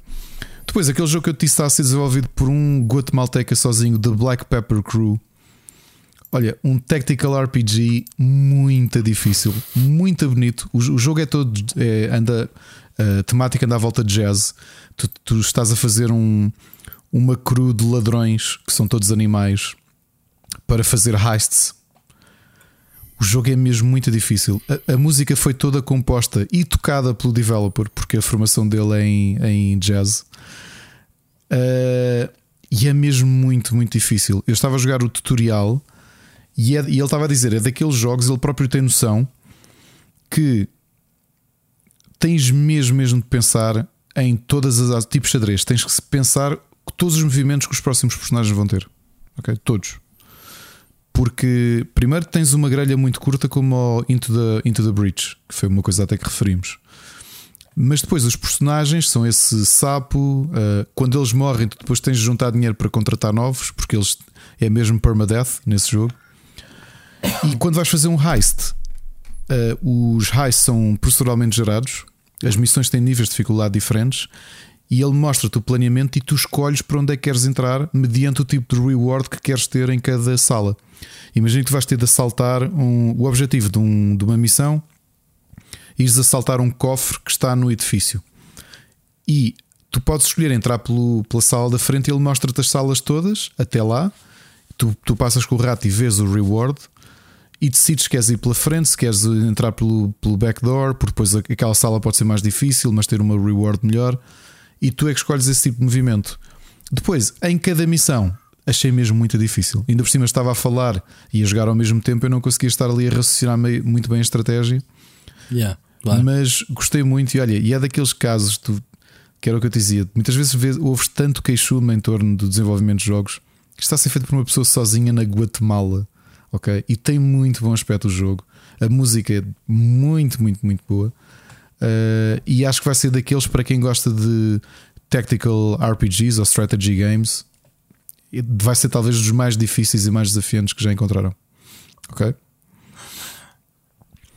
Depois, um jogo que eu até achei curioso porque saiu três semanas depois do Stray. E digamos que é o Stray, mas passado em Paris e que tu és um rato, que é o The Spirit and the Mouse que está a ser um grande sucesso, especialmente na Switch. Está a correr mesmo muito bem. É um jogo mais relaxing. Uh, é um já foi lançado. Já foi então. lançado. Foi lançado em. Ah, ainda há bocado tropecei nisto no Twitter, acreditas? Diz, diz. Tropecei há bocado no Twitter na... alguém a colocar a colocar este jogo. É pá, porque o jogo é mesmo muito, muito giro. Feito por um casal, sozinhos, ok? Uh, o jogo está muito interessante. Também aborrecidos durante a pandemia, o confinamento. Ela, eles explicaram, ela eu acho que trabalhava no Ubisoft uh, e ele era freelancer, trabalhava part-time para uma empresa de jogos e, e, durante a pandemia começaram a fazer os jogos juntos, porque estavam fechados em casa e migraram Mas sabes para o Canadá. Há, há, outras coisas que podem fazer sem ser videojogos, um casal. e tratar, tratar de hamsters no caso deles. Exatamente. Uh, e então o que é que é o Spirit ah, of the Mouse? Tu controlas um rato em, em Paris e é um jogo muito relaxante. E o que tu andas a fazer é tentar resolver problemas a humanos sem eles saberem que tu estás a ajudá-los, porque és, és mesmo És bem intencionado. Eles queriam fazer um jogo que não tivesse violência nenhuma, que fosse mais uhum. o desafio de puzzles. Logo no início, tu sobes um para-raios, levas um choque e ficas com poderes elétricos. E então é que são com esses poderes elétricos é que tu vais resolver os puzzles todos da cidade. Com uma, uma curiosidade é que tu não consegues saltar, portanto tens mesmo de pensar todos os sítios. Imagina, vês um colecionável em cima de uma viga agora como é que eu chego ali? E vais ter mesmo de conseguir encontrar, usar os poderes dele. Uh, o rato consegue teleportar-se a partir das linhas elétricas, consegue dar choques a objetos. É um jogo muito, muito bonito. Eu sei que está a correr muito bem, é muito relaxante, é muito desafiante também. Uh, se tu quiseres, podes jogar aquilo de uma forma mais relaxing e fazes só a história, ou então tentas colecionar tudo e aí sim tens um desafio uh, bastante grande para resolver puzzles. Depois, Rui, um, um, dos rhythm games mais originais que eu já joguei, e, e digo-te, mas já está a ouvir isto, e nós comentámos um com o outro, ele até foi o primeiro. Quando recebemos este jogo para submissão no IndieX, o Machado ligou-me logo a dizer: pá, o que é isto? Um, isto está mesmo bem pensado. É um jogo chamado Concerto on White, é um jogo chinês, feito por um developer chinês que tem formação musical. Já agora, eu já disse a história de no final do stream do Spirit and the Mouse como o protagonista foi baseado num dos hamsters dos, dos do, do, daquele casal. Eles trouxeram o hamster para comer em direto na, na câmara. Já disse, não já? Sim, disseste. Sim, sim. Pronto. Concerto Wet começou o piano do autor a, a, tocar eh, Kirby, mas depois tivemos muito a falar sobre música. E há uma coisa curiosa como Rhythm Game que o Concerto on White tem. É que o que ele tentou fazer mecanicamente, e eu digo-te que funcionou muito bem. Normalmente tu tens jogos de música que têm uma visão mais arcade da coisa. Ou seja, tu não estás realmente a tocar música. Um Guitar Hero não te está a simular tocar guitarra. Tu estás a, a transformar e a traduzir aquilo que é tocar uma guitarra com uma versão arcade. O Concerto on White, ele tentou criar mesmo um sistema que mimetizasse o que é tocar música, o que é que é o, a experiência musical. Por isso retirou uma série de ferramentas que os jogos de música normalmente têm, como por exemplo aqueles choques no ecrã quando tu perdes uma nota, uh, porque normalmente os jogos focam-se mais no score e ele aqui quer se focar mais na música. E então tu notas musicalmente, tu percebes musicalmente as tuas falhas, que é o que ele diz, exatamente como um músico. Quando tu falhas, tu continuas a tocar. Ok? E como é que funciona mecanicamente? Tu tens as notas e o que tens de fazer é, é, um, é ajustar o pitch. Portanto, tens como se fosse. Como, ele diz que fez isto a partir do violino. Tu estás a passar as cordas e tu controlas as cordas. Eu estive a jogar com o rato com o próprio movimento do, do rato, ou seja, para cima ou para baixo, e depois tens de acertar a nota no uhum. sítio certo. Muito bem pensado como, como jogo de música, muito desafiante. Uh, eu pensava que ia falhar redondamente, porque estar concentrado a conversar com alguém e a jogar um jogo de, de, de música não é fácil, mas depois fiquei contente por ter feito um brilharete numa música que ele fez, uma música de rock, em que jogas com um personagem que é baterista e eu tive aqui a tocar e tive um S no final. E ele te disse: pá, mas espera lá, tu treinaste isto? Eu disse: não, não treinei. E ele, pá, então olha, estás de parabéns. Porque normalmente vi muita gente a falhar redondamente nisto e, e safaste. E olha, acho que é um grande jogo que, que aí está. Isto foi os dos que eu joguei. Vamos ter tempo ainda para falar de outros jogos do IndieX que eu não joguei. Quer dizer, que joguei apenas na análise, mas que o resto da nossa equipa esteve, esteve a fazer stream. Para acabar, Rui, tenho andado a jogar Bayonetta 3. Tu há pouco estavas a dizer que era um jogo Gothic Contender. Segundo dizem, lá está. Eu estou aqui com. Eu não sei como é que tenho de dizer isto. Eu estou a gostar do jogo, mas há qualquer coisa, talvez seja o momento que eu estou a passar, ou o ânimo que eu tenho, ou o meu estado de espírito. Eu não consigo relacionar com este over the top uh, completamente absurdo da, da Platinum. Hum. Um, Acho que esse é o jogo que responde ao Devil May Cry, né? Porque a cena mesmo. Não tens o Nero nem o Dante, tens a baioneta. Ou seja, tudo. A coisa está bem. Eu gostei muito dos dois primeiros, eu ok? Também, eh, Dentro desse espírito. Eu também gostei dos baionetas anteriores. Uh, e este, obviamente, que está bem feito, mas há qualquer coisa. Parece aqueles, aqueles momentos de não és tu, sou eu.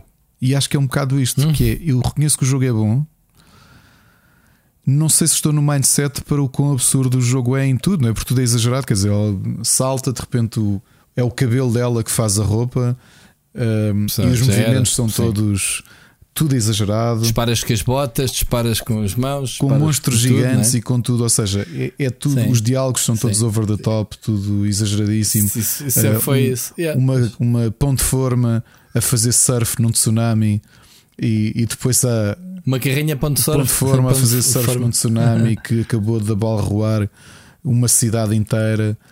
E eu estou a jogar aquilo e depois a parte de combate que eu acho que é interessante. Eu estou naquela se não sei se o jogo é para mim. Ou, ou, para quem eu sou agora, ou quem eu, como eu estou agora, ou quer que seja. Vai, vais usar esse, esse clichê do isto, isto não é para mim. Eu não, é muito bom. Olha, o futebol manager é, é muito bom, mas não é para eu não, mim. Eu não vou dizer que não. Que é o que eu costumo eu não dizer. vou dizer que é o clichê do não é para mim. Um... Mas ouve lá, tu não podes. Ouve lá uma coisa, tu tens que meter uma coisa na cabeça, Ricardo. Lá porque o jogo uh, há muita gente a dizer que é GOT e que levou notas máximas, isto, isto antes de, do God of War e tudo, não quer dizer que tu gostes, não é? Não, não quer dizer que seja um jogo dentro deste género que, Se me disseres assim, pá, não, não, não me diz nada de Devil May Cry, andar ali a esmagar botões e fazer combos, não me diz nada. Pá, os jogos são muito bons, mas para aquele género. Devil May Cry são jogos únicos, deu, deu origem a um, um, tipo de jogos como este, Bayonetta, muito, lá está, tudo over the top, tudo bem exagerado, tudo, tudo a, a bombar para o combo, a ver quantos, quantos combos e qual é a tua prestação. E claro, depois mete-lhe a história absurda por cima, que são sempre absurdas. Tenho a certeza que este terceiro não há de ser diferente. Da mesma forma que o Devil May Cry também é todo absurdo.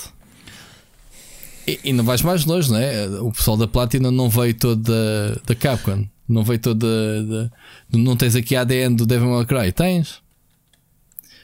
Pessoal da Clover Studios, não é? Sim. Portanto, há, há uma grande ligação entre o Bayonetta e o Devil May Cry. Né? Temos de gênese. Mas enquanto eu consigo olhar para um. Enquanto achava que o Beautiful Joe e o Okami e mesmo o God Hand tinham, tinham qualquer coisa, e da Platinum, por exemplo, eu, eu gostei dos baionetas, não adorei o Astral Chain como, como Astral, Astral, Astral Chain. Né? Gostei, sim. Sim. Não adorei, como acho que falámos nisso aqui. Astral, não adorei. Astral Chain. Uh, achei que, que teve ali muita coisa perdida porque há, há uma coisa que eu sinto, e no Bayonetta estava a reparar nisso, e não sei se é uma questão de direção de arte. Eu olho para os personagens e, e nota-se que eles são da Platinum porque eles são. Ah, ou seja, não estão entre um patamar de um jogo indie em que tens uma, uma direção de arte mais própria eh, que, que talvez substitua a necessidade de haver um hiperrealismo e também não está num patamar de um, de um Horizon ou de um, de um God of War.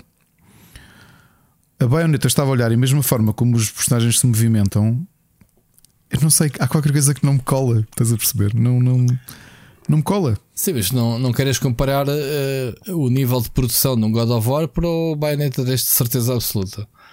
Uh, e também não é jogos que se comparem mas não, entre não é si, isso, eu não acho é? que mesmo a direção de arte dos, de, de, novamente, é, para o meu gosto, olho para os personagens e acho os, os monstros, acho pá, eu estava babado a olhar para o design dos, dos monstros e das criaturas, estava mesmo, mesmo babado, porque acho que é do nível, nível de criatividade.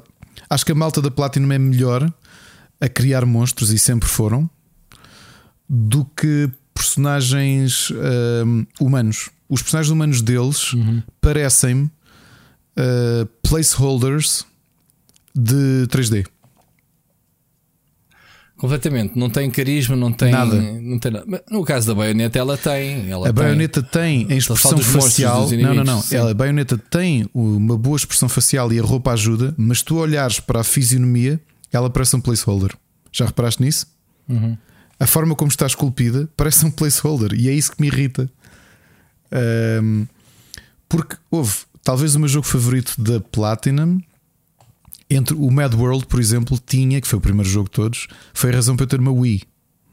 O Mad World tinha imenso carisma nesse exagero todo. Eu acho Oh, que mas o Mad World é um jogo único, a preto e branco, um traço cel shading muito próprio. uh, Uh, sim, mas depois também tivemos um Wonderful One on One que eu adorei, que teve aquela linha de trazer do Beautiful Joe dos bonequinhos mais, mais pequenotes. Sim. Um, Depois tens aquele jogo que eles fizeram só para um tipo jogar. Aquele último. qual? Ah, o Babylon Fall. o Babylon Fall, pois foi. Pois foi. Uh, Como é que se chama? Babylon's Fall. dos nomes do jogo. Ah, Babylon Sol, sim. mas depois, olha, depois de Bayonetta 3 e é, eu acho divertido, mas não sei, não me está a dizer nada. uh, E eu não sei. Será que é por causa de ser o 3 para ti? Não acrescenta nada em relação aos outros? Não sei. Não, ou eu próprio não devo estar para aí virado para este para o nível de absurdo que isto Pá, tem. eu não te consigo ajudar porque eu, eu joguei zero. Eu instalei o jogo Porque e não lembras, o por corri. exemplo, Lá está. Porque Quando eu joguei Astral Chain, eu na altura disse que achei que eh, foi muito mal explorado mecanicamente o, o combate com as com aqueles avatares.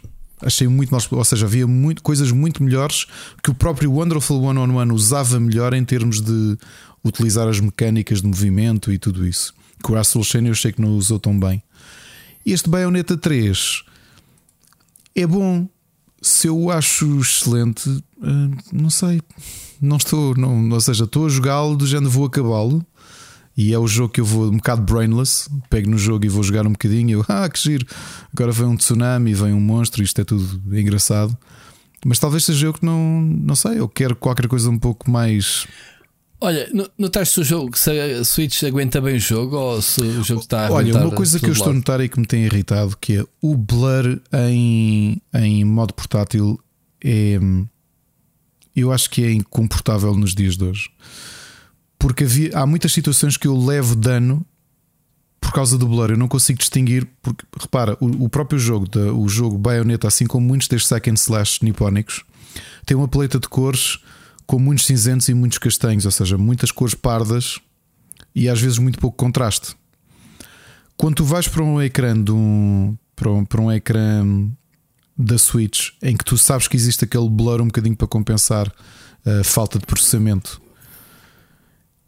Epá, é, é, o combate torna-se um bocado mais difícil precisamente por, por causa disso, porque hum, de repente há muito ruído e pouca definição. E a maior parte das vezes que eu levei dano nem era por falta de atenção, era mesmo porque não era possível ver, era demasiado baço. E não pude estar a jogar Muito na bem. televisão porque, pronto, tenho uma televisão só e não preciso estar a jogar o jogo com, com os miúdos em casa, até porque a televisão estava ocupada. Mas é esse pois. problema que eu estou a ter. O Bayonetta 3 é um bom jogo. Para a semana, Mas... para a semana dou o meu feedback e a gente fala melhor sobre, sobre o jogo. Eu posso então. dizer agora outra coisa que eu pus-me a pensar. Eu, eu ontem desliguei o jogo e fui jantar e depois pus-me a pensar porque é que eu não gostava de Bayonetta. E eu acho que há e agora, se calhar há pessoas a ouvir-nos a achar que estou a ser completamente idiota a dizer isto, mas, mas talvez seja, talvez não. Admito que possa ser idiota. Eu acho que a idade com que tu entraste nos jogos, ou, ou os passos por onde passaste como, como jogador, e tu és mais velho que eu, portanto há coisas até que se tu se calhar tiveste uma abertura diferente da minha, eh, mais ou menos te moldam em direção às coisas que vais gostar muito. E o que é que eu quero dizer com isto? jogadores que são um pouco mais novos que eu e, portanto, que se calhar o seu apogeu ou se calhar chegaram à, à, adolescência quando a PlayStation 2 estava no auge, em que o Devil May Cry era fortíssimo, em que o Zack and Slash eram jogos muito importantes, eh, que corresponde mais ou menos, diria eu, a, a uma. Eu não quero dizer uma geração, porque isto não seja, chega a ser uma geração, mas calhar uma, um, um, um intervalo etário que cresceu profundamente ligado a este sistema de hack and slashing, ok? Hack and slashing tridimensional exagerado, uh, como a Clover fez e afins, ok? Que se calhar isto, a influência que, por exemplo, para mim os plataformas 2D, os, uh, os point and clicks tiveram na minha idade formativa, digamos assim, para, para, alguma, para um intervalo etário são estes action games, estes and slashes que lhes dizem mais. E que por isso, quando sai um, a forma como eu reajo no Return to the Monkey Island talvez seja da mesma forma como pessoas um bocadinho mais novas que eu, talvez não muito, talvez uma diferença de 4 anos ou 5, que reagem quando sai um hack and slash ou com um jogo nipónico de um action RPG, como tu ano passado adoraste uma série deles vindos do Japão. Estás a perceber? Eu não uhum. sei se isto é uma realidade ou não. Eu posso estar aqui a tirar isto completamente ao ar e estar a, a acertar completamente ao lado. Mas é que o nível de entusiasmo que eu vejo de pessoas até da nossa comunidade em relação a estes jogos parece-me uh, estar muito mais ligado à fase em que se ligaram aos jogos. E eu penso nisto até que, por exemplo, o nosso, o nosso Nuno Marques, que tem, tem em grande consideração estes títulos, porque foram títulos que chegaram na entrada da adolescência dele, portanto, na fase em que ele tinha muito tempo, a fase, se calhar, que a abertura para os jogos era maior, e se eram os géneros que ele mais jogava porque eram os jogos que estavam na moda. Ok? Isso acontece com todos os géneros, com todas as idades, quer dizer, tu.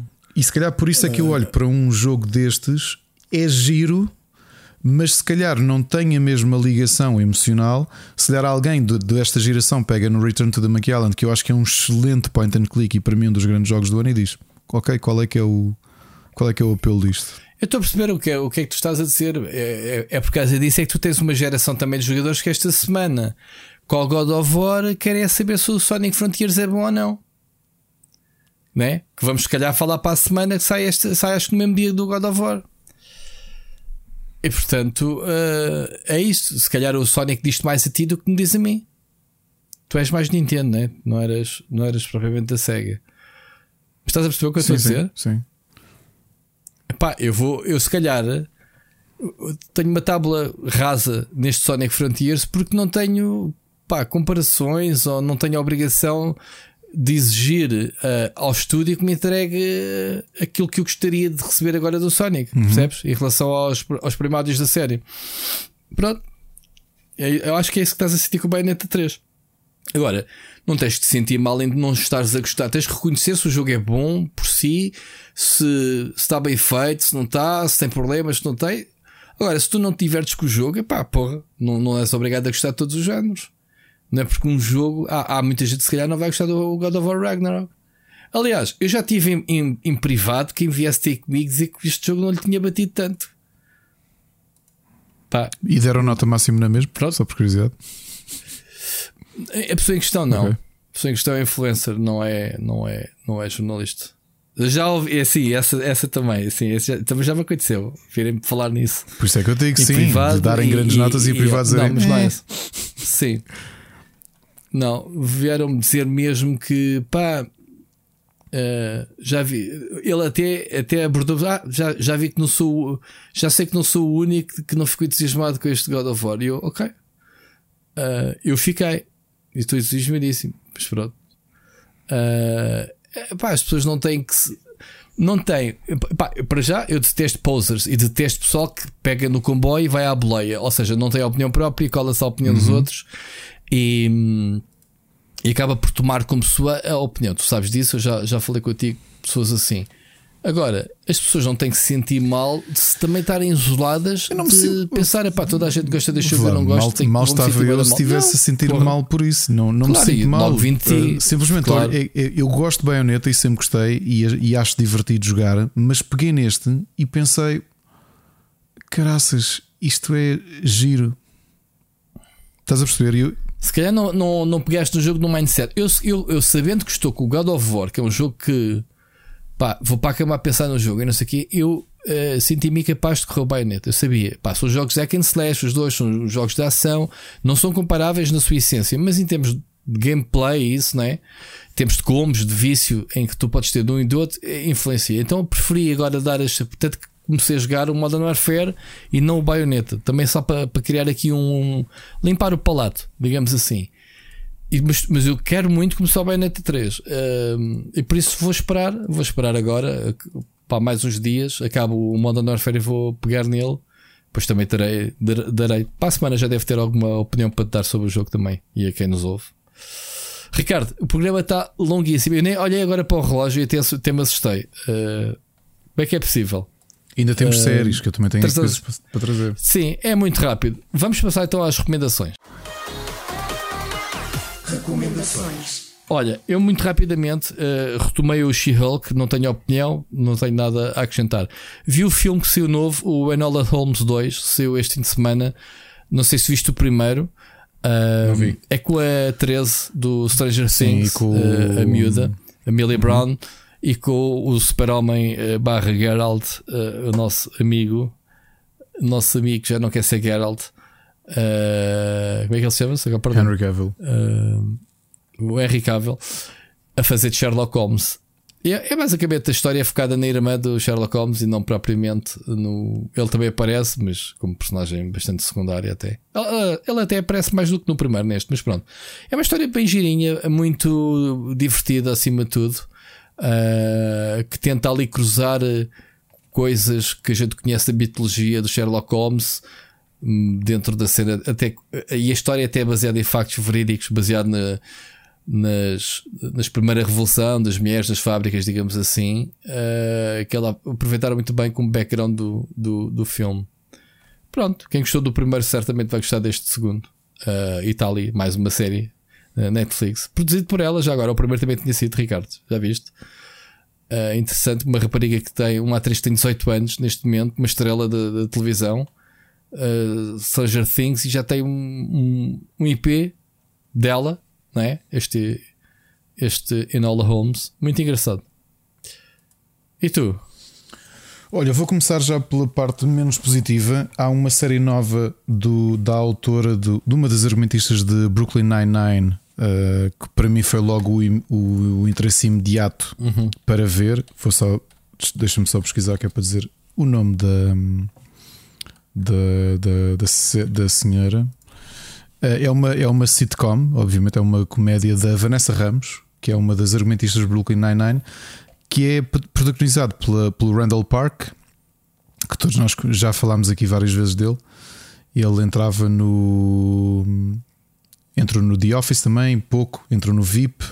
um, entrou no Fresh Off the Boat. E a Melissa Fumero, que era uma das protagonistas do Brooklyn Nine-Nine. O que é que é este blockbuster?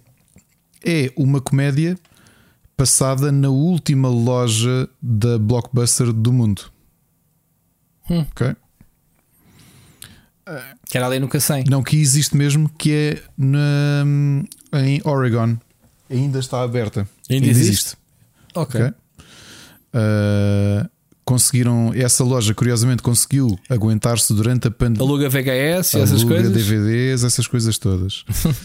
Uh, ou seja, e, e a série Blockbuster é baseada uh, nessa loja porque, como a Blockbuster é um franchise, o que acontece é que aquela loja sobrevive ou subsiste para além da morte da própria empresa-mãe Exato. que, que aconteceu na realidade. Portanto, esta loja que ainda está aberta representa isso, mesmo. E portanto, e, portanto, é uma comédia. O problema é fraca, é muito fraca mesmo, porque tem o humor, ou seja, tenta ter o humor que, que nós víamos no Brooklyn Nine-Nine.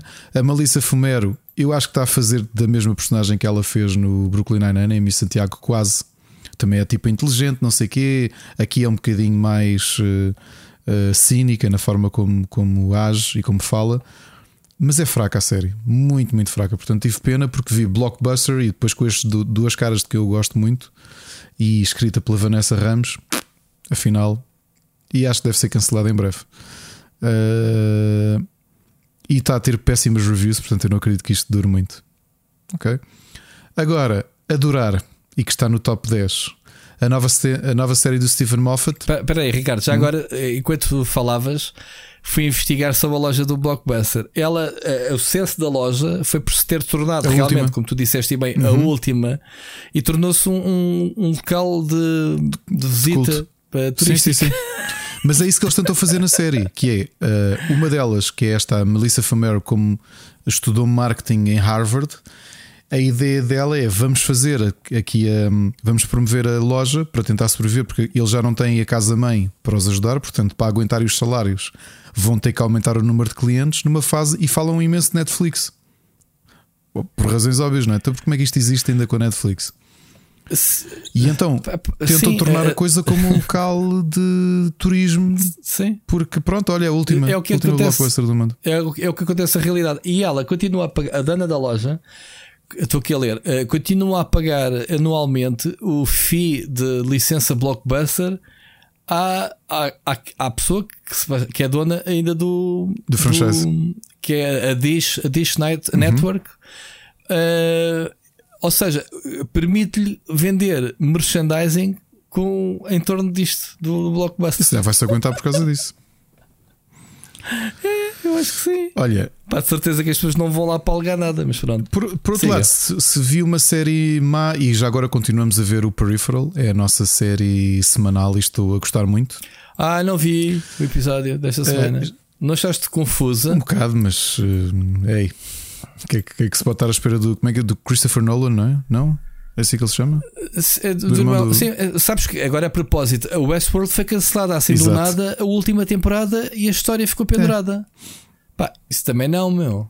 Eu por acaso nunca mais peguei, já não vejo. E portanto temos aqui uma série nova do Stephen Moffat, que obviamente que os fãs de Doctor Who reconhecem porque foi um dos showrunners e o eh, e, e talvez para mim escritor dos melhores episódios de sempre do, do Doctor Who. É também criador do Coupling, do qual eu falei semana passada que anda a ver, da série Sherlock, da série Drácula e criou esta nova série. Isto é de Haste. O quê?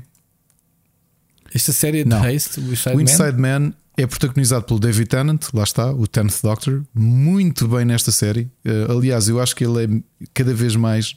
O Tennant. Não há, Pois ele está sempre bem. Não tudo. há nada que ele apareça. Uh, e já te vou dizer: é os dois protagonistas são o David Tennant e o Stanley Tucci. Ok? São quatro episódios apenas. Uh, eu quero-vos contar. Eu quero contar. Uh, isso, ok. To cut a long story short, o David Tennant é um vigário em Inglaterra e em paralelo a ele estar em Inglaterra, há uma jornalista a entrevistar um assassino que está na que é o Stanley Tucci, um assassino que era doutorado em criminologia e que está na Death Row, portanto está no corredor da morte, vai ser executado daqui a pouco tempo, mas ele tem uma, uma particularidade. Como ele era doutorado, é doutorado em criminologia, ele, aquele tempo que tem estado à espera para ser executado, tem resolvido crimes. Ok? E uma frase que o Stanley uhum. Tucci diz e que nos faz lembrar aquilo que está a acontecer na zona de onde vive o David Tennant na, na, em Inglaterra é que há uma frase brutal que é todos nós somos assassinos, depende só do dia da pessoa específica e de como nos correu o dia. Ok? E portanto, vai estar, a ação vai estar a decorrer em dois sítios em paralelo. Uh, na América com o Stanley Tucci, que é esse tal tipo que vai ser executado, e uma coisa que está a acontecer com o David Tennant, que é uh, uma espiral de coisas que vão correndo mal a partir de uma coisa muito pequena. E que à medida que a série vai avançando e que tu vês que ele, que ele é um vigário, não é um, é um padre, digamos assim, uh, à medida que ele está a tentar resolver, tudo piora em cada ação que ele, que ele leva para tentar resolver ou para tentar esconder uma coisa que, que aconteceu de mal. Rui, são quatro episódios do Caneco. Ok?